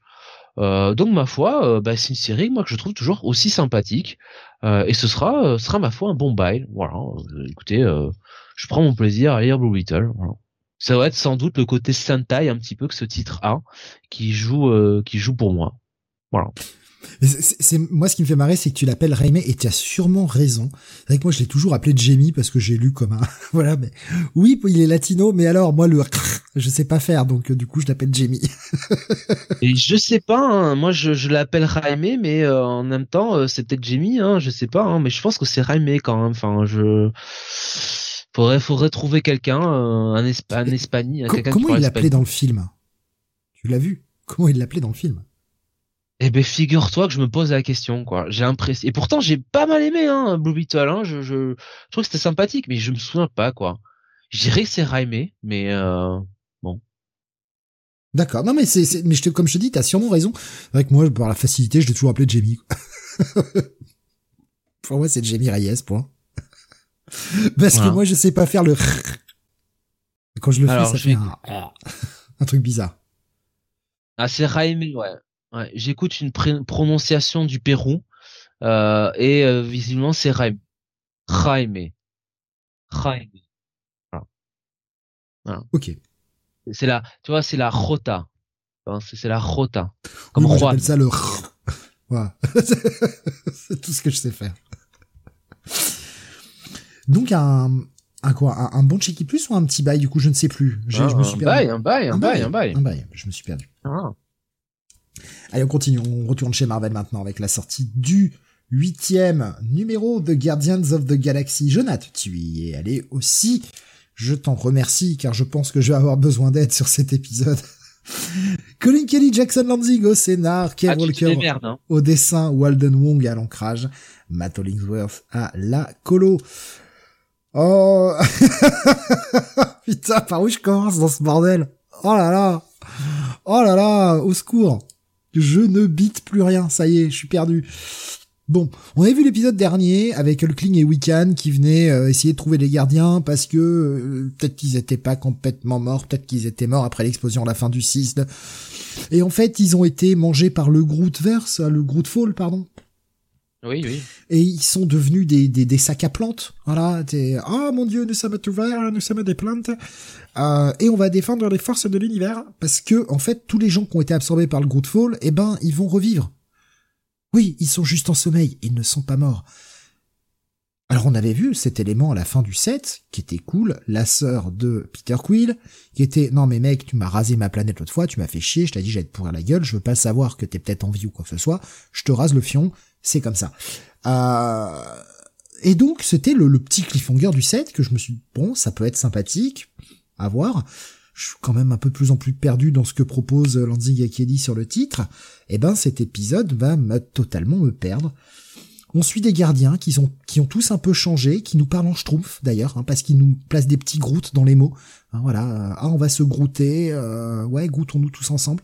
C'est très très bien. Euh, et ils sont tous verts, ils sont tous moitié plantes, et ils vont essayer de d'aller voir une civilisation qui avait pété là dans le dans l'épisode 5 et 6 où, où il y avait la grosse guerre. Et en fait pour essayer de pour essayer de faire un truc je, je crois que je comprends mais je suis même pas sûr. Bordel mais je, je suis paumé quoi. Je comprends pas où ça va ce truc.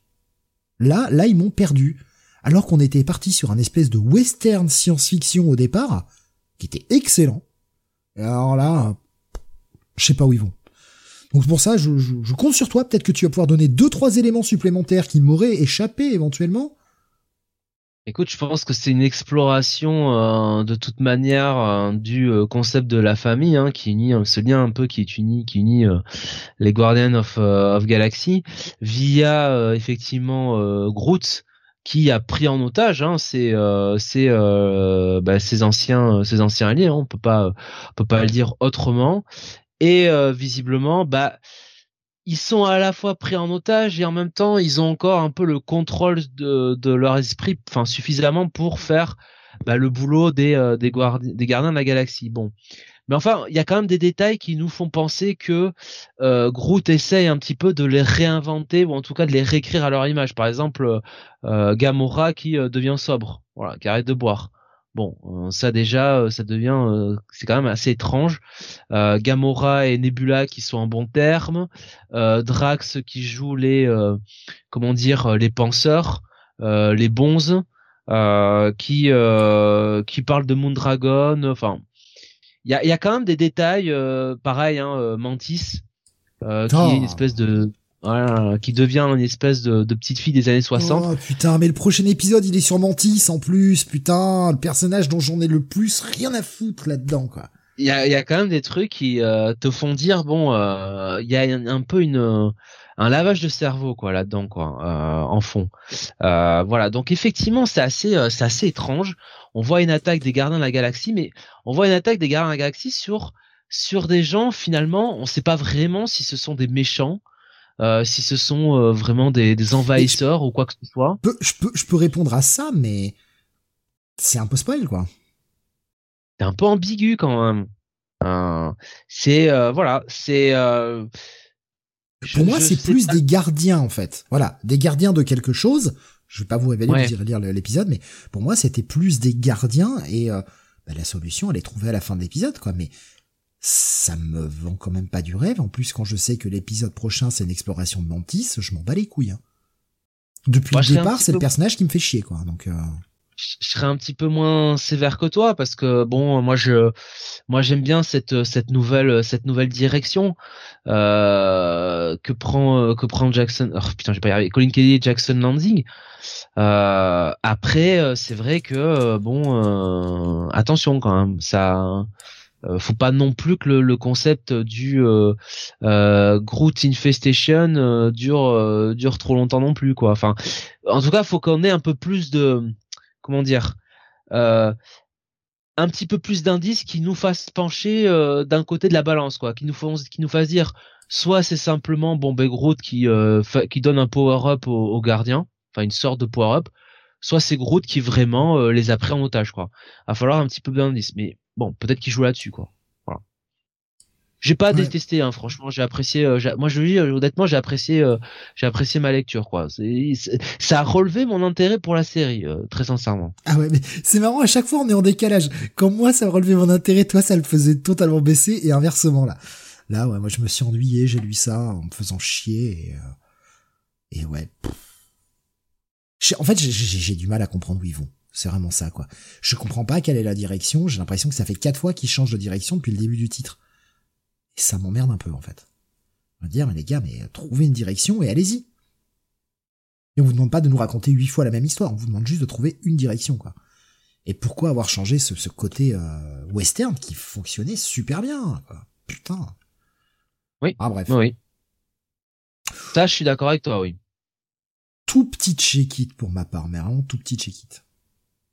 Ben moi, ce sera un bon un, check it plus, hein, euh, limite petit bail, hein, en vrai, hein, donc euh, voilà. Ok. Allez Bunny, on attaque la dernière salve de titres, on retourne chez Image, la sortie du troisième numéro de Creepshow.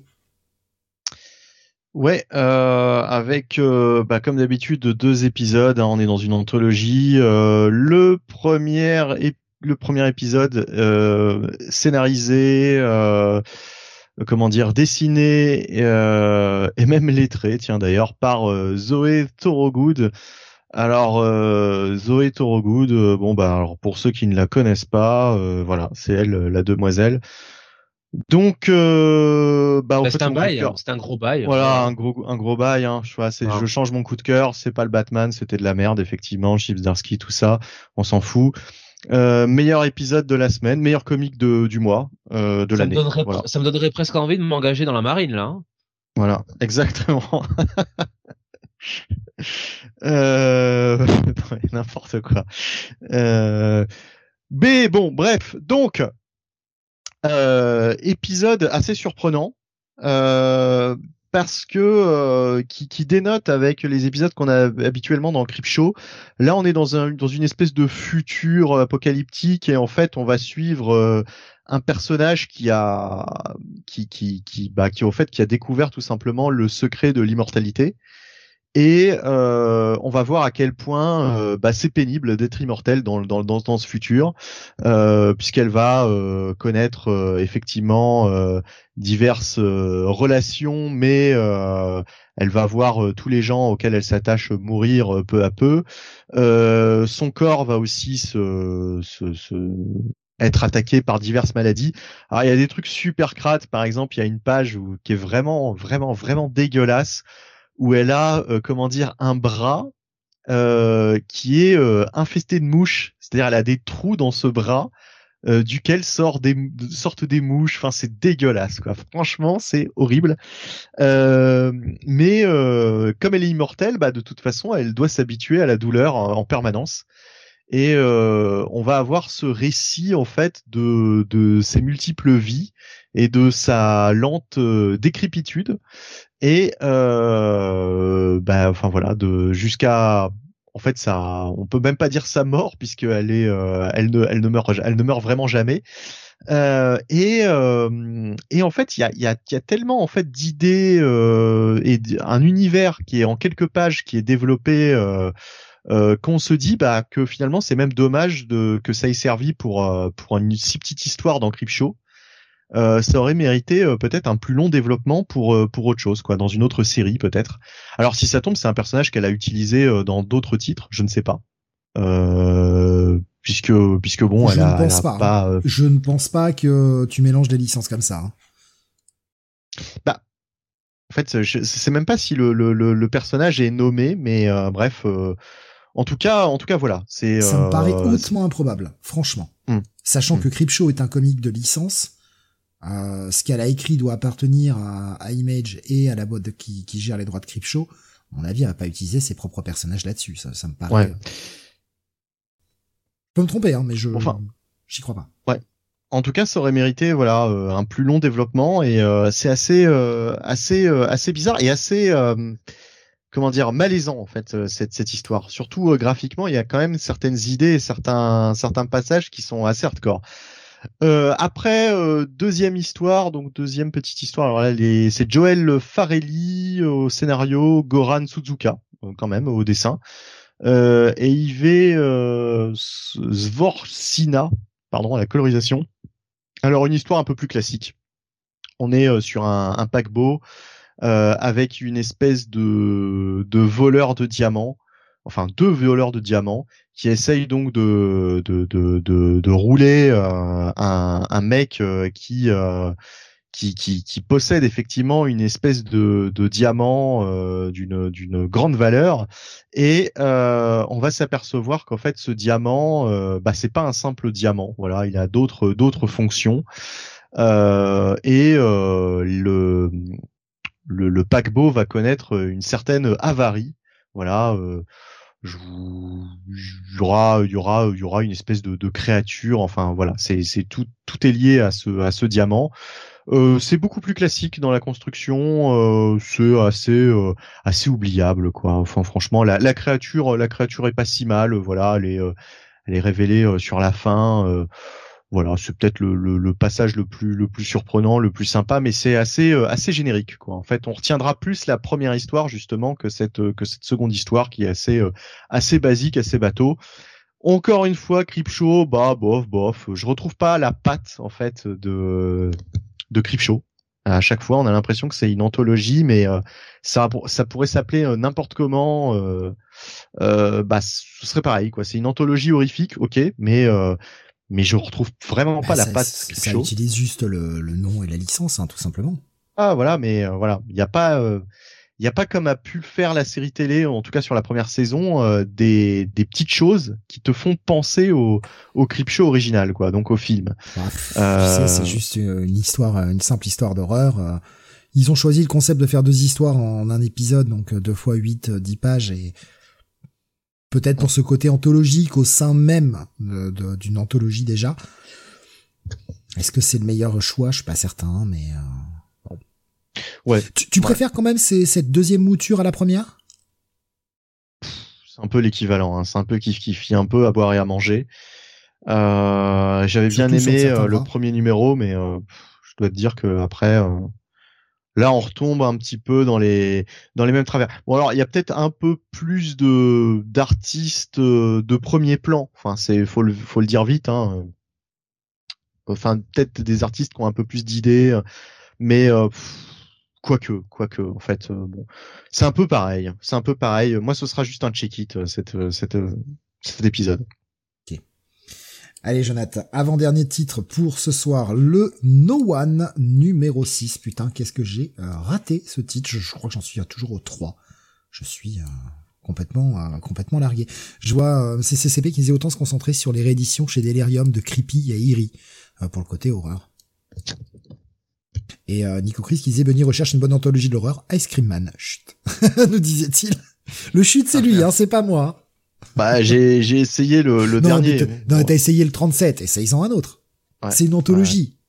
Essaye-en un autre. Bah, j'essaierai peut-être le prochain. Enfin voilà, bon, je verrai. oui, ou essaye ce qui est déjà sorti.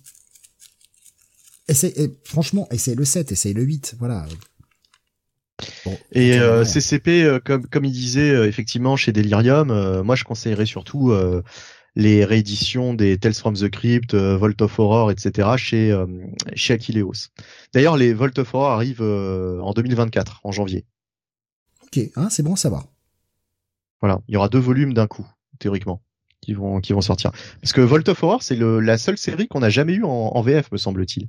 On a toujours eu les les Tales from the Crypt. Euh, ils ont sorti les Haunt of Fear et voilà la troisième série anthologique euh, horrifique de IC Comics, euh, les Vault of Horror, euh, je crois que n'était jamais sorti euh, en version française.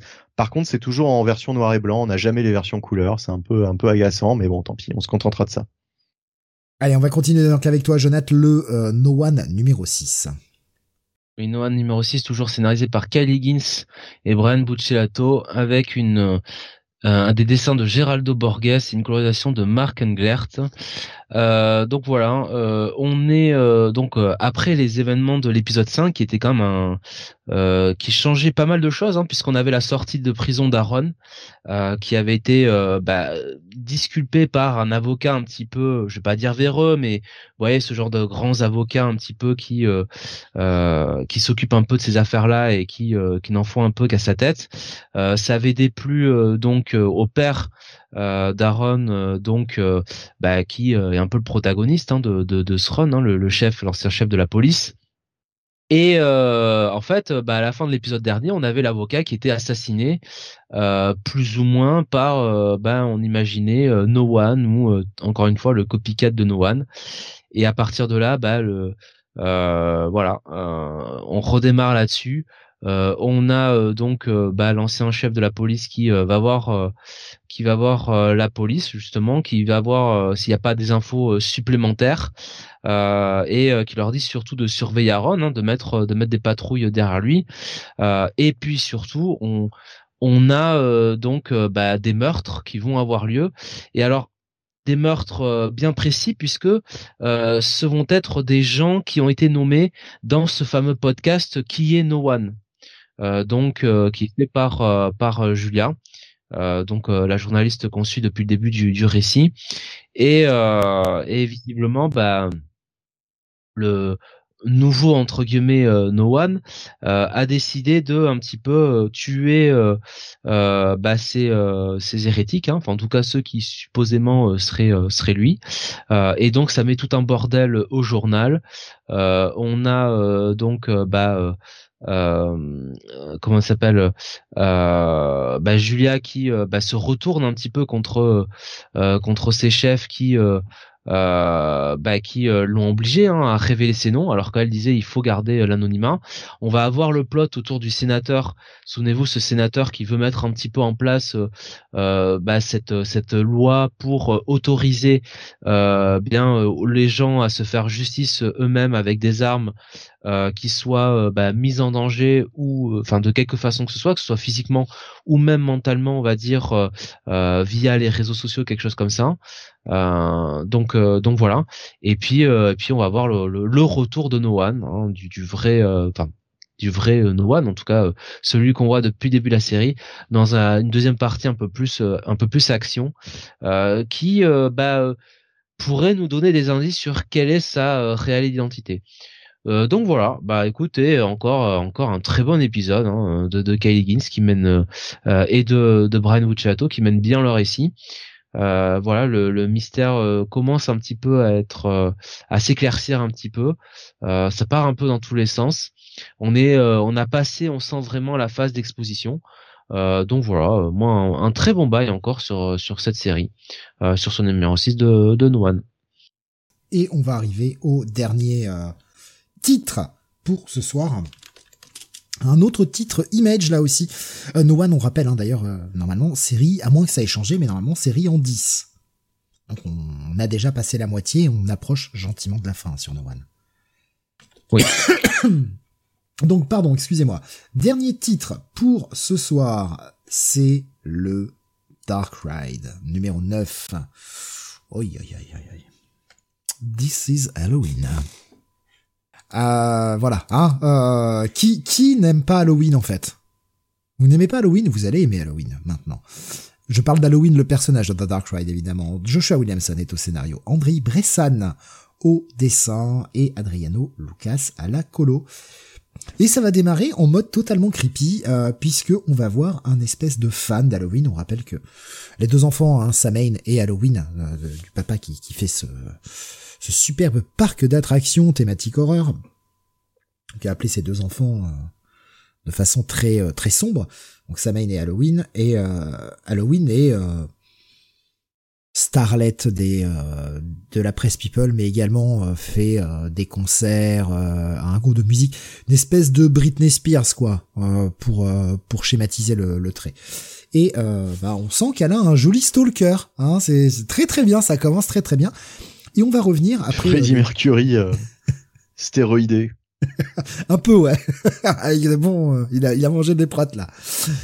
Et on va revenir sur euh, ce qui était un peu euh, une séquence que l'on voyait dans l'épisode précédent, et c'était pas un mal d'ailleurs de revenir sur cette séquence parce que euh, bah, le dernier épisode est sorti il y a deux mois, et je dois avouer que c'était euh, un peu flou dans ma mémoire. J'avais encore à peu près le truc, mais c'était un peu flou. Et surtout, pas oublier la, fin de l'épisode précédent que la fille de, de, Sam a été enlevée. Mais pour le reste, il y avait quelques éléments un peu légers. Faut avouer quand même que ce deuxième arc a été entaché par beaucoup de retard. Les épisodes sortaient tous les deux mois. Euh, là, ça y est, ils ont l'air de vouloir reprendre le, train de la régularité et euh, le prochain épisode sera au mois de décembre, l'épisode suivant au mois de janvier. ça, c'est plutôt cool. Et donc après que euh, Sam soit sorti après ce, dîner qui avait tourné au drame avec son père et sa sœur, eh ben on va voir ce qui s'est passé du côté d'Halloween qui reste avec son père, son père qui est, je pense, le mec à qui faudrait décerner le prix Nobel de la gentillesse, si ceci existait. Euh, c'est un mec adorable. Le père est un mec adorable. Euh, la, je sais pas, vous, vous avez pas envie d'avoir des amis comme ça, vous, dans la vie? Bah, visiblement, euh, quand il t'invite à dîner, il euh, faut aller jusqu'au bout hein, pour le repas. Donc ça, c'est quand même, c'est quand même intéressant, quoi. Mais quel putain d'ordure ce personnage, c'est un monstre. Mais quelle horreur, quoi. Il est extrêmement bien écrit. T'as juste envie de lui ravaler la gueule sur le bord du trottoir parce que le mec est une, est un, une crevure comme on en a rarement vu, quoi. Cette pauvre Halloween, euh, comprenant que son père est un connard, bon, euh, si elle n'avait pas compris depuis le départ, euh, quand même qu'elle faisait exprès, va aller passer ses nerfs.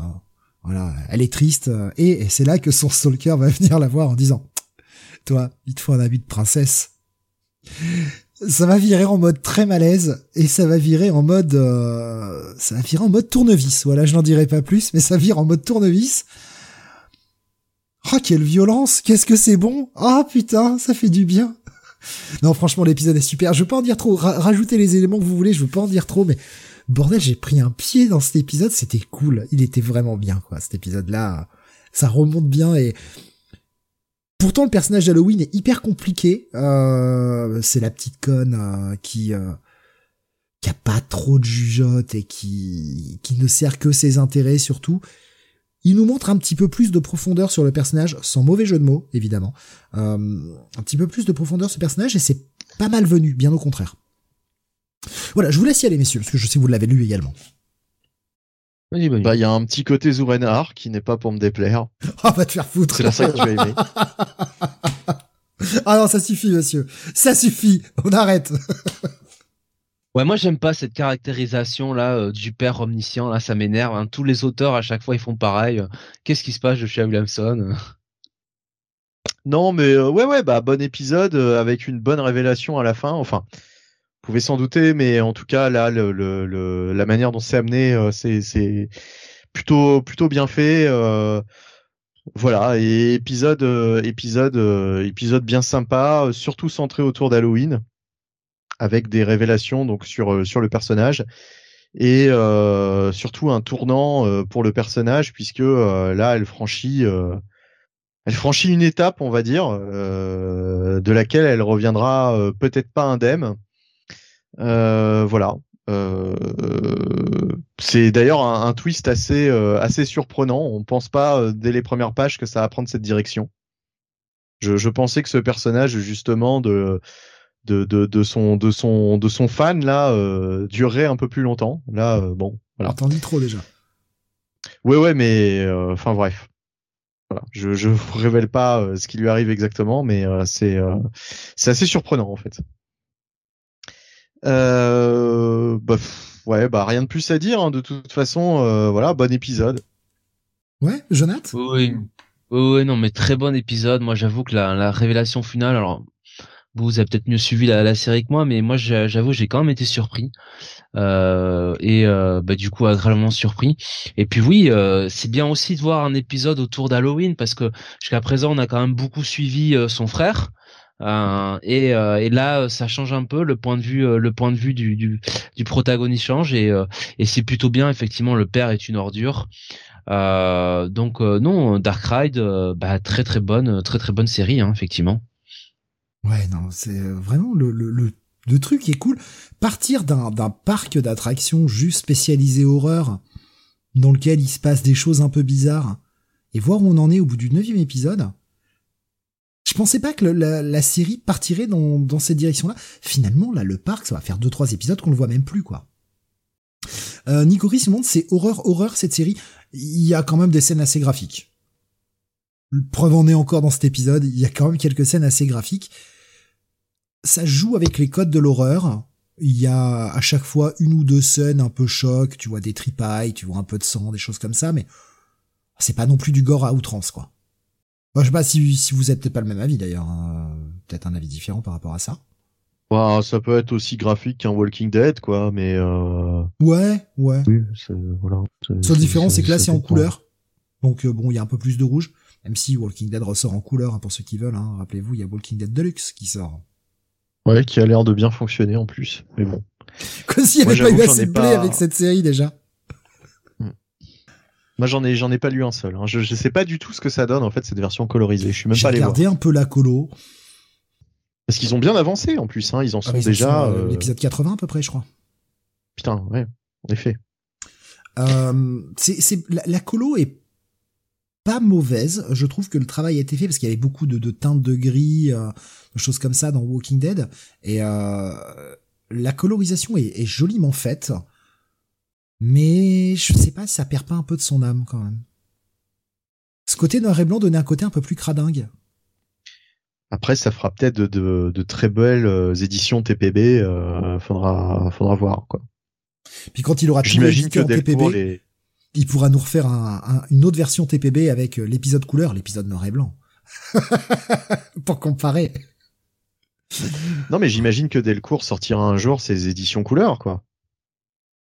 Peut-être dans des dans des compendiums un peu un peu, ils auraient, ils auraient, définitifs. Quoi. ils auraient raison. Hein. Si ça fait un peu de blé, si ça marche aux États-Unis, peut-être des chances que ça marche en France. Et euh, bon, on leur souhaite qu'ils se fassent du blé chez Delcourt. Hein. Mm. Bon, voilà. Bon, en tout cas, euh, moi, ce Dark Ride, euh, gros gros bail. voilà, j'adore. J'ai envie que ce soit. Gros bail, gros bail pour moi aussi. Un bail aussi. Et voilà qui conclut les reviews de la semaine. On, va rappeler les coups de cœur. Euh, pour Bunny, comment ne pourrais-je l'oublier? C'est le Batman, le Batman 139. Je rigole, mais c'est enfin en mode très sérieux. C'est ton coup de cœur de cette semaine. Euh, Jonathan, je crois que tu l'as donné, mais je ne sais plus. J'ai déjà oublié. Et non, j'en ai, j'en ai pas donné. Ah, du tu l'as pas donné. Et, je suis bien emmerdé parce que du coup, je, vas-y, euh, si t'en as un tout de suite. Euh... Bah, donne-le à Clip Show, hein, même sans l'avoir lu. Ah si, je vais quand même le donner. Euh, je vais peut-être le donner à, à, Mighty Morphin Power Rangers euh, slash Transformer, enfin entre les deux. Je suis un peu emmerdé moi. J'ai eu des bonnes lectures hein, cette semaine, mais c'était pas la semaine la plus ouf. Euh, j'ai eu un Batman 139 qui m'a niqué tout espoir que le monde était beau. Je veux dire, après avoir lu ça, t'as juste envie de dire le monde c'est de la merde. Donc, euh... quoi, j'en fais trop? Oh, si peu. non, je, je, j'ai pas forcément de coup de cœur cette semaine. J'ai bien aimé Petrolhead dans les nouveautés. Je, ouais, le Punisher était sympathique, mais c'est presque Dark Ride qui m'a le plus amusé. Mais est-ce que ça vaut vraiment un coup de cœur? Pas forcément. voilà, voilà. Hein. Et, et, et bien, il est temps de se quitter là. On va se retrouver demain pour le Comic City. Euh, avec euh, les sorties du mois d'octobre et le début de ce mois de novembre. Et la semaine prochaine, eh bien, vous aurez encore euh, trois émissions parce que ça ne s'arrête jamais. la semaine prochaine, il y aura le Future Past le mardi à 21h, le Comics Weekly bien évidemment jeudi à 21h et vendredi le Retro City qui sera consacré au Squadron Suprême, la série originale euh, donc euh, les, les 12 euh, épisodes de Margunwald au scénar. Ce sera vendredi prochain à 21h. Et il serait grand temps que je me botte le cul pour avancer parce que je n'ai lu qu'un épisode. Il va peut-être falloir que je me magne quand même avancer dessus. Euh, voilà pour les émissions de la semaine prochaine. On vous fait des gros bisous. On vous remercie de nous avoir suivis si tard. Passez une excellente fin de nuit. Rendez-vous demain pour les lecteurs VF et à la semaine prochaine pour les lecteurs VO. Salut à tous. Ciao ciao.